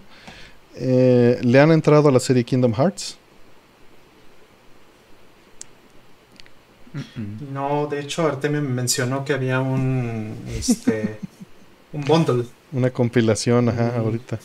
sí, una compilación ahí y la verdad es que no me llama la atención. Es, es algo interesante, yo compré el primero en su momento, pero no lo jugué, o sea, no me clavé. Pero me parece muy interesante que exista, en, en todos los sentidos. Muy, muy raro que exista. ¿Tú, Fire? Este, no, no, no le he entrado, pero creo que, no sé por qué una vez me encontré un video que explicaba como el lore o algo así del... del- Uy, no. Sí, que, que hizo el esfuerzo y duraba como una hora y pues supongo que tenía el tiempo y me lo eché. ¿Y era nada más Este, del 1 y el 2 o qué? No, como que sí trataba de hilar, pero es esos videos que, que terminan siendo más como teorías conspiratorias que Ya. otra cosa. En, en Kingdom Hearts no hay otra opción, ¿eh? Creo. Sí, sí es lo que entendí después de ese video. Y creo que me llamó la atención por algún este speedrun en awesomegames.quick o algo así que vi y que fue como de, ah, mira. O sea, siempre me ha llamado la atención como el concepto de pues un Final Fantasy en el mundo de Disney, que además parece que tiene como fans muy muy muy muy de hueso colorado. Este, pero nu- nunca nunca se me apareció ninguno en, en las cosas que jugaba y, y a este punto ya me da miedo entrarle. Es como lo de Monster Hunter, como que me da mucho gusto que exista y que se exploren esas cosas, pero ya, El yo ya, ya tengo suficiente con las cosas, con los, con las No, y además que drogas un- que sí consumo. Exacto, y se ve que es un hoyo profundo. un hoyo Sí. profundo. Sin- y, y tengo, tengo, te digo, el 1 y el 2. El 2 lo compré ya como que, sí, sí, todavía creía que lo iba a jugar, pero ya después de eso ya no compré más. Este, ¿quieren que ya nos vayamos a dormir? Les pregunto a ustedes, no al público, perdón. Yo podría echarme otras más. ¿Cuántas? Sí, vamos a echarnos unas 10, ¿no? ¿Diez? Para que sean por lo ¿Diez? menos las 50. 10 son 50 minutos al ritmo que llevamos, ¿eh? Ah, No, pero no, luego sí vamos sa- a luego, sí, a ver qué sale. Ok, abrimos 10. Ok, y a ver qué entra. Y este Lupán mientras, esperando ahí sus preguntas, míralo. Hijo de su madre. Hasta las 6, no, Karen, ve a dormir, Karen. Este. Vamos antes de empezar a contestar, voy a, a cerrarlas cuando ya entren las 10 al software y ya este. Sí. Porque si no, luego se van más. Ahí entraron 9. Creo que es, es- es un buen número. Listo, lo voy a cerrar en las 9. Dice: Joyas ocultas o favoritos no mainstream de Play 2. Este. No mainstream. pues, Shadow of Memories. Shadow of Destiny o Shadow of Memory, sí. Ese es el primero que se me ocurre. Y eso porque lo tenía fresco. Este. Yo Hay que me recomendaste, ¿no? cosas. Hace poquito. Sí. Hay muchísimas Híjole, cosas en no Play 2 demasiados. muy buenas que, que está difícil. Ahorita no tengo el, el- el software de mis juegos para, para darte una, una mejor eh, sugerencia, pero Play 2 en particular, pues también te recomendaría Mark of Cree. Mark of Cree. Ok. Me puse a buscar qué había. Ah, pues a mí no me se- tocó. yo- pero yo para ver qué sí que es considerado Hidden Gem o. Pero Mm. sí, hay pura. No sé, ni me suenan por lo mismo, yo creo. Está difícil. No, no sé cuáles no fueron mainstream. que Hay muchos. Es que el Play 2 es, es una biblioteca súper vasta. es demasiado extensa, sí. El Macros de AM2, AM2, que es puro fanservice, pero... Y el juego no es malo. Mm. Entonces ya con eso este, funciona. Eh, algo que no es mainstream, el, el, este, Fantasy Zone de M2 es maravilloso porque tiene eh, Fantasy Zone 2 remake para arcade. La Treasure Box de que viene Alien Soldier. Y pues nos vamos a seguir acordando de cosas si le aviento. Entonces Mm. es lo, lo- lo que se me ocurrió ahorita. ¿Algo que se te ocurriera, Rol, en ese lapsito o- o no? No, estoy pensando en cuáles tengo de, de Play 2 que sean realmente joyas. Los que tengo que no son mainstream, eh, que bueno, no sé, que a lo mejor yo no considero mainstream, igual me estoy equivocando. mm, Son más bien licencias o cosas que no son tan conocidas y que no necesariamente son buenos juegos. Entonces me cuesta trabajo pensar en cuál eh, realmente cumpla con esas características. Casi todo lo que tengo es conocido por alguna razón. Mm. Yo sí tengo bastantes no sé, cosas no. muy extrañas ahí, pero la verdad es que no me acuerdo de todas. Te mencioné las que me vinieron a la mente. Eh, Tal vez este, la de tal vez este de Treasure eh, Stretch Panic No lo conozco, fíjate. sí ese es ese está interesante es raro Eh, raro no o sea aparte que es raro el juego que hay poco es escaso es, es un juego extraño Mm, siguiente. Dice, ¿el ojo humano qué resolución tiene? Abrazo. Mira, el ojo humano no es digital. Eh, pero, eh, algo que sí se sabe es que eh, ves muchísimo más en el centro. O sea, todo lo que ves en tu periferia lo ves, vamos a ponerlo en tus mismos términos, en menor resolución. Hay menos células receptoras a final de cuentas y podrías hacer una traducción ahí, este, Digo, no, no soy experto tampoco en el tema. Eh, pero tu campo de visión es mucho mejor nada más en el, en el centro. ¿no? Este, en la fobia ajá, ¿no? Lo que estás viendo directamente. Eh, entonces, eh, hay otro factor que es el arco y a qué distancia lo estás viendo. Y esto supongo que lo estás preguntando por la, pues, la resolución de las teles, ¿no? Eh, no vas a mapear uno a uno que eh, un píxel te caiga exactamente en una célula del ojo. Eso, eso no va a pasar. Pero lo que sí es que puedes hacer mediciones estadísticas de eh, a qué distancia una tele de cierto tamaño ya le ves los píxeles. Y eso lo puedes, esa prueba la puedes hacer tú en tu casa, ¿no? Pon una, una imagen de un checkerboard, o sea, es decir, un píxel negro y uno blanco, o en colores, y vete alejando hasta el punto en el que no los ves. Y obviamente eso va a variar por persona. De, tu calidad visual, del cuarto, del tamaño de la TV, del tipo de iluminación, que también calibrada está, qué contraste tiene la tele, este, muchas cosas. Entonces, eh, no hay una relación directa entre estas cosas, pero hay unos guidelines generales estadísticos que no me sé de memoria, de a qué distancia tienes que estar de una tele, de qué resolución, en qué este, tamaños, para eh, que esté sobrepasado, ¿no? Por ejemplo, sé que en mi habitación, en donde estoy separado entre 2 y 3 metros de la tele, donde juego, y que es así porque así tengo este, diseñado el espacio para acústicamente ser funcional, eh, una tele más grande no me va a dar mucho, ¿no? Este, es, mi cuarto es muy pequeño para una tele grande. Retina Display, sí cierto, Apple hizo esas porquerías de, marketing. Sí. Sí.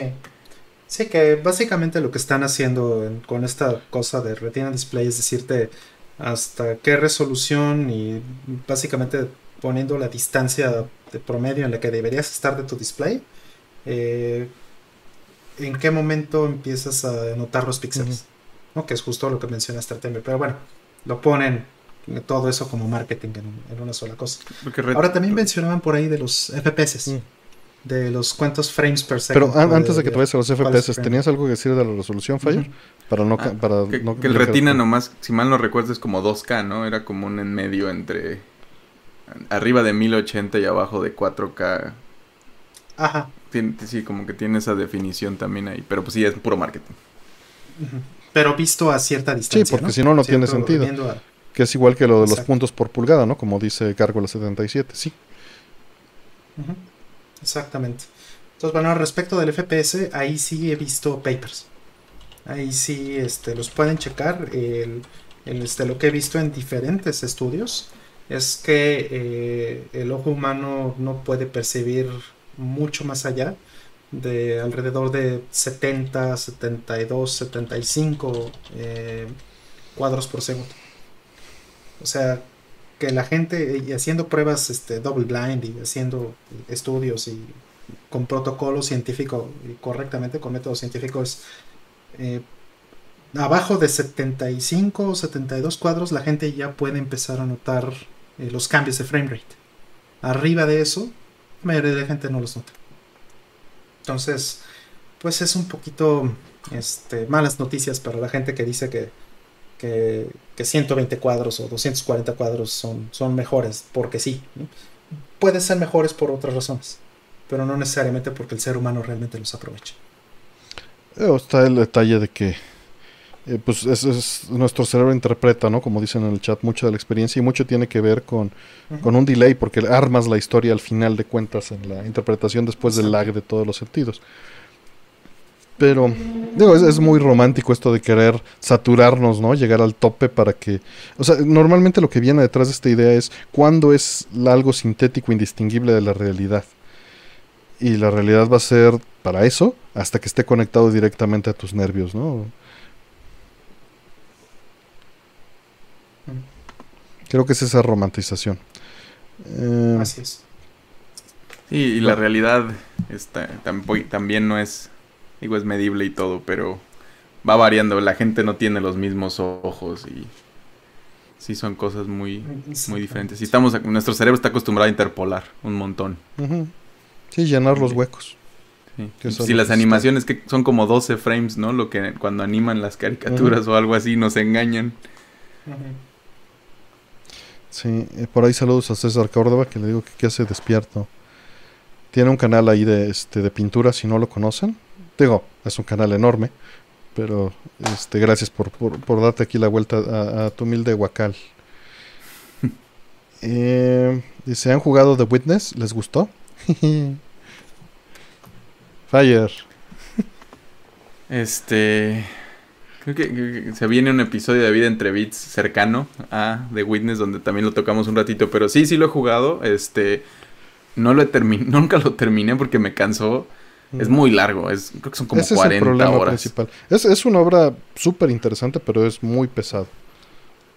Sí, y al principio me molestaba mucho que por, por el, el tipo, para los que no lo conocen, es, es de Jonathan Blow, que es el mismo que hizo Braid. Este es un juego en, en first person puzzler, como que manejas una un, en primera persona en un mundo tridimensional muy bonito, muy colorido. Este, y la manera de interactuar con el mundo es en estos puzzles con, con líneas y circulitos, eh, como laberíntico, ¿no? Como que tienes que resolverlos como pensando como en un sudoku, ¿no? Como que te da unas reglas y las vas reinterpretando dependiendo de dónde estás. Y tiene un montón de otras cositas ahí alrededor de eso. Pero en sí como que la, la base del juego es esa. Y me, parecía muy cansado que, le metiera este first person a algo que pudo habérmelo puesto en una pantalla y dejarme jugar en mobile. Y como que te decía como de, ay, Jonathan Blow, pretencioso, te encanta. Te encanta gastarte el dinero en, en estos. Eventualmente, o sea, como que tiene un sentido y razón de ser y tiene un montón de cosas adentro del juego que van más allá de solo los puzzles, como mucha filosofía también, como, como le gusta a él. Y sí, hay, hay un par de videos como de ensayos que, que, que analizan la obra y como tratando de ver qué es lo que está tratando de decir en esto. Pero como producto es bastante largo y tedioso y muy pesado. Es como si echarte un libro así de sudokus uno tras otro. Y, y Sí, como que, el- que- lo que avientan alrededor no hace la suficiente chamba para conectarlo tanto. Sí, sí te pide mucho. Pues está padre. Y, y son sudokus que, que suben de dificultad considerablemente, ¿no? Porque y hay no- unos sudokus que tienes que hacer los ojos así, y luego los números son letras y... Sí, exacto, no, no es tan, tan lineal en ese sentido. Y sí, a mí también me cansó y no lo terminé. Y siento que es algo que debería de interesarme más, ¿no? Es que está bueno. cansado, no lo hace divertido. Y él justo es adrede esa parte. ¿Sabes? No fue, ya me acordé de la sensación, me mareé. Y, y luego hay unas cosas que son... Hay una parte de una- un puzzle que lo resuelves viéndolo a contraluz en la luz del, juego para ver como la silueta de cómo está gastado. Y los ángulos están bien difíciles también, como que... O sea, de nuevo, es algo que lo hace a- a- como adrede el creador y es parte de lo que está tratando de decir. Como jugar con los espacios. Pero de repente es como, ¿por, por qué me haces esto? ¿Por qué me torturas de esta forma? Este, es extremadamente inteligente, la- uno no se da cuenta de la, la cantidad de cosas y lo, y lo sigue explorando, ¿no? Como tienes niveles sobre los niveles sobre los niveles. Este, pero es, es cansado. Es muy interesante.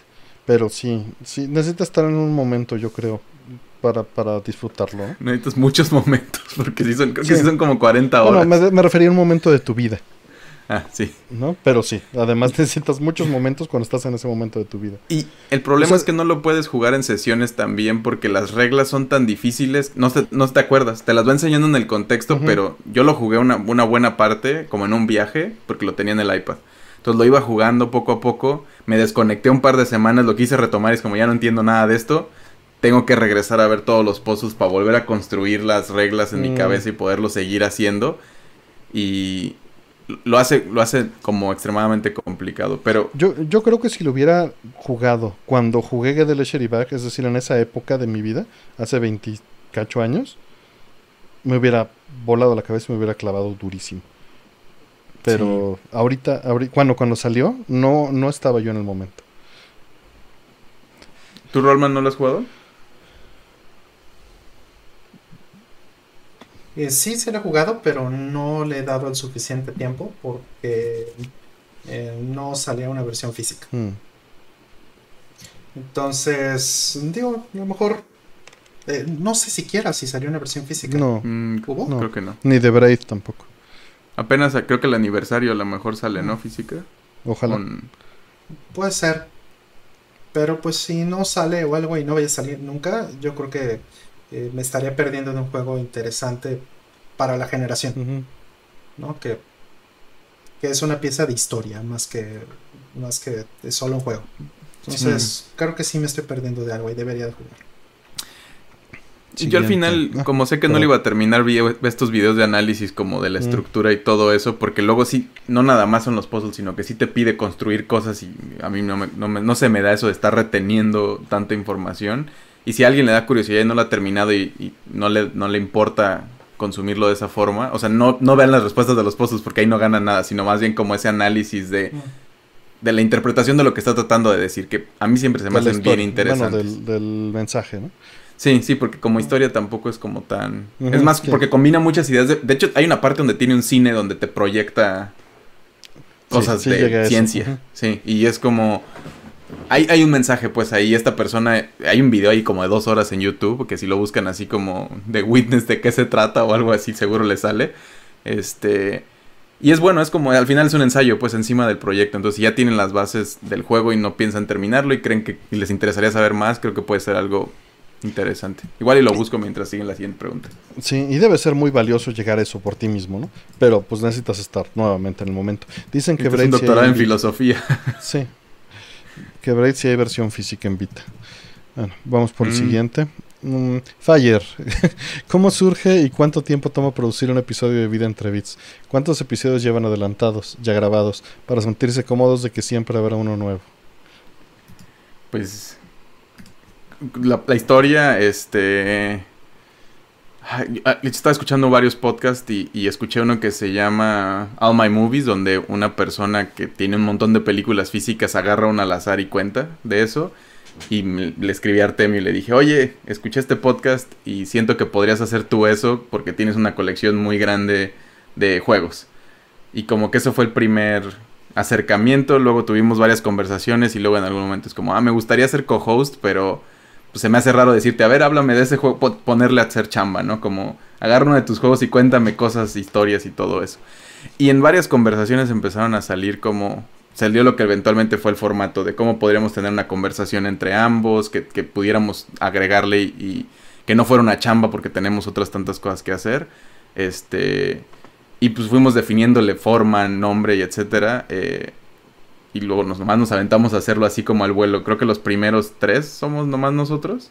Este, conforme lo íbamos platicando, le pusimos nombre. eh, buscamos a, quien, a, a Brian para la cortinilla, a JP para el arte, que son amigos cercanos, entonces fue muy fácil. Sí, le pusimos identidad y fue como, eh, en el vuelo vamos a darnos cuenta si funciona o no, si nos gusta. Este, y pues por, por suerte Artemio le sabe al audio y esas cosas y es el que se avienta realmente la producción, que me gustaría que les platicara porque yo ya lo sé muy bien todo lo que hace y, eh, me platica cada rato como todas las cosas que le está haciendo. Yo, yo no sé de edición, digo, conozco, pero no, yo no le muevo a eso. Este, y está bien chido ese trabajo también. Y esa es la parte importante para que se escuche como lo escuchan. Hay, hay un factor antes de eso, de preproducción, pues sí, también hay, más detalles. Y hay unas partes de la pregunta que, que, que no respondió Fire, que es este cuántos episodios llevan adelantados para sentirse cómodos de que habrá uno nuevo y cuánto toma producirlo, que eso es, es muy variable. Pero regresando a la, a la pregunta, bueno, a donde me dejó Fire, el, el audio, pues lo grabamos este, separado, local, cada quien, incluyendo el invitado. Y la postproducción se puede llevar bastantes horas, sorprendentemente, pero es porque eh, estoy bajo la. operando bajo el supuesto de que me gustaría que se escuchara eh, como si fuera local. Entonces quito todos estos problemas que causa el tener una conversión en internet. Que muchas veces empezamos a hablar al mismo tiempo, o este o hay, o hay ciertas cosas que, que no funcionan bien y al mismo tiempo dejar los detalles, ¿no? Trato de dejar cualquier pequeño esbozo de una sonrisa que se escucha, ¿no? Y, creo que eso es relevante a, este, a la conversación, porque es, es como es solo audio de por sí y se graba en solo audio, no se graba en video para dar esta misma relación, porque estoy seguro que sería muy distinta la interacción si nos estuviéramos viendo. Entonces, eh, trato de darles énfasis, trato de quitar el ruido de fondo sin quitarle el ambiente, porque no me gusta, no me gusta hacer nada más un noise reduction. Nunca aplico el noise reduction, eh, hago toda la edición a mano y le voy quitando los silencios en el espacio, pero dejo todos estos este pues gesticulaciones que hacen que se note que hay una conversación y no nada más es la persona que está hablando, ¿no? En el momento. Estos pequeños ruiditos de fondo que hacemos todos mientras platicamos, o usar las muletillas, todo eso lo trato de dejar limpio y eso lo hago a mano. Eh, y pues sí se lleva. No, no el. No. O sea, si el episodio duró una hora, pues no me aviento tres horas editándolo. Pero unas dos, sí. Y este y pues ya, eso es lo que se hace en post. En pre, pues es eh, el- la mecánica normalmente es que contactamos a la persona que sale de esta lista que tenemos entre Fire y yo y le pasamos la propuesta, le decimos, pues danos una lista de juegos de los que te gustaría hablar y y pues vemos si los dos lo jugamos, ¿no? Hasta este momento, cosa que que yo siempre he dicho que va a ser insustentable eventualmente, vamos a tener que ceder y uno de los dos vamos a tener que no haberlo jugado, ¿no? Que ya medio ha pasado. Este. con, con, en el caso, por ejemplo, de Tomb Raider, no éramos muy. No somos O sea, muy no consumidores de la franquicia. Ajá. Y, por ejemplo, el de, el de GoldenEye, pues lo toqué, pero no es algo que haya jugado muchísimo porque no, no tuve 64. Creo que hasta la fecha no, no- todavía no tengo uno. Eh, y, y con respecto a las, porque nos preguntan luego mucho también de cómo escogemos, lo hacemos medio al azar a la gente. Muchos es porque están cercanos y nos a- a- abusan de cierta manera, como que dicen, oye, así como yo en este programa, ¿no? Como, oye, ¿puedo? Y me dicen, sí, claro. Es lo mismo del otro lado, ¿no? Como de, se me ocurrió esto y quisiera, o escuché sus programas y puedo hacer, ah, pues bueno, de una vez. Otros sí los buscamos de manera más, este, activa, como, porque hay gente que necesita el tiempo y el espacio, pensarlo, etcétera, y pues hay que irlo malabareando un poco. Eh, varía también la cantidad de capítulos que tenemos. Hubo, hubo una semana que creo que grabamos tres o, o Sí. algo así. Este. Hace poco también se nos acabaron casi y grabamos también dos. Prácticamente día, dos días diferentes, o sea, como seguidos. Eh, pero siempre tratamos de tener al menos uno o dos para que justo Artemio no se tenga que aventar en, en vivo prácticamente la, la edición. Y para sentirnos también más tranquilos, ¿no? Y tener esta planeación. Ahora que, que también están haciendo estos fanarts de las portadas, nos están ayudando de o bueno, el siguiente spoiler alert viene va a venir ya de lanzamiento con una portada porque pues este artista le gustó mucho y, nos está haciendo este favor, entonces les- le dimos la información de an- antemano para que lo hiciera. Y no sé si había otra parte que no hemos contestado. Mm, creo que creo que ya. Normalmente llegamos a tener hasta casi dos meses de programa pregrabado, casi. Pero Muy también es un problema. Sí, también es un problema porque pues al invitado ya cuando sale ya hasta no le importa, ¿no? Sí. Se, se pierde eso.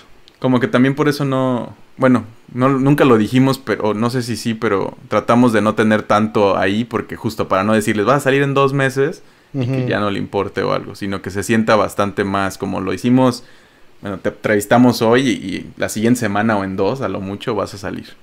Sí. Este... Y los juegos, al principio pues sí los cogíamos entre nosotros, ¿no? Y también el, el- el diagrama de Venn de nuestra, de lo que hemos jugado es, es suficiente porque pues hay todavía, pero también tiene que coincidir con que queramos decir algo al respecto, que sea algo que, se, que la gente quiera escuchar, como que no, no, no es tan fácil como, como escoge un juego que sí te haya gustado y, y ya. Pero con, con, y con, con los que nos mandan, por eso pedimos una lista. Antes eran cinco, pero ya estamos empezando a pedir más porque ya nos, ya nos pusieron una vez en uno donde no hubo coincidencia y, y tampoco no estaba fácil.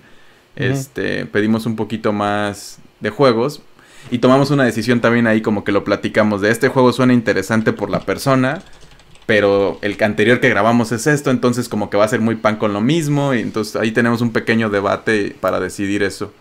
Que, que ya viene predecidido por obviamente por el invitado, ¿no? Lo primero es que el invitado sienta que y, y curiosamente creo que la mayoría de las veces le atinamos a, a uno de los que más quieren hablar. Nos han dicho al menos un par de veces, ¿no? A veces te les tiramos una curva. Por ejemplo, el de JP con Mario Kart. Ese fue completamente algo así de como... ¿Por qué escogieron eso? Sí, y salió bastante padre, ¿no? Pero es ese Sí. tipo de juegos. A veces sí agarramos el, el que nadie más va a decir. Como poco se metió en la lista diciendo, quiero hablar de WarioWare. Y es como, creo que es algo que nadie va a escoger. Metámoslo, pues. Que, que salga antes. Este. Pero es difícil si alguien dice, como, quiero hablar de Ocarina of Time. Es como, sí, fórmate. Todos quieren hablar de los emblemáticos, ¿no? Pero pues poco a poco han salido y creo que ha sido una experiencia. Pues bastante interesante y- va variando dependiendo del invitado también de las cosas que hablamos. Sí. Sí, porque la intención es destacar, ¿no? Eh, eh, precisamente ese, ese papel, ¿no? La ex- cómo- qué ¿Por qué escogió ese juego, no? ¿Cuál es la experiencia? Bien, pues vamos por la siguiente pregunta. Eh, dice, ¿qué próximo logo tendrán en mente para los próximos shows? No lo decidimos nosotros, son sorpresa para nosotros también. Que están muy cool también. Sí, este, ahí muchísimas gracias también. Que, eh, Rol ahí tiene formado los logos. Sí, este, no les voy a decir para no spoilear, pero pues de nuevo muchas gracias al buen Rata Rodríguez por el trabajo Sí. tan padre que hace. Nos han gustado todos y este y nos los han chuleado por todos lados. De hecho, este eh, incluso ¿no? en, en los en, en el Discord de Andy Fourier y todo esto han, han llegado a salir de repente. Oigan, ¿ya vieron esto? Y, y la gente Sí, sí, sí, que, que no esperarías que rebotara ya, ¿no? Sí. Yo no hubiera esperado eso, pero qué padre. ¿Algún invitado ha propuesto Tetris? No, no han invitado, no han propuesto Tetris. Sí, no. Creo que Tetris es más de historia que y de anécdotas de juego que que a veces eso es lo que platicamos, justo como ese debate de quiere hablar de Tetris, ¿por qué? Y luego, bueno, pues podemos agarrar la parte de la historia y de, de estas otras cosas como de trivia, ¿no? Este, me estaba acordando ahorita que lo de los logos también que te hicieron un fanart, ¿no? Rollman de- del capítulo de Mega Man, otro, no el que está haciendo las portadas, Ah, sino sí. este, este, Wigel, creo que se hace llamar su, su nick. Así Sí, que le quedaron, que le quedan muy padres porque mete a la persona, mete al invitado, ¿no? En la hace al invitado el personaje del juego. Sí, están también Eso interesantes. está bien padre. Y se lo está echando así como saca como uno cada dos días o algo así. Sí, o se diario. lo está aventando durísimo. Sí. Viene el Tapetes de yoga, dice alguien que ya saquemos. Tapetes de yoga. No, bueno. Este, no, este, vamos a sacar eh, eh, green screens con el logo puesto para las llamadas de Zoom. Dale. Exacto. Eh, dice, ¿qué manga les gustaría ver en anime? 20th Century Boys. Mm, A lo mejor ya está muy viejo Sanctuary como para eso. Que de hecho sí hubo anime, pero no está completo. Ese me hubiera gustado mucho verlo entero en, en anime. Hubiera sido una, una adaptación interesante. Este. Más nuevo, no sé. Híjole, no. No, no se me ocurre alguno que. La verdad es que me gusta más el manga. Sí, yo no, no he... he leído poco manga en general. Este... Nada que, que, no, que no haya salido en, en anime. Creo que es más bien mi, mi experiencia siempre es al revés. Como que le entro al anime, después se me antoja y luego digo, ay no. Porque luego voy a ser de esos que están criticando al anime y para qué. Siguiente. Mm, dice, Mr. Arcade amplifica la señal de video de Mr. a través del CRT Arcade. Conecté mi Mr. a un monitor arcade sin amplificar video y batalló para ajustar el beta y la HUD. Gracias. Sí, efectivamente, Mr. Arcade saca las señales de video adecuadas para llama. Las señales de video de llama no son iguales a las señales de video de RGB casero.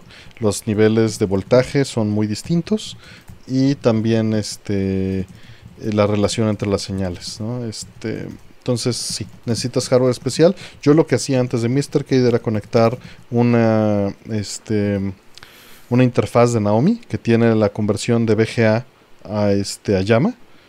Y con eso era con lo que con lo que este, salía y Mr. Cade llegó a solucionar eso. Entonces sí, Mr. Cade hace la conversión de los controles, hace el debounce de los controles de arcade para que los botones y las palancas funcionen correctamente eh, como input.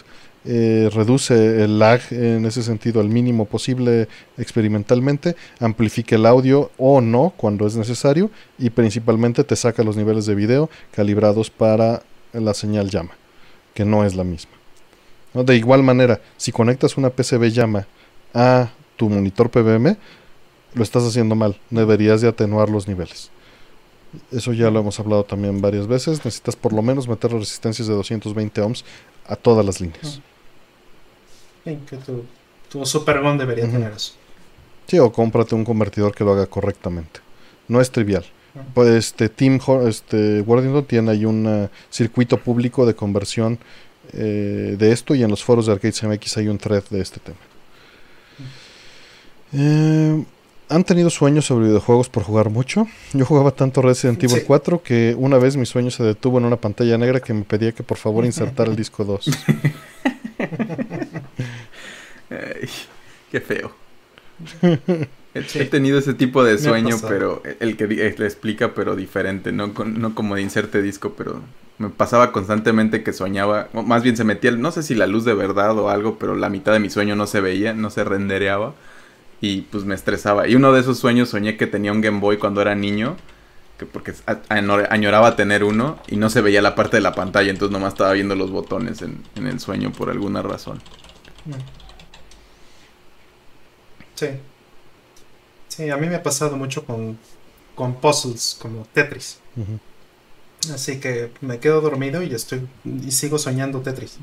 Me pasa, me ha pasado con shooters también, me ha pasado con me pasó con R-Type alguna vez.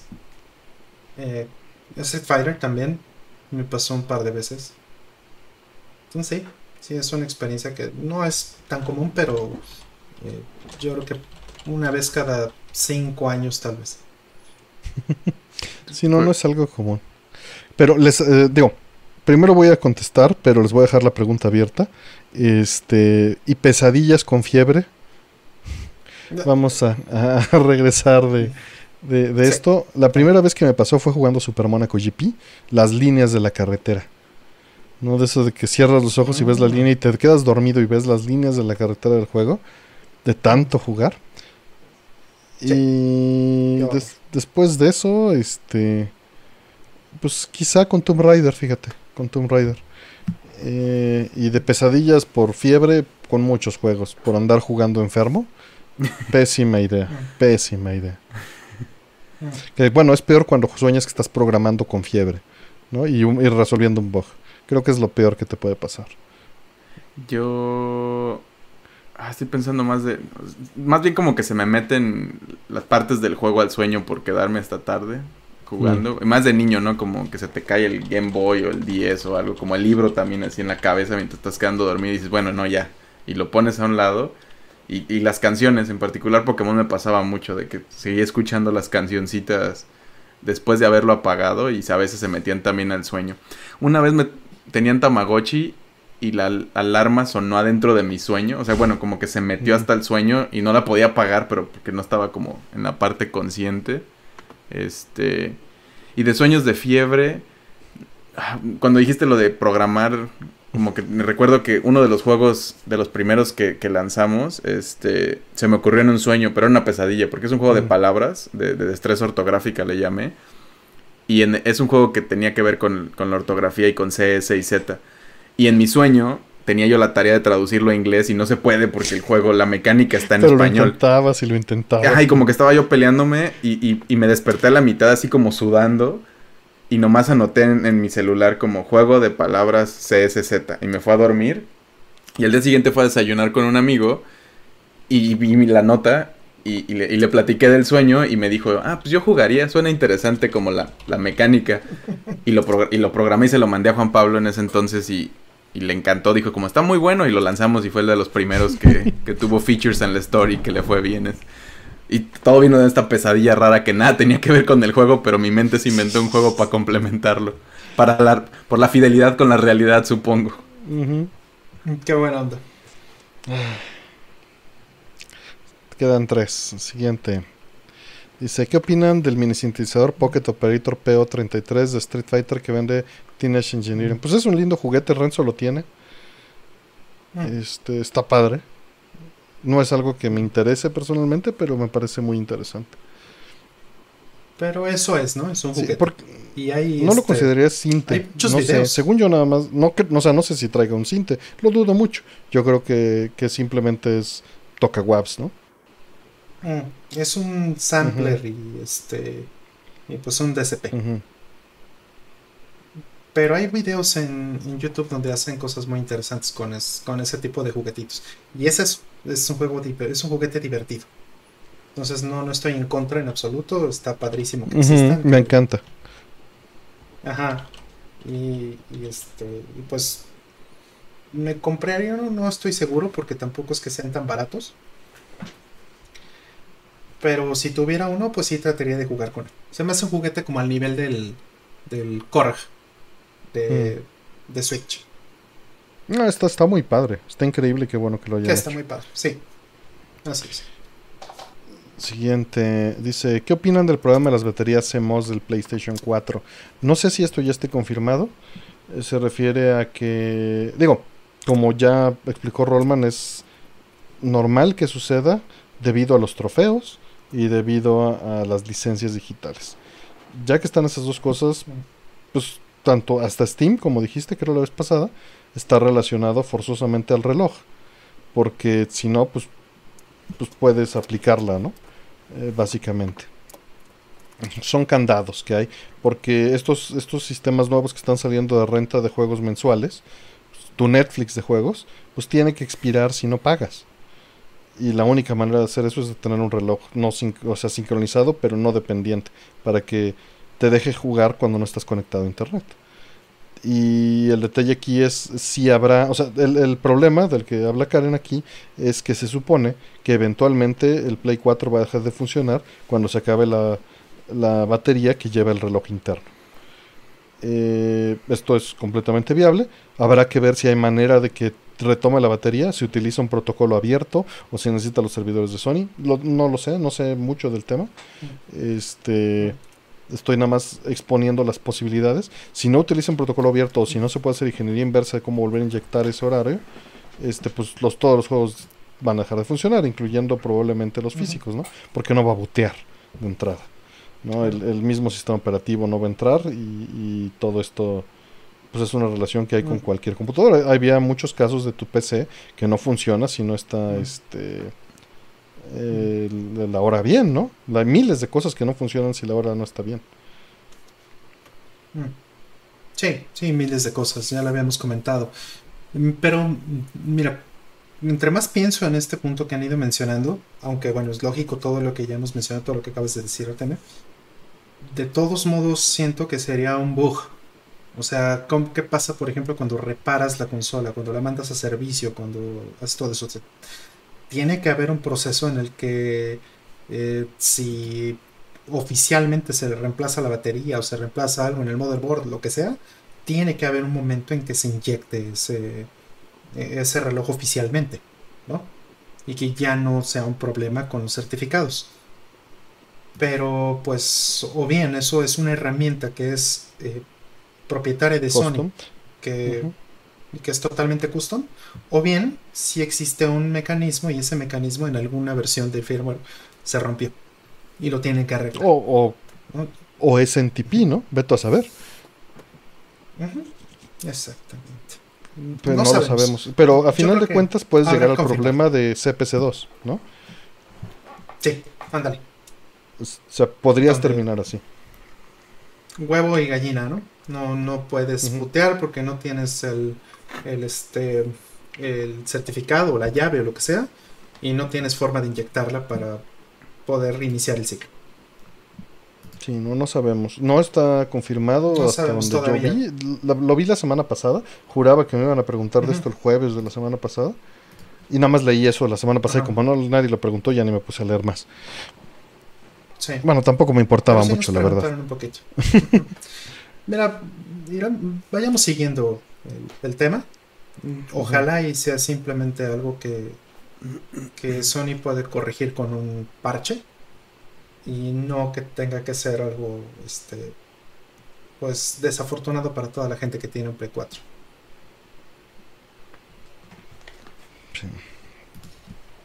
Este, y última pregunta. Dice Artemio, una vez dijo Densho en un directo que tú eras el hardcore gamer. ¿Es esto cierto o no? Por favor, acláralo de una buena vez. Ay, Densho. Este, no, de hecho yo no tenía relación con Atomics en ese momento. Este, nunca, la única intersec- intersección que hubo conmigo y Atomics TV fue cuando entrevistamos a Kojima y a este a Itagaki. Este, que, Ah. que yo acompañé a Oscar a Japón y que básicamente yo iba de camarógrafo. Eh, fuera de eso tuve cero interacción, entonces no. Este, Densho les vio la cara para, para- para divertirse mucho. Sí, los está troleando.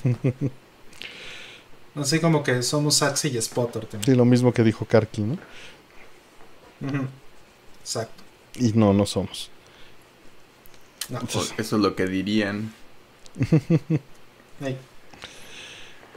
Sí, de hecho sí está para, en la lista ahí para invitarlo eventualmente. Pues es- la lista es muy larga y va saliendo aleatoria, entonces Y va entrando más gente, así como salen, Sí. entran más. sí. Pero bueno, pues ya llegamos al final del programa, son las 3.45 de la mañana. Muchísimas gracias Wow. por andar acá. Habemos 236 todavía aquí en línea, muchas gracias. Este, ah, que de hecho lo dijo bromeando, pues sí. gracias por la No creación, César. Y este, pues bueno, muchísimas gracias, Fire. Mil gracias, Rol, por estar en los controles y andar resolviendo las, nuestros problemas de infraestructura nacional. Este, Mm, No, no, eh, para nada. Creo que este, por fortuna los hemos podido sortear. Este, eh, una disculpa ahí que hemos tenido este tipo de problemas. No, no todo está bajo nuestro control, pero pues tratamos de darle la vuelta. Sí. Sí. Felicidades por el programa 50, también acá les andan diciendo. gracias. Qué, qué- qué bueno que los pude venir aquí a visitar A que no fuera un programa Y plano, aguantar. para que se sienta especial. para que se sienta especial. Exacto. Sí, ya los 50 programas, ya vamos por el año. Digo, técnicamente, en teoría, ya lo cumplimos si lo mides de una vez, pero y, y vamos a cumplir otro año, tal vez. sí. No lo Ahora, sabemos. como pintan las cosas, es, es muy probable. Es probable. Y bueno, pues resolvimos, este, respondimos, eh, ¿qué son? 50. 53 preguntas. Estuvo, estuvo, normalmente con invitados lo que suele pasar porque pues nos damos tiempo, ¿no? Precisamente. Y yo hablo eh, mucho. No, pero eh, todos hablamos mucho. Eh, pues la intención es esa. Si, si va a haber invitados para aprovecharlo, ¿no? No para no para carrerear. Ya eso ya lo aprendí con el tiempo. Y si vamos a regalar todito car, dice Aldo. Mm. Unos tortibonos. Re- regálale ahí este 20 pesos en Steam a ver qué logra Dale. al señor. Una dice, "Hola planeta, eso está mejor, mira, una PlayStation Network card para Play 3." Eh, son división limitada. Pues bueno, mil gracias. Este, gracias Fire, gracias Rol. A todos síganse cuidando mucho, por Muchas favor, no bajen la guardia. Todavía estamos en Semana Santa, no se vayan de paseo, por favor. Este, Sí, ya, ya estamos igual que como en diciembre o en junio del año pasado, algo así. Entonces no son buenas noticias, eh, no las hagan peores. saludos ahí a Yosele, saludos hermano. Este, qué, qué gusto verte por acá. Y no, no debilitaron a Blanca, no la debilitaron. Mm. No, en Street 5 le acaban de meter unos buffs bien duros. ¿eh?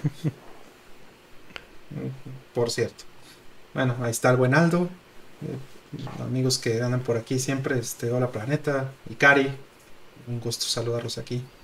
José Cruz. aquí Ah, José, también. sí, cierto. No, ni te saludé en su momento, perdón, José. Andábamos muy clavados en, en la plática y se nos Los fue. temas. Una disculpa. Sí. Sí, muchas gracias a todos los amigos que andan aquí y que hacen posible todo Sí. esto. Muchísimas gracias y, y ojalá estemos para rato todavía aquí. En, en el buen sentido, obviamente, ¿no? En- Sí, en que no que no que queramos que haya más pandemia, pero pues sí que, que la podamos aprovechar por lo menos de esta forma. es correcto. Karen, que ya se fue seguro. Sí, ya por ahí tú puso una pregunta de las últimas 10, pero yo creo que ya azotó, pobrecita, que se sentía muy mal. Ujú. Espero ya esté bien dormida. Que no Este, tenga pesadillas de fiebre. Sí, caray. Y pesadillas de fiebre ahí viendo a Lupán. Pues bueno, cuídense. Vámonos. Nos vemos. Y gracias. gracias. a todos y jueguen Gradius. Bye, gracias.